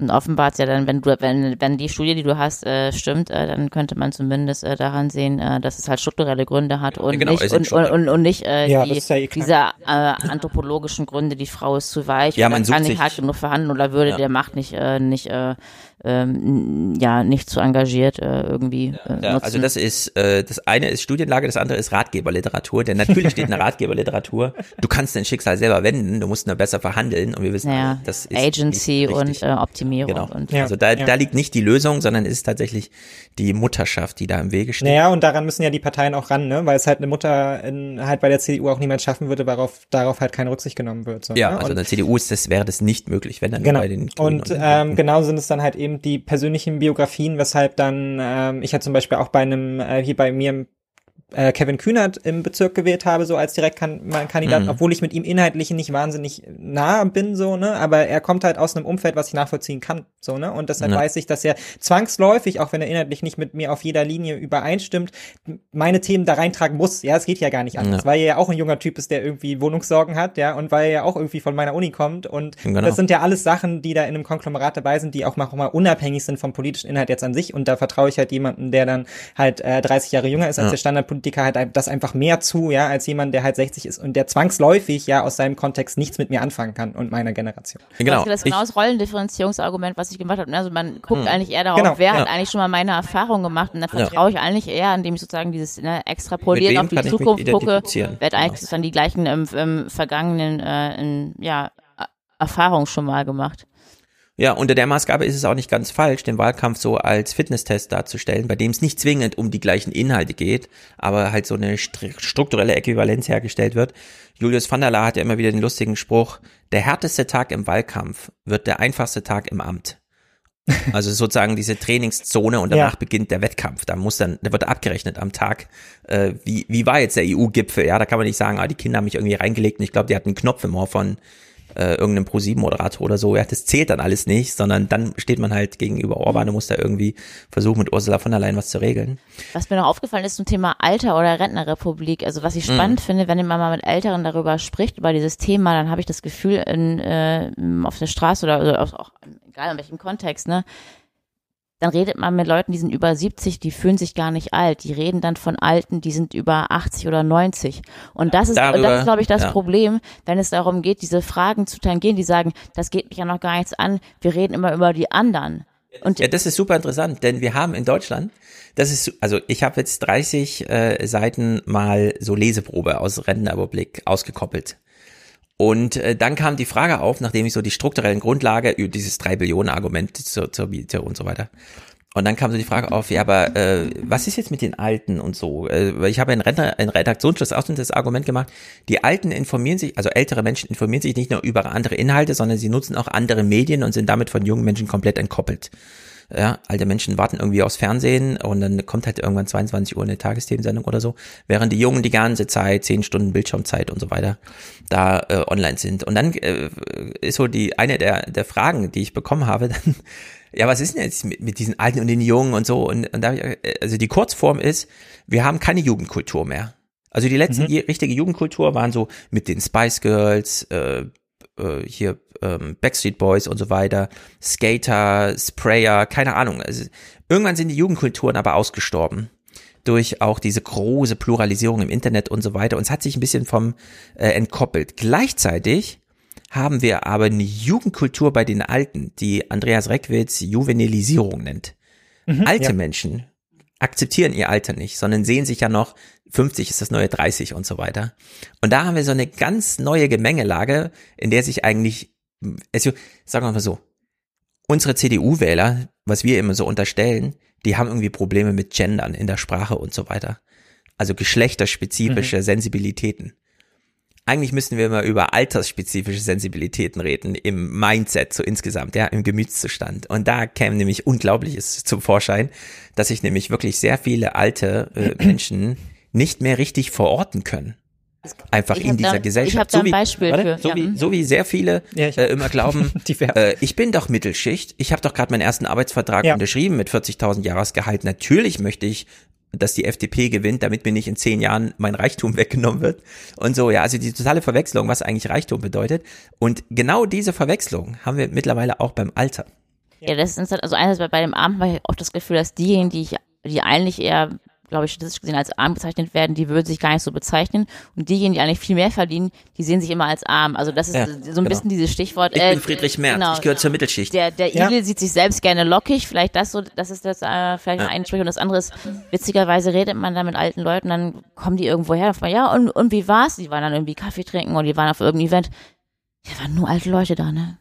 Ja, Also, das sagt ja, jetzt äh, meine aber witzig- 85 Jahre alte Oma. Und ich frage mich gerade, wie, also ihr sagt, hier sind nur alte Leute. Ich meine, ich meine, ähm, also ja, ich sehe auch, ich, da ist jetzt gerade jemand, der ist der wahrscheinlich die, die einzige, die irgendwie äh, zwischen äh, 30 und äh, 35 ist oder sowas. Äh, aber die sagen Menschen, die 70, 75 oder 78 sind. Ich meine, die sind ja auch rüstig, keine Frage und super cool, ja. Und ich habe auch schon mal witzigerweise ähm, im Zug Person getroffen, ähm, der hat sich dann über, über um ihre ähm, äh, Sitznachbarin gekümmert, da ging es halt nicht so gut. Dann meinte die halt, ja, ich bin 86 und sie ist 75, aber einer muss sich um sie kümmern. Also Mhm. es gibt so wirklich witzige ähm, Alterswahrnehmungen. Ähm, Naja. ja. Es, äh, auf allen Gebieten. Es ist Ja. immer wieder Ja. funktional das Gleiche. Du ziehst nach Berlin, kaufst irgendwie so ein 3 Millionen Loft und regst dich dann über die Gentrifizierung auf. Ja, die dir ja genau. Es ist dein äh, der, der Hypocrite Ja. in jedem von uns irgendwie. Und natürlich Ja, gewöhnt man sich auch daran, dass man halt in Deutschland, klar, da, da komme ich dann halt natürlich als wahnsinnig jung rüber im Vergleich halt zu dem, was man halt sonst alltäglich auf den Straßen sieht, so, ne? Und das fand ich zum Beispiel auch wahnsinnig lustig, weil jemand so in unserem letzten Video, glaube ich, auf YouTube runtergeschrieben hat, als ich dieses Argument mit dem Metzger gemacht hat, was sich darauf bezog, dass halt vor allem alte Menschen beim Metzger einkaufen. Mhm. Das hat Ja, er dann auf die, richtig. das hat er dann auf die. Schicht, das hat er dann auf die Schicht bezogen und meint damit, ich hätte hätte mich darüber lustig gemacht, dass ja nur arme Menschen zum Metzger gehen und konnte gar nicht mit einbeziehen, dass es mir halt um Altersargument geht und dann anzuschließen, also ich bin 51 und ich gehe wahnsinnig gerne zum Metzger, was ja genau mein Argument war, das Alter halt zum Metzger gehen, um mich dann im Abschluss nochmal irgendwie als junge Göre zu bezeichnen, was natürlich, wenn man das jetzt an einem globalen Altersschnitt misst, ja, bin ich mit 27 in allen möglichen anderen Mhm. Gesellschaften natürlich jetzt auch schon lange kein Junger mehr, so, ne? Also da, da ist man, steht man eigentlich im Leben und ist gesetzlich und wir, wir als junge Generation leben ja hier auch in so einem konstanten Modus von eigentlich sind wir mit 35 halt auch immer noch die Kleinen, ne? Und die Jungen und Na, wir gehören immer noch zur jüngeren 20% Wählerschicht. Ja. Markus schreibt hier im Chat gerade, ich gehe nicht mehr zum Klassentreffen, nur alte Leute. ja. Genau so ist es. Ja, ja sehr und gut. Man blickt deinen Kopf schüttelt halt auf Finnland oder so, wenn man sich da mal anschaut, wenn er Premier ist, ja, oder selbst nach Österreich, die ist halt irgendwie Ja. mit, mit Kurz, ja, das ist Ja, der, Österreich ist wieder eine der. Babykanzler, so, ne? In Aber Österreich halt würde ich sagen, ist das 30. die, die richtige Juvenilisierung, dass man sich nämlich als alter Typ denkt, ich bin noch so einer wie Sebastian Kurz, der steht für mich. Ja, Ja, also genau, das- aber das selbst, das, selbst das so haben wir ja, kollektiv das selbst das haben wir ja hier nicht, ne? Wir schaffen es ja nicht Ja. mal, die, die Schwieger, äh, die Schwiegermama-Lieblinge halt irgendwie nach vorne zu pushen, ne? Wie so ein Ja. Philipp Und Amthor, Söder der ist sich- auch schon 54, Der sich ne? ja auch schon so anbiedert, dann halt Ja. irgendwie den Alten es recht zu machen. Also global finde ich die Altersfragen auch nochmal spannend. Ich habe ein- einmal mal darum zu gehen, da geht es dann oft darum, ja, in, in Afrika ist die ähm, Geburtenrate, also die, oder die nennt man das denn, wenn man Kinder bekommt, in welchem Alter man dann Ja, ist die Geburt- Fertilitätsraten. Ja, beziehungsweise so, wenn die- man, ähm, Ja. wie nennt man das? Geburtfähiges Alter. Genau, also wenn man Kinder bekommt, die, also Menschen bekommen dann Kinder im Alter von 16, 17, 18 Jahren beispielsweise. Äh, Und dann regen sich einige in Europa oder in westlichen Ländern darüber auf, das ist ja viel zu jung. Aber wenn man mal bedenkt, dass die Lebenserwartung 38 ist, zum Beispiel in, ähm, weiß ich nicht genau in welchem Land, aber in südlichen Afrika beispielsweise, dann ist es doch klar, dass man in der Mitte des Zenits ein Kind bekommt. Und das erklärt wahrscheinlich auch, warum mittlerweile einige 50 oder 40 oder 45-jährige Kinder bekommen, weil das die Mitte des ist, wenn die Alterserwartung eben bei 80 bis 90 ähm, ähm, Ja, du hast ja in. Deutschland sehr lange Ausbildungswege. Du willst zuerst deinen Ausbildungsvertrag, dann den Arbeitsvertrag, dann den Mietvertrag und dann kommt der Ehevertrag und dann traust du dir Kinder zu. Ja, und es führt aber halt auch dazu, dass sich dann natürlich die älteren Generationen wahnsinnig ungern mit dem eigenen Alter werden auseinandersetzen. Ne? Man möchte halt so lange jung bleiben wie möglich und man denkt halt Ja. ganz, ganz wenig nur über den Tod und über die eigene Pflege nach und so, verstehe ich ja auch. Und deshalb sind das halt irgendwie Themen, die dann halt auch wahrscheinlich eher bei unserer Generation halt hängen bleiben. So, wir müssen uns dann damit beschäftigen, wenn unsere Mhm. Eltern dann halt zu alt sind. Sie können das nicht Ja. mehr selber entscheiden und wir müssen uns dann um Pflege und Also, Co. kümmern. ja, da gibt's so einen sehr guten Clip von Wolfgang Job, dem Modemacher, weil er sagt so, Mode, also das, womit er sein Geld verdient, sein Reichtum erarbeitet hat, das ist das für alte Leute, die sich nicht selbst akzeptieren können. Und dann sagt er so, der Jugend steht das weiße T-Shirt am besten, da kann ich gar nichts machen. Aber Mode ist halt, wenn man sich selbst verstecken will vor Ja. sich selber. Da, und da braucht man dann ihn, ja, da muss man dann Haute Couture und da geht man dann dahin und fühlt sich nochmal jung, weil das sind ja junge Models, die einem nochmal aufzeigen, wie man mit den Sachen dann aussieht. Mhm. Also da gibt's viele Anekdoten, die stehen natürlich dann alle in äh, Rentnerrepublik. Ist doch klar, ist in der Mache und kommt dann auch. Ich halte euch auf dem Laufenden. Für heute würde ich sagen, machen wir hier mal einen Deckel drauf. Das war natürlich ein schöner Wahlabend. Wir gratulieren hier Olaf Scholz. Äh, selten jemanden so smoothie, wie Matthias Jung sagte, äh, durch die ganz, durch ganz Deutschland nach Berlin ins Kanzleramt gefahren. Mal gucken, wie und mal gucken, ob das hält. Mein Wunsch an ihn wäre, aber das kann man noch wochenlang jetzt einfach äh, mitlaufen lassen, dass man mal von diesem Nimbus der Koalitionsvertrag ein bisschen Abstand gewinnt und da mal ein bisschen Offenheit und Flexibilität reinholt. Das ist natürlich vor allem ein Wunsch an die Journalisten, dass sie da mal ein bisschen Geruhsamkeit und Lockerheit walten lassen. Ich sage unserer Korrespondentin vielen Dank, die heute spontan Dankeschön. hier beigesteuert hat. Mick, an dich natürlich auch vielen Dank. Ich bedanke mich. Und jetzt kümmern wir uns noch um zwei Themen in den äh, Fernsehmomenten. Die Devianten. Nicht wählen, nicht impfen lassen. Gibt's dazu noch irgendwas zu sagen? Ja, einiges. Zum einen, die einen werden jetzt durchseucht und die anderen, um die wird sich auch weiterhin keiner kümmern. Ja. Nichtwähler sind eingepreist. Keine falschen Vorstellungen machen. Also die beiden Sachen kann man noch mal ein. Ich glaube, das Corona-Thema kommt auch nicht wieder zurück. Das ist jetzt abgehakt. Äh, ich spekuliere sehr, das werdet ihr gleich hören. Es ist eine reine Spekulation, aber die Clips geben es irgendwie nahe. Das ist jetzt doch einfach, es wussten jetzt alle Bescheid, was Corona ist, jetzt wird durchseucht. Anders kann man sich dieses äh, Stoppen der Lohnfortzahlung und so nicht erklären. Das ist einfach, den Leuten wird jetzt gesagt, teste dich lieber nicht, es macht nur Sorgen. Deinem Arbeitgeber, das willst du nicht, deinen Kollegen, das willst du auch nicht. Meld dich einfach eine Woche krank, ja, sag, du hast Husten und dann kommst du halt wieder. Sehr gut. Also dann bis nächste Woche. Ah ja, also 3. Oktober ist gut besetzt. 10. Oktober äh, gucke ich nochmal, da habe ich gute Angebote, das wird auch gut besetzt. Äh, dann äh, ist nochmal und dann für November, also ich mache jetzt immer diese Aufrufe so zum Bezug auf ein Datum, das ist besser, weil dann kriege ich Meldung zu dem Datum und dann kann ich das super besetzen, als wenn ich so allgemein und dann muss ich immer gucken, wer hatte wann, wie, wann, was, wo geschrieben. Also in der Hinsicht äh, bleibt da aufmerksam, wenn ihr mal dabei sein wollt. Ich finde es jedenfalls super, dass sich dann da immer gleich so drei, vier Leute melden, die dann die nächsten Wochen immer voll machen. In der Hinsicht kann man das ja gut voll machen. Gut, aber auf dich, Mick, verzichten wir natürlich auch nicht. Wir finden auch hier den nächsten Politikanalyse-Termin. aber für heute sagen wir erstmal Tschüssi. Ciao, ciao. Fernsehmomente. Sagen wir, wie es ist. In Wahlkampfzeiten blenden wir so ein bisschen die Welt aus, in der die Politik oder für die die Politik eigentlich gemacht wird, über die wir die ganze Zeit Richtungslager oder sonstige Streitereien führen. Deshalb kümmern wir uns hier nochmal um eine Themenlage in dieser Woche, in dieser hitzigen letzten Woche vor der Bundestagswahl, der Abwahl Angela Merkels Pipapo, zum Thema, wie sollte es anders sein? Corona, warum nicht?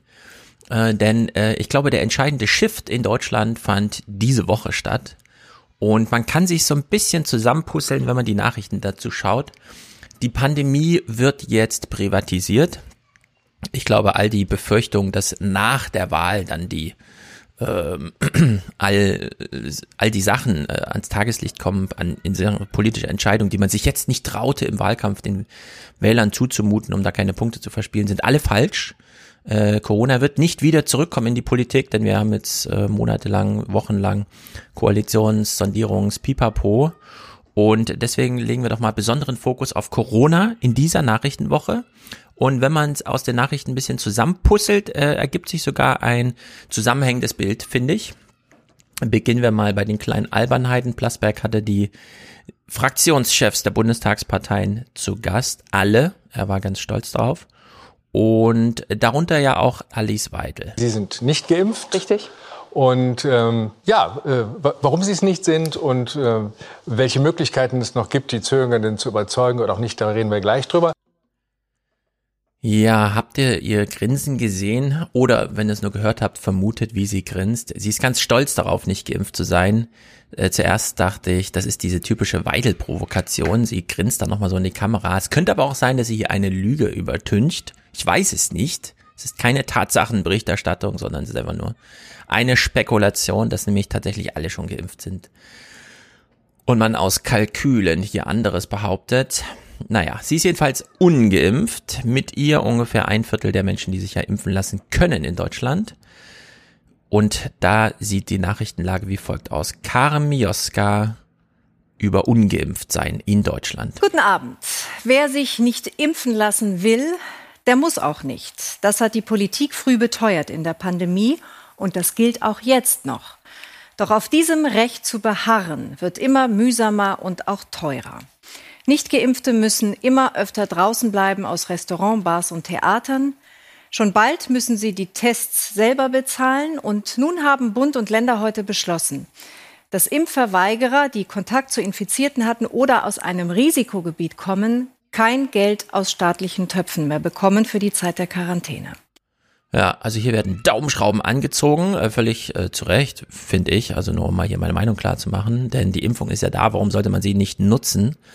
Äh, vorher war es einfach nur eine Unannehmlichkeit. Äh, schon wieder zum Test gehen, Termin vereinbaren, nicht 24 Stunden vorher, sondern so ein bisschen auf Punkt. Jetzt muss man den Test selber bezahlen, das ist schon finanziell eine Belastung. Und künftig müssen Quarantäneanordnungen, weil man ungeimpft ist, ähm, werden nicht mehr lohnfortzahlungsmäßig ausgeglichen.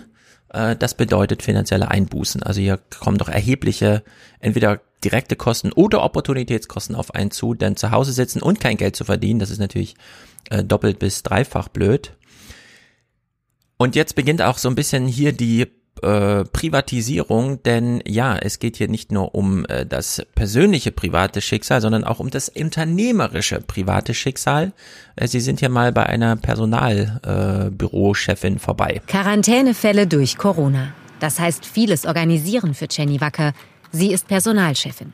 Mehr als 550 Mitarbeitende mussten bisher beim Ventilatorenhersteller Ziel Abeck in behördlich angeordnete Quarantäne. Jetzt ein neuer Fall. Okay. Wo arbeitet der Mitarbeiter? Okay, ist eine Produktion und ab heute jetzt Quarantäne.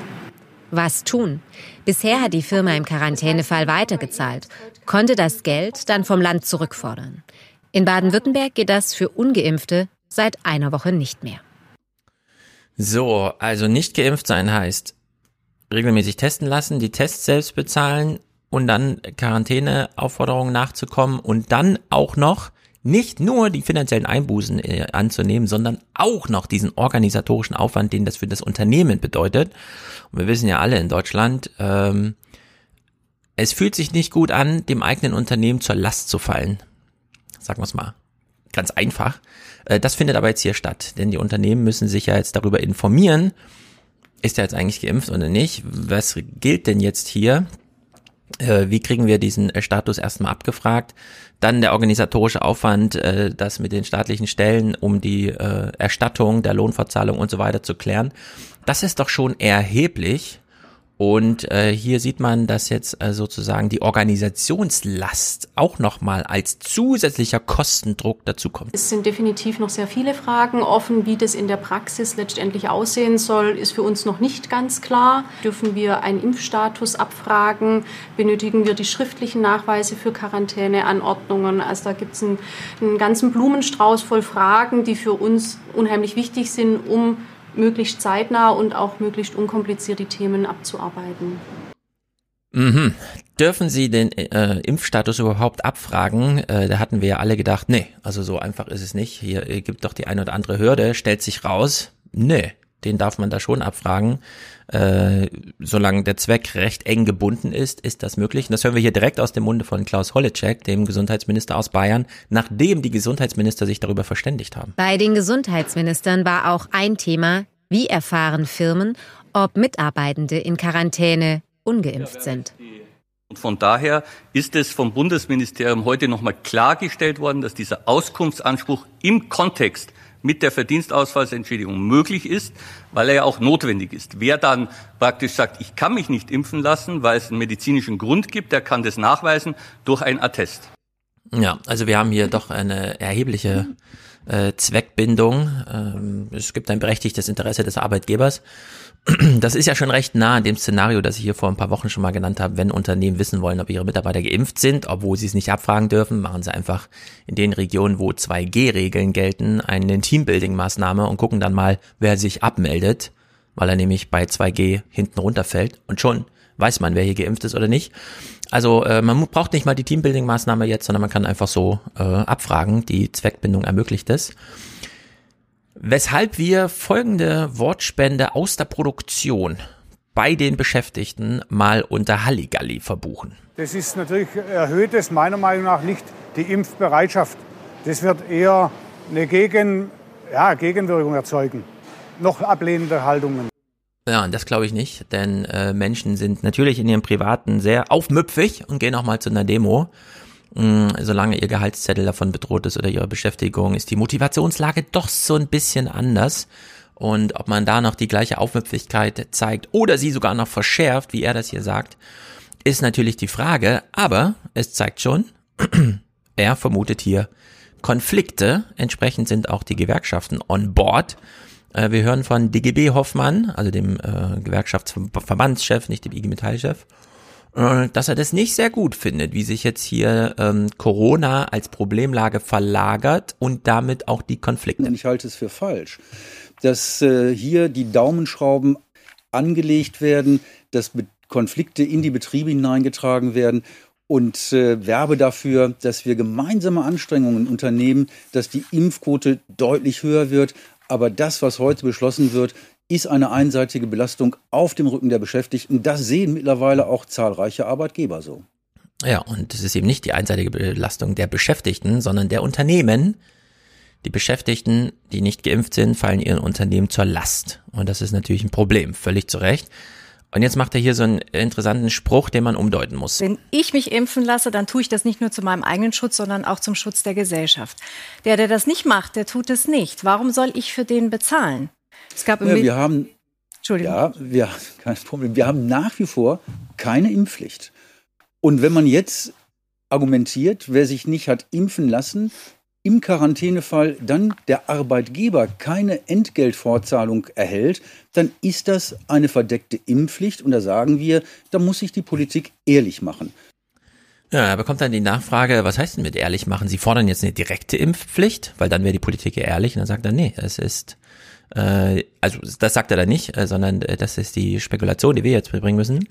Mm, wenn sich die Politik ehrlich machen würde, würde sie sagen, sie privatisiert jetzt die Corona- äh, Politik auf die Unternehmen, macht eine Unternehmenspolitik draus. Das müssen jetzt die Arbeitgeber mit ihren Beschäftigten selber klären. Die Politik hält sich daraus.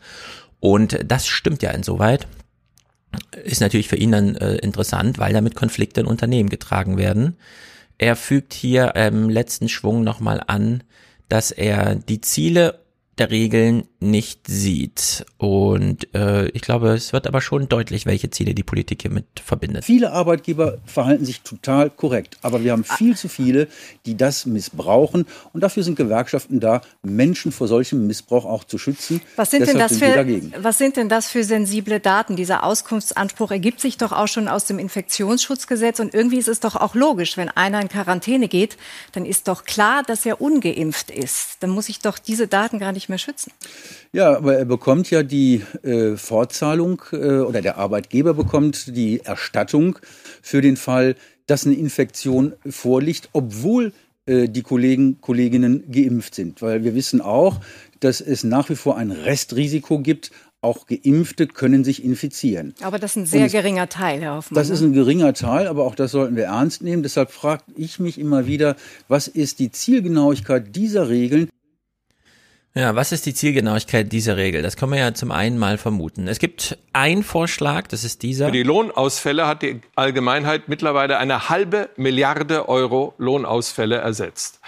Dass es der Politik um Geld geht, Geld zu sparen, nämlich diese halbe Milliarde, die man bisher für diese Lohnfortzahlung eingesetzt hat. Na gut, ist nicht unglaublich viel Geld. Ich glaube, damit äh, könnte man durchaus in Deutschland weiter arbeiten.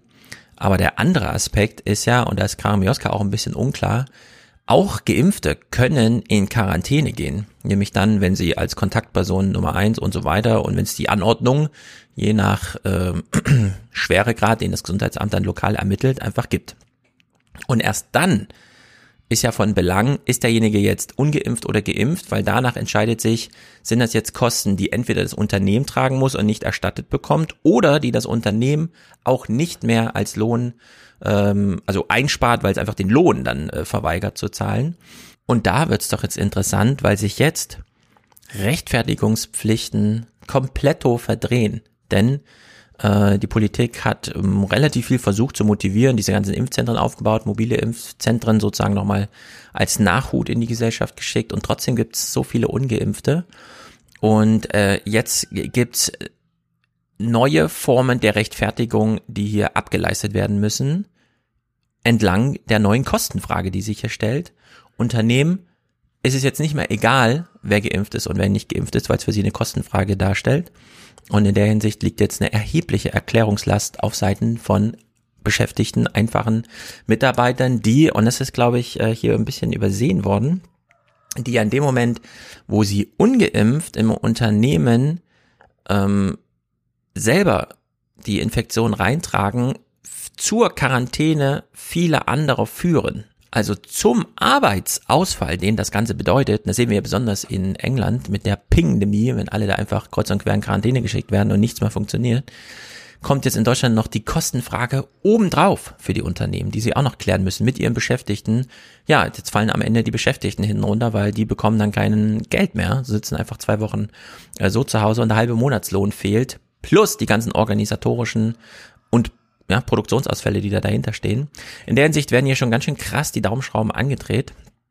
Mm, Klaus Kleber dreht jetzt hier mal so ein bisschen in die richtige Richtung. Andererseits kann genau diese Maßnahme den Kampf gegen Corona schwieriger machen, weil Leute dann ja vielleicht keine Lust mehr haben, sich mit einem Test und Quarantäne den Arbeitslohn abzuschneiden.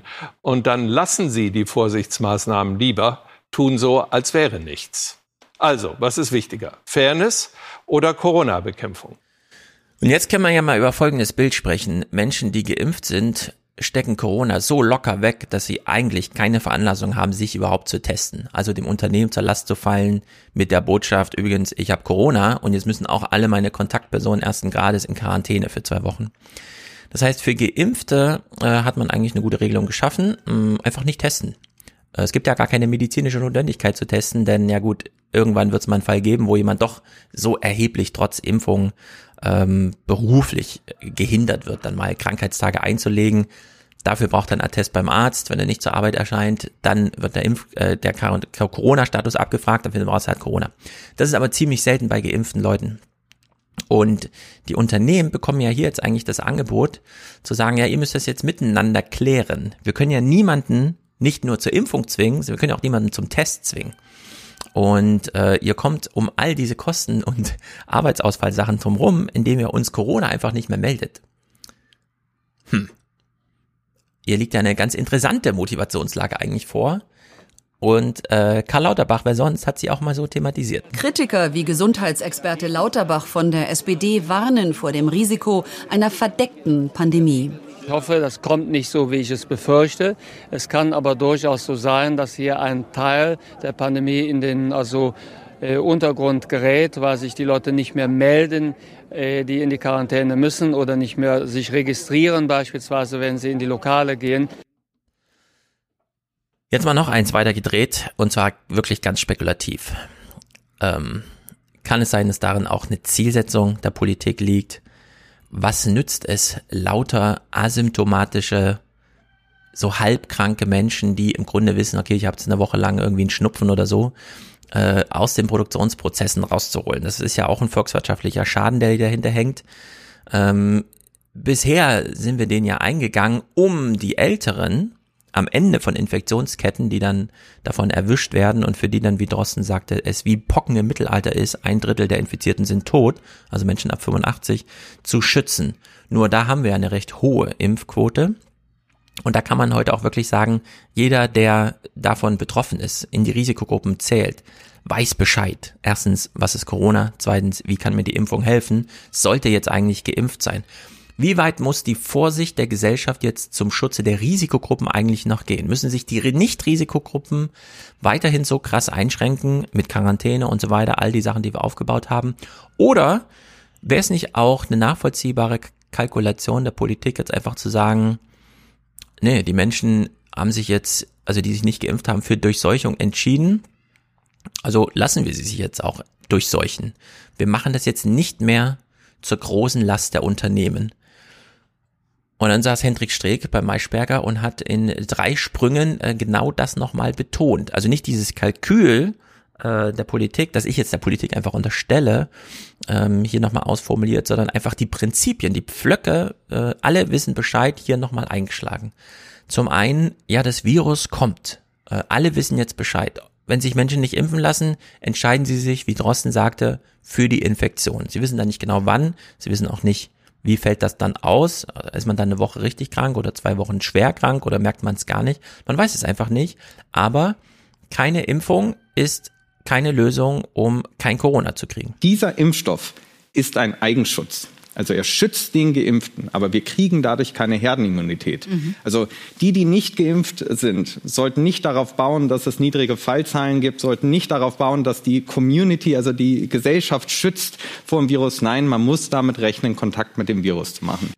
Ja, und das bedeutet ganz konkret, dieser nicht vorhandene Schutz, weil es keine Herdenimmunität, weil wir dieses Virus nicht wieder aus der Gesellschaft rausdrängen, weil es jetzt virulent wird, weil es auch von Geimpften, aber dann meistens asymptomatisch einfach so weitergegeben wird. Das bedeutet ganz konkret, 3G bietet kaum Schutz für ungeimpfte. Man muss aber auch deutlich kommunizieren, dass ungeimpfte bei einer 3G-Party ohne Maske auch ein deutlich höheres Risiko haben, sich zu infizieren.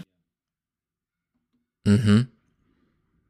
Und dann schließt er als letzten Punkt an, und das äh, macht sozusagen den Deckel zu, äh, den Deckel drauf. Karl, äh, ähm, Karl Lauterbach hat es schon explizit als Vermutung geäußert. Äh, Klaus Kleber hat schon in die Richtung moderiert und Hendrik Steg legt ja auch nochmal Und wer dann in Quarantäne muss, der kriegt dann ähm, ab November den keine Lohnfortzahlung mehr. Finden Sie das richtig? Nein, einmal überhaupt nicht. Ich weiß, uns ist doch allen gedient, dass wir eine gute Quarantäneregelung haben und dass wir niedrige Infektionszahlen und niedrige Krankenhauszahlen äh, Zahlen haben. Mhm. Ähm, wir arbeiten hier mit so einem mit Strafen am Ende. Und das äh, gibt einen Druck, wo dann der Mensch am Ende sagt, naja, ich sag gar nicht meinem Arbeitgeber, dass ich Corona habe. Also vom Public Health Aspekt ist also der Eindämmung der Pandemie oder der Infektionszahlen, ist das gar kein guter Schritt. Weil am Ende, also ich spinne jetzt rum, aber am Ende geht dann der äh, ungeimpfte Infizierte ins Büro und trägt das Virus weiter. Also daher ist es doch viel besser, dass wir den Leuten Anreize geben, sich impfen zu lassen, mit mhm. Belohnungen arbeiten, als mit Strafen, Druck und ähnlichem.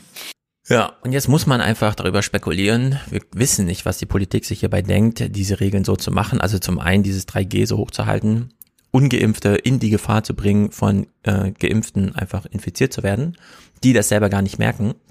Also da werden ja keine Infektionsketten zerbrochen, unterbrochen. Und wir haben ja hier im Podcast auch schon die englische Situation gehört, dass nämlich Berater von der englischen Regierung sagen, die natürliche Infektion ist als Booster jetzt eigentlich, Zitat, wünschenswert. Das kombiniert mit Rostens letzten Podcast, wo er auch meinte, ja, die Boosterimpfung, das kann man machen. Man kann sich jetzt immer weiter boosten. Äh, damit nehmen wir aber zum einen dem Rest der Welt die Impfung weg und zum anderen die eigene Immunantwort ist ja sehr viel breiter, wenn wir uns der natürlichen Infektion dann einfach ergeben. Wir sind ja geschützt durch die initiale Impfung, die ja die Krankheitsschwere oder sogar die ganze Krankheit äh, einfach rausnimmt aus dem Geschehen. Also ist es eigentlich ein Ziel, jetzt relativ zügig die Geimpften in Kontakt mit Corona zu bringen. Und jetzt gibt es sozusagen zwei Zielsetzungen. Entweder für die Ungeimpften es niedrig halten, das Infektionsgeschehen, oder für die Geimpften das Infektionsgeschehen hochzubringen, damit die dann, und zwar nicht zu spät, wenn nämlich die initiale Impfwirkung schon wieder nachlässt, es gibt jetzt schon wieder auch von der STIGO die Empfehlung, sich boosten zu lassen für äh, Immungeschwächte, sondern jetzt in diesem Zeitraum, sagen wir mal ein Jahr oder so, nach den zwei initialen Impfungen, wo man also einen guten Impfstatus hat, dann das Virus kommen zu lassen, damit das äh, Immunsystem ganz normal die natürliche äh, Kennenlernphase macht äh, und dann ähm, ist es einfach vorbei. Also dann ist Corona wirklich vorbei. Dann haben wir es ein, mit einem endemischen Virus zu tun, das uns gar nicht weiter gefährdet. Und am Ende haben wir wirklich einen fünften Schnupfen. Ja? Nach den ersten vier Coronaviren ist einfach das fünfte da und macht halt einen Schnupfen. Und auch jetzt nur Spekulation, aber wir hören hier von gestern Abend die aktuellen Zahlen und wir wissen ja immer, die Inzidenz, naja, jetzt hat Streeck schon gesagt, es motiviert ja nicht mehr besonders die aktuelle politische Gestaltung, sich testen zu lassen. Welche Aussagekraft hat die Inzidenz noch? Wir kriegen aber auch Todeszahlen, von denen wir wissen, äh, die sind nun wirklich eindeutig. Ja? Also da gibt's nichts zu tricksen und es läuft äh, ein bisschen verquer. Bei den Corona-Zahlen ist hervorzuheben, dass weitere 115 Menschen an oder mit dem Virus gestorben sind, so viele wie seit drei Monaten nicht mehr an einem Tag. Dagegen ist die Sieben-Tage-Inzidenz der Neuinfektionen hierzulande erneut gesunken, laut RKI auf 63,1. Ja, also hier fand eine Entkopplung statt der offiziell gemeldeten Infektionszahlen und der Todeszahlen. Die Todeszahlen sind ziemlich eindeutig, davon können wir das Infektionsgeschehen hochrechnen. Und es widerspricht so ein bisschen den Infektionszahlen, dass wir durch Messung erheben, weil die Messungen nicht mehr akkurat sind. Ich glaube, die äh, politischen Kalküle, soweit von mir jetzt unterstellt, gehen hier schon auf. Äh, wir wollen nicht mehr so genau informiert werden darüber, wo Corona überall ist und wie das Infektionsgeschehen tatsächlich ist, weil wir es auch nicht mehr so genau wissen müssen. Wir sind ja geschützt. Außer Alice Weidel und ihre Gang. Naja, das gibt, glaube ich, ein bisschen zum Nachdenken. Mal gucken, wie sich die Lagen da verändern. Ich kann mir jedenfalls nicht vorstellen, dass wir nochmal einen Corona-Themendruck in diesem Herbst, der jetzt politisch ansteht, bekommen. Äh, also ich glaube nicht dran, dass wir, dass jetzt irgendwer denkt, ah, jetzt ist die Bundestagswahl vorbei, jetzt können wir wieder die Keule auspacken und dann kommen hier irgendwelche harten Regeln. Denn es ist tatsächlich so, also hier in Frankfurt zumindest, gibt es noch keine Diskussion darüber, dass Kinder gar keine Masken mehr in der Schule tragen, aber am Platz werden sie schon nicht mehr getragen. Und auch wenn Elternabende sind, finden die in geschlossenen Räumen abends äh, ohne Maske statt. Also sitzen einfach 30 Leute in einem kleinen Klassenraum, erwachsene Menschen und atmen so vor sich hin. Und da gibt's keine Abstandsregeln, da gibt's keine Masken, da gibt's gar nichts, da gibt's einfach nur 3G. Das prüft aber auch keiner vorher, sondern da ist einfach nur die Ansage, dieser Elternabend findet unter 3G-Bedingungen statt.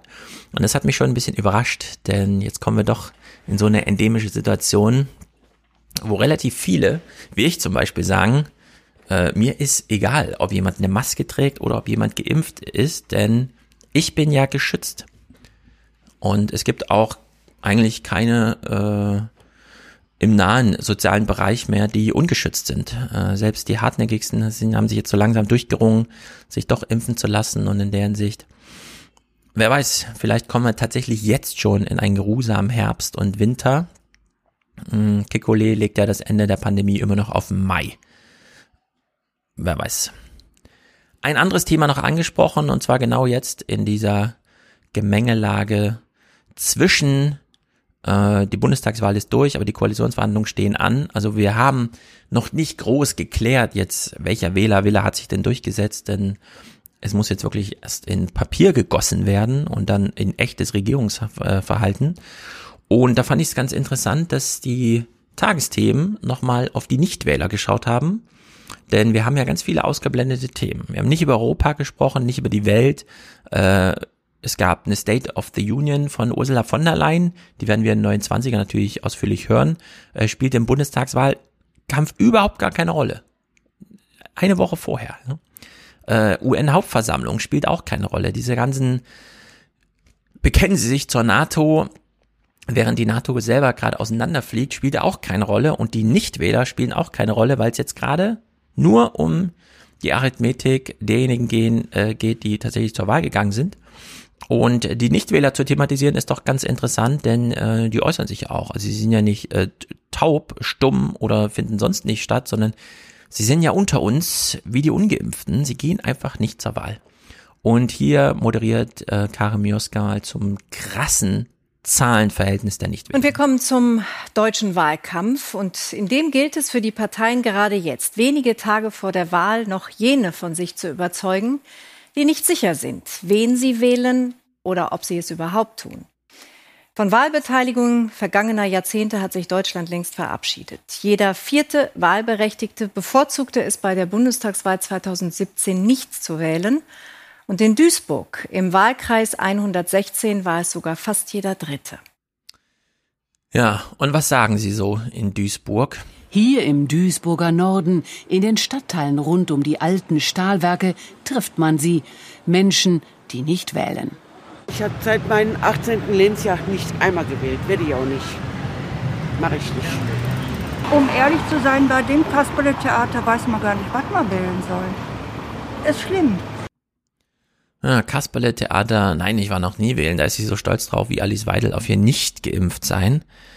Einige wenige stemmen sich dagegen, aber völlig entkoppelt von der Politik, die ja da auch mal einen Auftrag geben könnte, oder lokale Verwaltung, wie auch immer.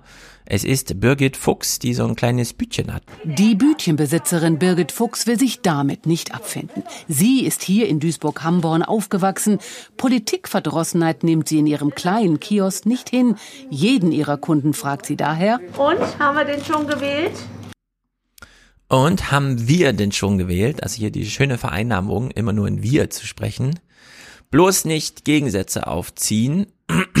naja, die Politikwissenschaftlerin Isabel Borucki von der Uni Siegen äh, Warum gehen die Armen eigentlich nicht wählen? Menschen aus 136 Nationen leben in dem einstigen Stahlarbeiterviertel.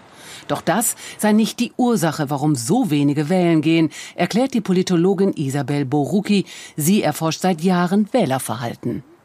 Migration ist kein Thema, aber eben Arbeit oder eben keine Arbeit zu haben. Das hat im Wesentlichen mit der sozioökonomischen Situation zu tun, also mit geringem Einkommen, mit oftmals dann auch gekoppelt mit geringerer Bildung. Und die ist halt leider äh, oftmals auch in denselben, also in vielen Stadtteilen konzentriert und eben nicht über eine Stadt verteilt. Ja, und dann hören wir Vergleich dazu nochmal eine O-Stimme, äh, ein O-Ton, eine Wortspende von vor Ort. Ich bin gefrustet und ich gehe deswegen nicht wählen. Aus Protest, ganz genau. Allein schon, dass die Gesellschaft in zwei geteilt wird, das. Ich lebe ja schon seit 40, 45 Jahren in Deutschland. 47 Jahre. Ich habe ein paar Mal gewählt. Aber inwieweit werden unsere Interessen denn hier wahrgenommen? Politiker soll man nie glauben. Deshalb ich protestiere und ich wähle nicht. Nirgendwo in Deutschland wird das gemacht. Die denken nur eins, die Tasche. Ja, Politiker bereichern sich ja nur an sich selber. Äh, sie haben mit uns nichts zu tun. Ich mache das aus Protest nicht, wählen zu gehen. Und die politikwissenschaftliche Einschätzung dazu ist, ja, es entscheidet sich entlang der sozioökonomischen Stati, ob man sich zu den Wählern zählt oder zu den Nichtwählern. Äh, man hat ein großes Erleben von Nicht-Selbstwirksamkeit. Ob man wählen geht oder nicht, was macht's einen Unterschied? Man spürt ja gar nichts man wird vorher nicht angesprochen und merkt danach keine Effekte. Und ich würde sagen, wir haben hier eine ganz große Parallele zwischen Impfverhalten und Wahlverhalten. Das Maß an Entkopplung, also wir können es ja immer zu, uns betrifft jetzt alle Corona, also regen wir uns über Nicht-Geimpfte aus. Ähm, oder beim Wählen, äh, ja, wir haben irgendwelche Anliegen und dann beteiligen sich so viele nicht bei der Wahl.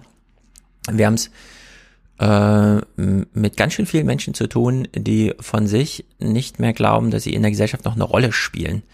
Äh, wir hatten die etwas despektierliche Sichtweise von Hillary Clinton mit den Deplorables. Und wir haben aber auch die etwas aufgeklärtere oder je nachdem abgeklärtere Sicht von Harari, der ja sagt, ja, das, das zeichnet das 21. Jahrhundert aus. Die Gesellschaft braucht kein, nicht mal mehr Sklaven, nicht mal mehr Unterjochung. Sie sagt nicht mal mehr, früher sagt sie noch, hier, du musst jetzt arbeiten, Arbeitspflicht, äh, werf dich für mich in den Staub und arbeite. Jetzt hat sie gar keine Ansprüche mehr an, die, an ihre Mitglieder. Nicht mal die Pflicht zu impfen gibt es. Nicht mal die Pflicht zu wählen. Wenn du dich raushalten willst, halt dich einfach raus. Also wir haben Menschen, die mh, mm, so im Abseits stehen, dass sie nicht mal mehr als Konsumenten noch eine Rolle spielen, weil sie viel zu arm sind. Also mit 300 Euro im Monat als frei verfügbares Hartz-IV-Geld oder so spielt man nicht mal mehr als Konsument, geschweige denn als Produzent noch eine Rolle. Das ist jetzt eine sehr überspitzte, äh, das heißt nicht, dass die Menschen nicht arbeiten gehen oder so, äh, also da völlig aus Produktionszusammenhängen rausgerissen sind, aber sie könnten. Die Gesellschaft kann mittlerweile auf krass viele Teile ihrer selbst verzichten, ohne dass sie in ihrer Funktionsfähigkeit eingeschränkt wird. Das hat man in Amerika mit Erschrecken festgestellt, dass ganze Landstriche da einfach abgekoppelt sind und nichts mehr passiert. Und solche Regionen haben wir auch hier in Deutschland, mittlerweile in Europa sowieso.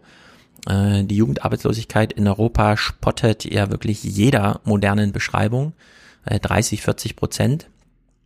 Plus, wie in Spanien, dass die Hälfte der Arbeitslosen auch noch über gar keine Ausbildung verfügen. Also überhaupt nicht qualifiziert sind für irgendetwas, sondern einfach nur in den Tag hineinleben.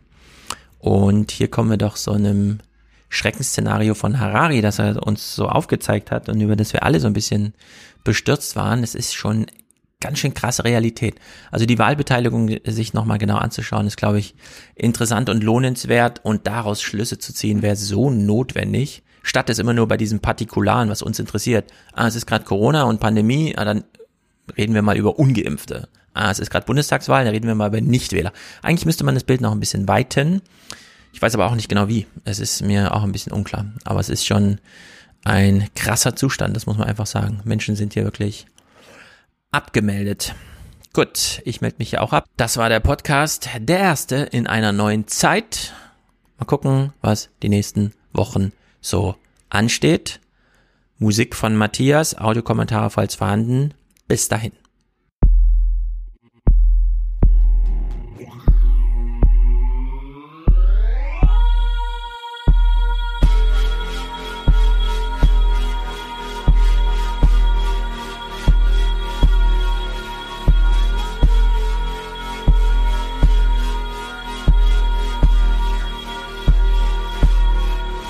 It's a god awful small affair to the girl with the mousy hair. But her mommy is yelling no. And her daddy has told her to go. But her friend is nowhere to be seen.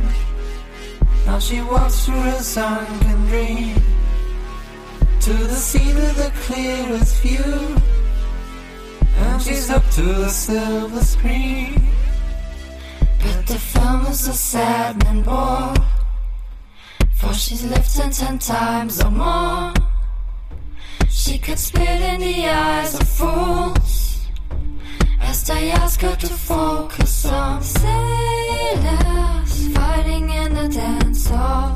Oh man, look at those cavemen go. It's the freakiest show. Look at the lawman beating up the wrong guy. Oh man, wonder if you'll ever know. He's the best-selling show. It's the life on.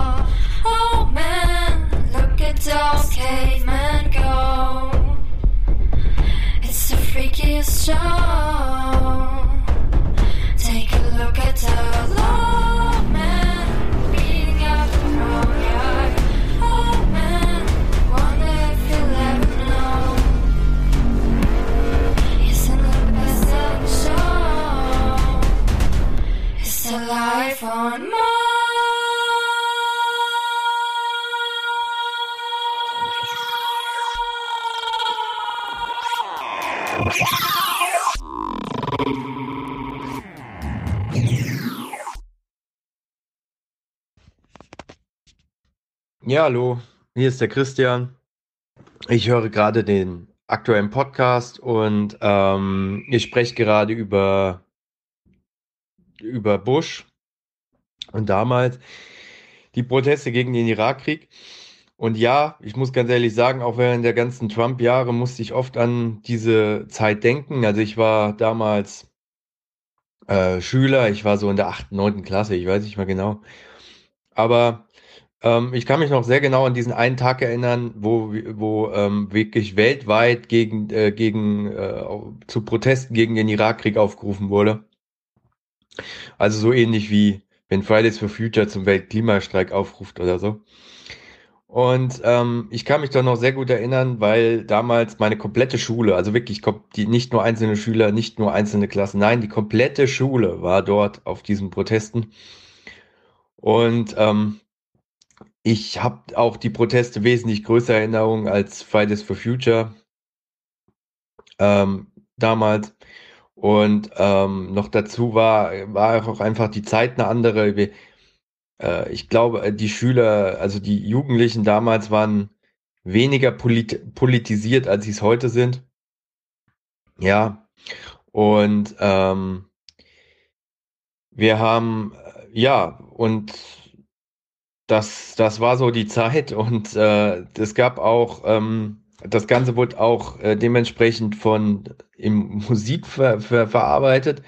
Ähm, ich kann mich noch sehr gut an die Band äh, Incubus erinnern und vielleicht kennt noch jemand den Song äh, Megalomaniac und das zugehörige offizielle Musikvideo. Äh, ich finde es leider nicht mehr auf YouTube, aber vielleicht kennt das noch jemand ähm, oder findet es irgendwo. Äh, dort in diesem Musikvideo wurde tatsächlich Bush mit äh, Hitler verglichen. Ja. Und äh, ja, und da gab es natürlich noch die Band Green Day oder so. Damals ist, äh, mit American Idiot, auch mit einem eindeutigen Text. Äh, hat auch alles mit dieser Zeit zu tun. Deswegen, ich weiß nicht, ob man das so mit diesen Trump-Jahren vergleichen kann damals, aber damals und heute.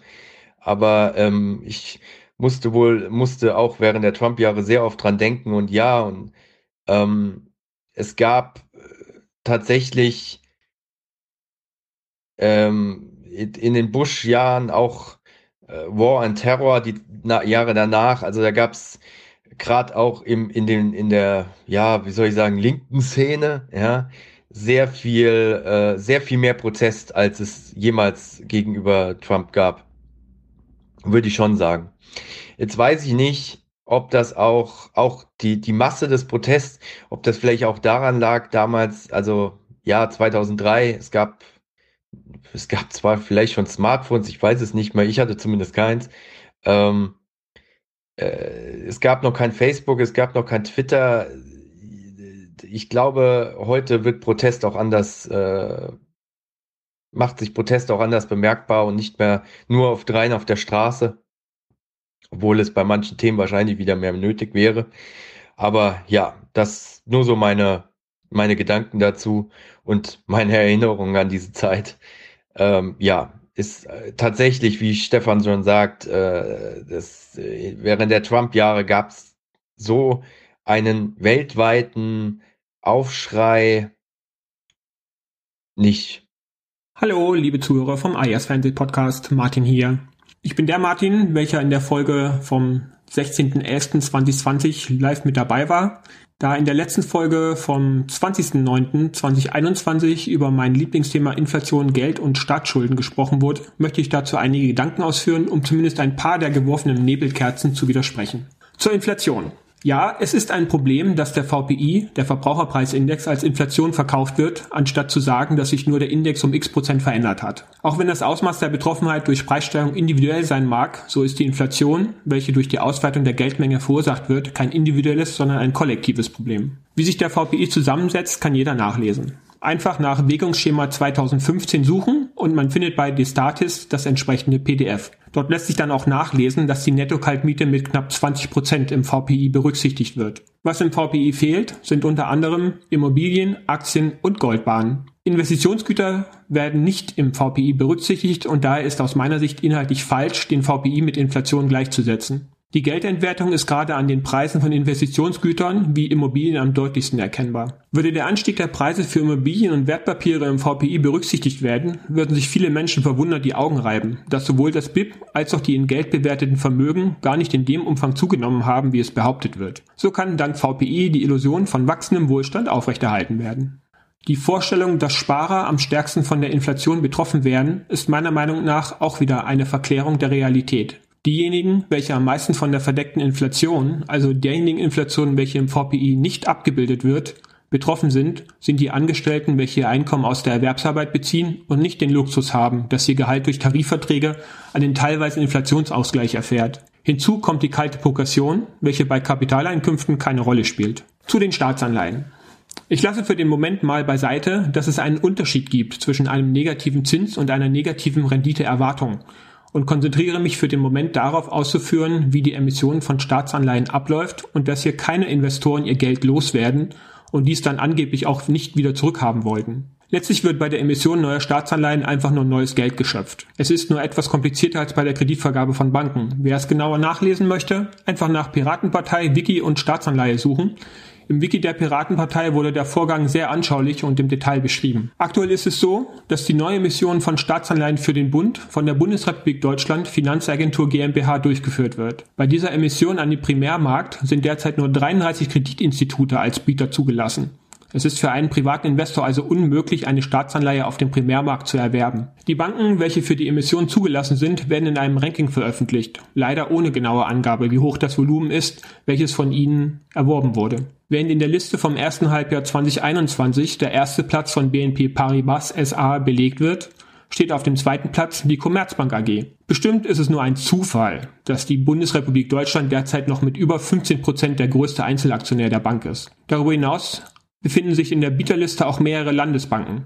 Platz 17 Landesbank Hessen-Thüringen, Platz 22 Landesbank Baden-Württemberg, Platz 26 Norddeutsche Landesbank und Platz 28 die Bayerische Landesbank. Fehlt also von den noch fünf existierenden Landesbanken nur die Landesbank Saar in der Liste. Statt also das Märchen zu erzählen, hier würden Investoren dem Staat Geld schenken, weil sie die Papiere zu einem Preis erwerben, der höher ist als der Nennwert des Papiers, zuzüglich eventueller Zinszahlungen, sollte man sich einmal die Käufer genauer ansehen und daran denken, dass eine negative Renditeerwartung nicht das gleiche bedeutet wie ein realisierter Verlust schließt sich die Frage an, warum sind die Banken bereit, diese Papiere trotzdem zu kaufen? Weil es zwei Käufergruppen gibt, welche ihnen die Papiere zu jedem Preis abkaufen und es den Banken somit ermöglichen, auch bei einer negativen Renditeerwartung immer noch Gewinne mit diesen Papieren zu machen. Der größte Käufer ist aktuell die EZB bzw. die Bundesbank. Die Zentralbanken dürfen formal nicht als Käufer auf dem Primärmarkt in Erscheinung treten. Also können die Zentralbanken die Staatsanleihen nur auf dem Sekundärmarkt kaufen. Im Rahmen des PEP, dem Pandemie-Notfallprogramm, haben die Zentralbanken allein bis Juli 2021 deutsche Anleihen im Wert von über 300 Milliarden Euro angekauft. Nicht zu vergessen, dass die Zentralbanken im Rahmen des PSPP seit 2015 bereits um die 600 Milliarden Euro an deutschen Wertpapieren in ihre Bücher übernommen haben. Es liegt also inzwischen fast die Hälfte der von Deutschland ausgegebenen Staatsanleihen bei den Zentralbanken. Zusätzlich sind Versicherungen und Pensionsfonds gezwungen, auch dann deutsche Staatsanleihen zu halten, wenn deren Renditeerwartung negativ ist. Das Geld, was dem Staat also vermeintlich von Investoren geschenkt wird, stammt letztlich aus den Büchern der Zentralbanken sowie von den Menschen, welche versuchen, sich eine kapitalgedeckte Altersvorsorge aufzubauen. Hier zu frohlocken, es würden Investoren geschröpft werden, könnte also nicht weiter von der Realität entfernt sein. Statt sich mit dem Geldsystem auseinanderzusetzen, wird lieber das Märchen erzählt vom Investor, welcher dem Staat Geld schenken würde. Im Rahmen der Recherche der aktuellen Zahlen für meinen Kommentar bin ich auch noch auf ein interessantes Detail gestoßen, welches mich zu einer weiteren These im Hinblick auf die Bundestagswahl inspiriert. Die Neuverschuldung zur Finanzierung der Pandemieausgaben erfolgt im überwiegenden Maße mit Bundeswertpapieren mit einer maximalen Laufzeit von zwölf Monaten. Für 2021 ist hier ein Volumen von 241 Milliarden Euro vorgesehen. Das bedeutet, dass diese Summe in 2022 erneut aufgelegt werden muss und dafür Käufer benötigt werden. Aus meiner Sicht ist das geradezu eine Steilvorlage, damit nach der Bundestagswahl die neue Regierung sich auf finanzielle Sachzwänge berufen kann und die Parole ausgegeben wird, es gibt keinen Spielraum für Experimente. So sorgt die amtierende Regierung von CDU, CSU, SPD über die Neuverschuldung im Rahmen der Pandemie dafür, dass sie ihre Wahlversprechen allein deshalb nicht einhalten können, weil sie sich darauf berufen können, das Vertrauen der Investoren dürfe nicht riskiert werden.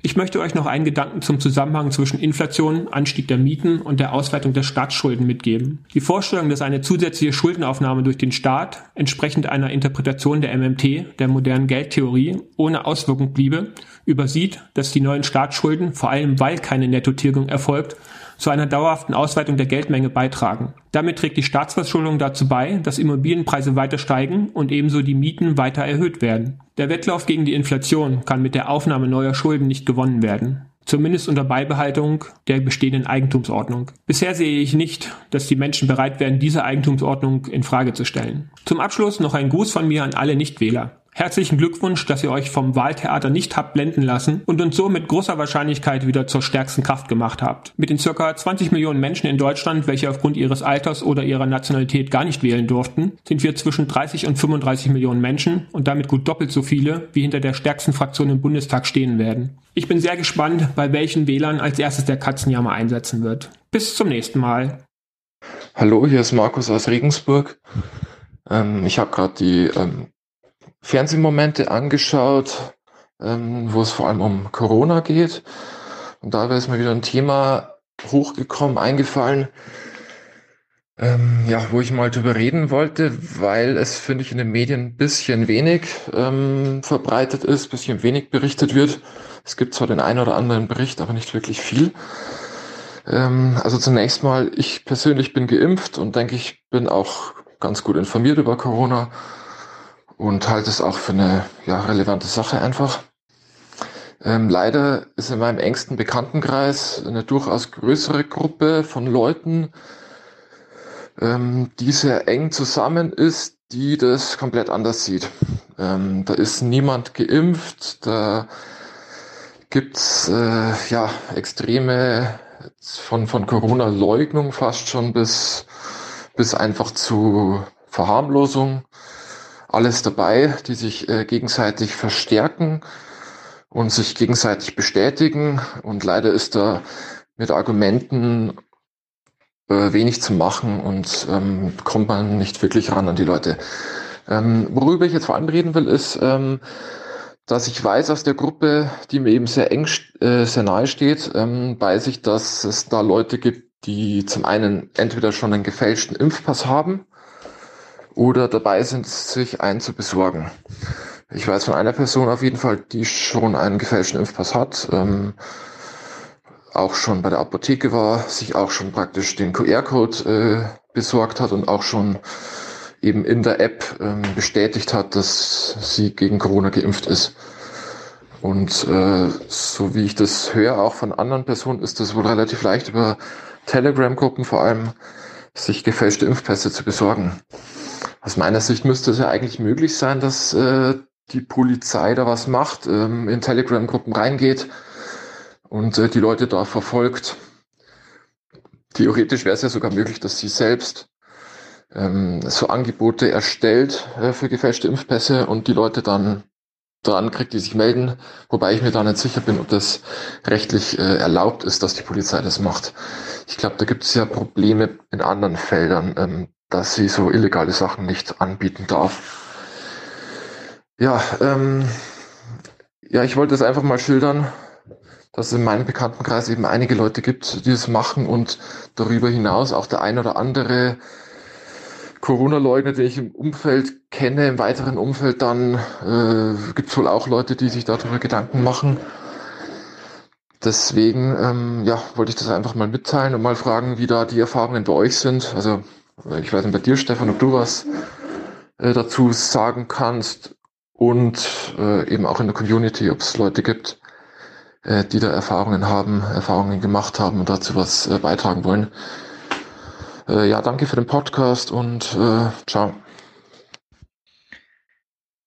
Moin, moin, hier ist nochmal der Christian. Und zwar ähm, wollte ich mich auch nochmal zum Thema Corona äußern und da auch zu meinem Lieblingsthema, dem Thema Schulen.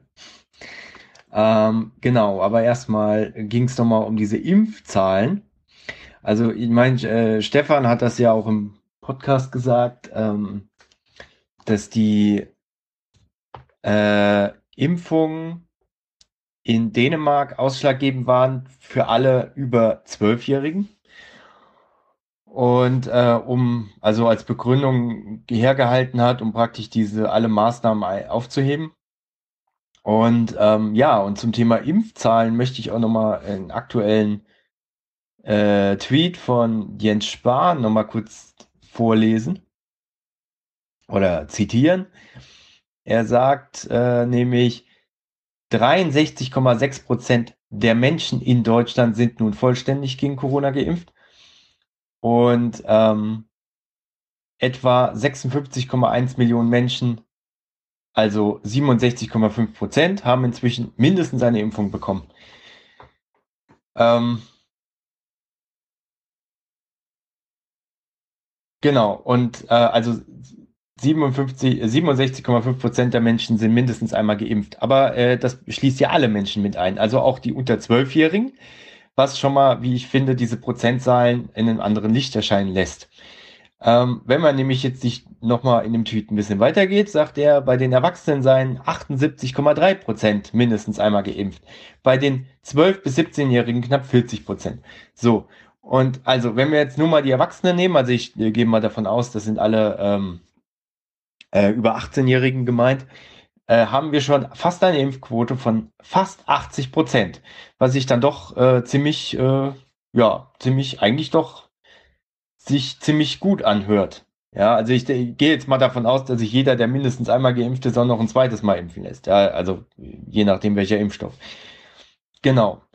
Und ähm, also so schlecht, finde ich, stehen wir doch da gar nicht da. Das ist schon mal das eine. Ja, und jetzt nochmal zu meinem Lieblingsthema Schulen.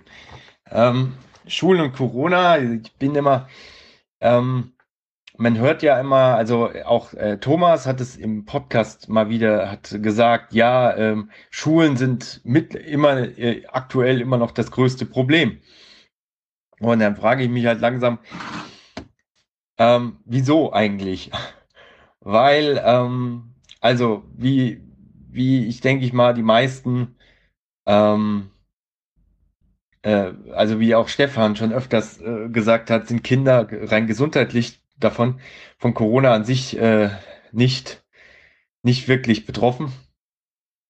Ähm, also sie erkranken nicht wirklich schwer und ähm, ähm, dass sie sich nicht impfen lassen können, äh, die unter Zwölfjährigen bisher sich nicht, noch nicht impfen lassen können. Ähm, ja, kann man so oder so sehen. Äh, aber äh, faktisch ist, äh, und das sagen auch, glaube ich, die allermeisten ähm, Wissenschaftler, äh, der beste Schutz für die Kinder ist, wenn sich alle Erwachsenen impfen lassen. So.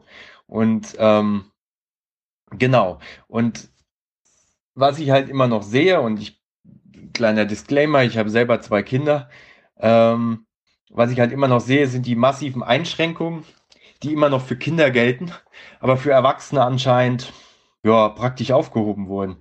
Also ähm, ja, kommt das, ähm, das, das ist immer so ein Thema, mit dem ich auch mit, ähm, ja, mit, äh, das soll jetzt nicht äh, irgendwie dispe dispektierlich klingen oder so, aber wenn ich mit Kinderlosen spreche, kommen immer dieselben Argumente.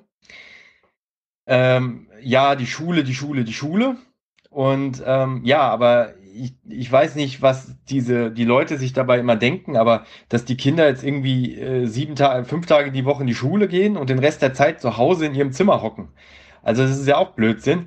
Äh, und ähm, wenn man auch am Wochenende mit Kindern unterwegs ist und äh, Freizeitaktivitäten macht, drinnen wie draußen, ähm, die Dinger sind, äh, die, die äh, Sachen sind alle proppevoll. Also da gibt's, da gibt's nichts dran zu rütteln. Also wer im ähm, Sommer einen Freizeitpark mal besucht hat, der, ja, also die, diese, und da sind nicht nur äh, Leute einer Schulklasse, nein, da sind gleich mal, da reden wir über, äh, da geht das, die Besucherzahlen in die Tausende. Und das ist nämlich der Punkt, ähm, was ich, also ich glaube ja, dieses ganze Thema mit den Schulen ist ja ein bisschen dem Wahlkampf geschuldet. Ähm, in, in den Schulen, das sollte sich dem jeder nochmal bewusst machen, in der Schule sitzen nicht wildfremde Personen. Das ist immer dieselbe Lehrerin.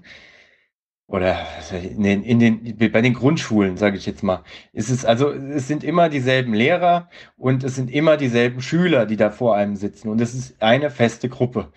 Klar gibt es bei den Älteren, aber die können sich auch mittlerweile impfen lassen.